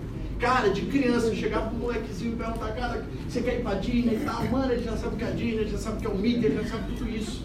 Se eu chegar para uma senhora de 50, 60, 70 anos e perguntar, você conheceu a Disney? Ela vai falar, não. Mas você gostaria de hoje? Eu não sei. Ela vai dizer sim, mano. Bicho, é um desejo das pessoas, é um sonho da maioria das pessoas. Então é bizarro, isso aí é, é bizarro mesmo. Cara, eu vou passar bem rápido, o tempo está acabando. Mas olha só isso aqui. Isso aqui foi quando nós começamos, negocinho bem ruim. Isso aqui é o que é hoje, isso aqui é lá de Fortaleza, uma das franquias legal que a gente tem lá. É do lado da Fiat. Engraçado, né? A fachada da Fiat está pior do que a nossa. Não foi propósito não, gente. Foi porque tava assim, né?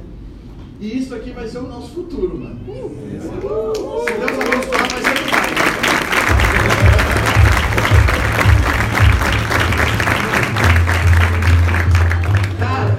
imagina, mano. Imagina você 24 horas por dia. Chegar lá, mano. Ah, sei lá, 3 da manhã, acabou seu energético. Não, vamos ali na Rinodê. Balada não pode acabar, né? Vamos na Rinodê. Pá. Muito doido. Cara, olha só isso aqui. Vou ser bem simples aqui, bem objetivo. Sabe aquela frase que brasileiro tem memória curta? Sim. Isso é uma tragédia para o nosso negócio. Sabe por que isso é uma tragédia para o nosso negócio? Porque o brasileiro pode ter memória curta, o empresário não pode ter memória curta. Eu vejo que hoje, eu posso ser bem sincero, eu acho que não tem 10% dessa sala que fala desse evento na sua apresentação. Não mostra uma foto dessa, dessa, desse evento na sua apresentação. Não mostra um vídeo desse momento. Sabe por quê? Porque nós se acostumamos. Pô, Rinode foi lá, Rinode é gigante, Rinode fez evento no estádio de futebol e, tipo, isso é normal. Só que, mano, isso não é normal, parceiro. Isso nunca foi normal. Vocês sabem quem faz um evento no estádio de futebol do Brasil? O Santander, pô. Pros, pros pessoal das agências, tá uma vez por ano, ou é uma vez a cada não sei quanto tempo, eles fazem uma confraternização que é num estádio de futebol, não esse, desse tamanho, um estádio menor, mas eles já fizeram show da Ivete e tal, um negócio bem legal. Mas, mano, o Santander, mano, big, big player no mercado. Eu tô falando da Rinode, estamos aqui e tal, dois, dois bizinhos de faturamento, Santander é não sei quantos bi. Então a gente está falando de que no marketing de rede ninguém faz isso. Cara, olha esse vídeo aqui, ó. Esse vídeo é curtinho, é 40 segundos. Loucura! Isso é história! Vamos,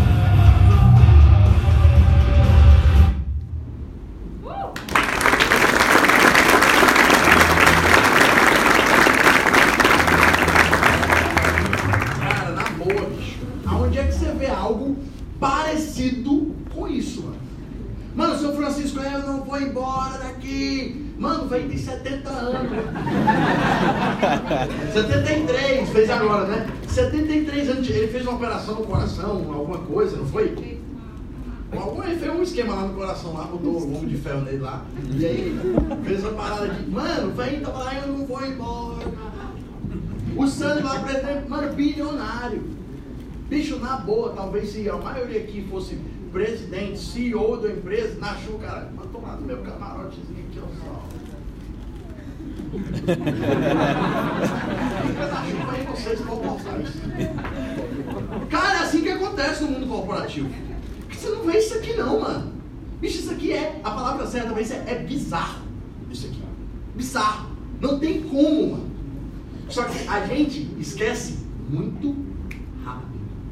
E isso é um case que eu falo em todas as minhas atendentes. Porque eu mostro pro cara, irmão, olha só, tu pode achar o que tu quiser, pode achar o que tu quiser, mas vamos falar aqui de três coisas. Primeiro, uma coisa é o que eu acho, outra coisa é o que você acha, outra coisa é o que é. Então não importa o que eu acho, eu não estou aqui para falar sobre a minha opinião, não importa o que você acha, que eu não estou aqui para falar sobre a sua opinião, eu estou aqui para a gente falar sobre os Fatos. fatos, números, vamos lá. Bota no Google, faturamento da Rinodei, 2 bi. Show de bola. Evento da Rinodei, o cara no Google, ele, o celular dele, na mão dele, bota aí. Faturamento da Rinodei, 2 bi. Bota aí. Evento da Rinodei no estádio de futebol. Ou evento de empresa do ano. Ou perfume do ano. Ou sei o que do ano. CEO do ano. Caralho do ano. Tudo, o faxineiro do ano. Vai falar o que desse bagulho?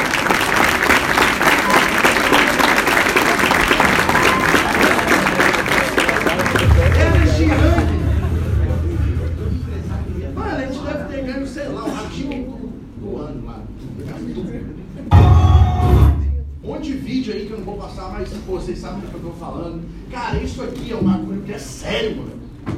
Mano, o nosso presidente. Cadê? Aqui. O nosso presidente ganhou, mano. Ganhou não, desculpa. Ele foi convidado para participar do estudo de caso do, do Flávio Augusto do meu sucesso.com. Cara, você tem noção de quem é o Flávio Augusto? Eu mostro isso na minha PN.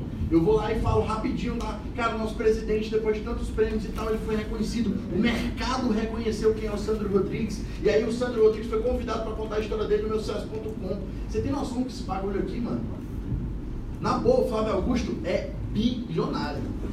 O Sandro ele fala assim, ó, a minha empresa é bilionária, eu não sou. O Flávio Augusto, ele é bilionário. Vocês compreendem a diferença? Olha só esse trechinho aqui, rapidinho. Isso aqui eu moro na PM. E aí galera, presidente da Flavião. Obrigado, Flavião,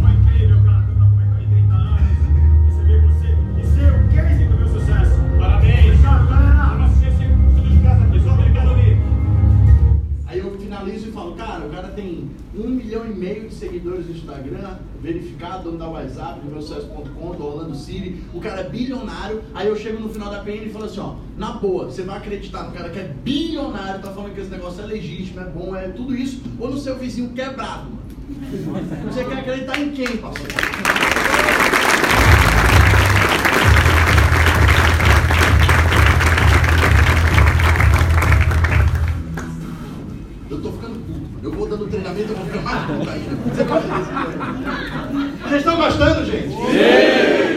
Gente tá indo pro final aqui. Já me botaram aqui, falta 15 minutos.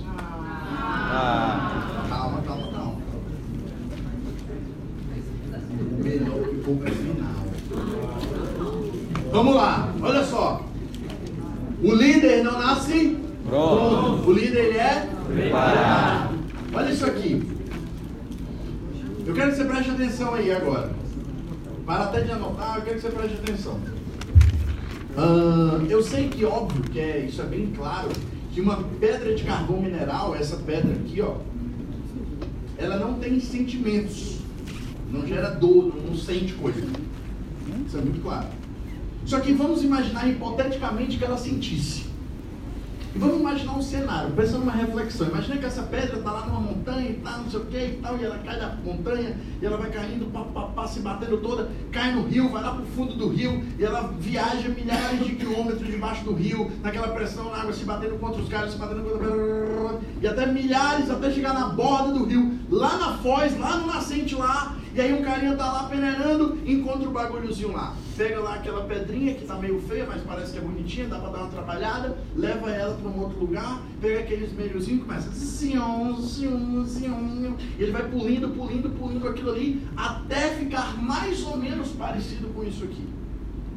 Até se transformar numa pedrinha de diamante que demorou talvez milhares de anos para esse processo acontecer.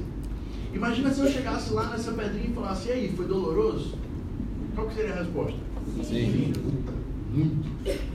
Mano, eu passei 100 anos embaixo de uma pedra. Depois passei mais 100 anos levado pela correnteza. Depois mais passei mais 20 na beira do rio, rezando para que alguém me encontrasse. E aí eu passei mais dois anos sendo polido, para mais um ano ficar na prateleira, para agora só eu estar na- no anel na casa da fulana de tal. Era mais ou menos isso que eu ia dizer para você. Sabe o que é mais doido? É que quando a gente começa a ver isso aqui, ó, sem pressão não existe diamantes. A pressão vai te fazer, vai te tirar da zona de conforto. A pressão vai te fazer perceber que você pode muito mais. A pressão vai fazer você se sentir mais forte. A pressão vai te fazer uma versão mais bela de si mesmo do que você é hoje. A pressão dói, mas ela passa. E quando ela passa, quando ela passar, lembre-se, a dor é passageira, mas a glória é Eterna. Muita gente não está disposto a pagar o preço, mano. A passar o preço ali da dor, da rejeição, do sofrimento, da angústia. Eu sei que é doloroso porque eu passo por isso. Eu também tenho que abrir mão de coisas. Eu também tenho que ver coisas, ouvir coisas. É, bicho, é, é- é muito doido. Hoje meu filho estava lá em casa e aí ele mandou um, um áudio aqui. A mãe dele deu um celular para ele lá. Um celularzinho qualquer lá, um iPhone XS Max, brincadeira. brincadeira, brincadeira, brincadeira. É só pra zoar. O pior é que a galera acredita se eu disser que é verdade. Né? Essa é a parte boa de ganhar dinheiro. Ninguém duvida mais de nada. E aí ele me mandou aqui, ó. Ele me mandou duas fotos. E aí, aí ele pegou e mandou assim, ó. Que é isso? Pai, eu mandei. Fala, meu, não morre mais, ó. Acabou de ligar o menino. Oi, filho. Pai, filho. Ah, deve ter ligado assim. Ele Cheguei na cara dele. Fica tranquilo. Tá sendo lapidado. Tá se lapidado, tá aprendendo. Olha aqui, vamos ver se você escuta o áudio. ó. Que é isso? Pai, eu mandei duas fotos dos meus bonecos. Esse celular, hein? Que tu tá mandando mensagem. eu- É meu celular. Conta aí que eu vou tirar mais uma foto.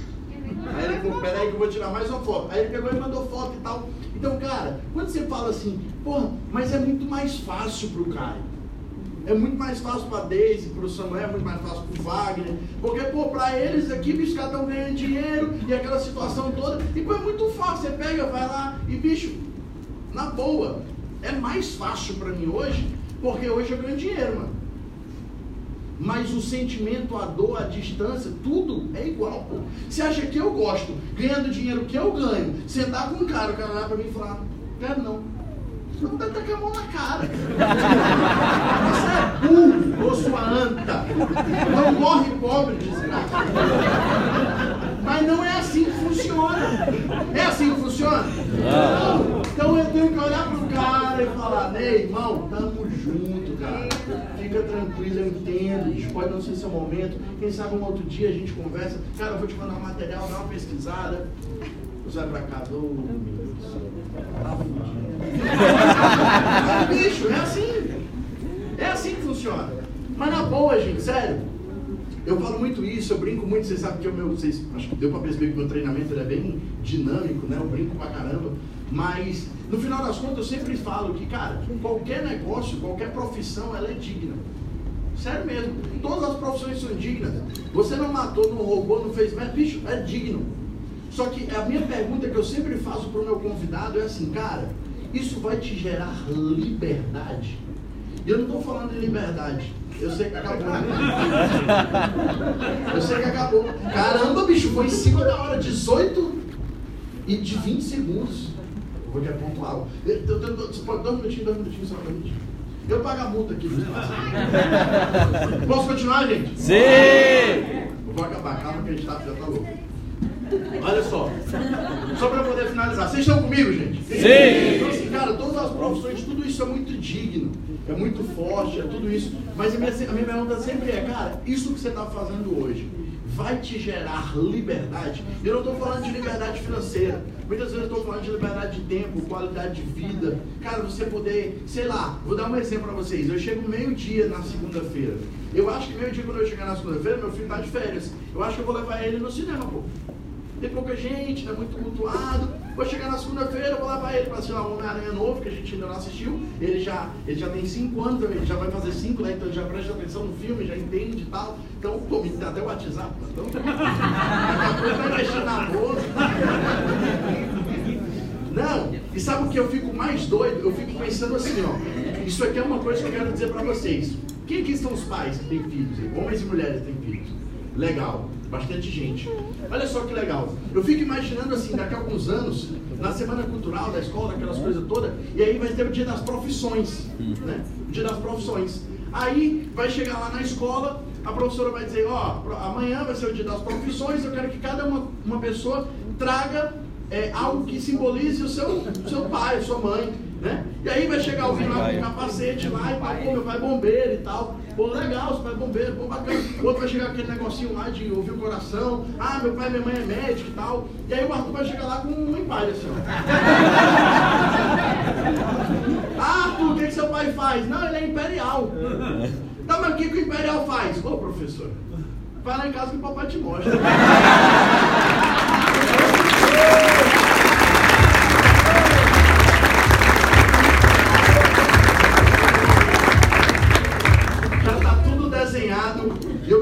finalizar com vocês.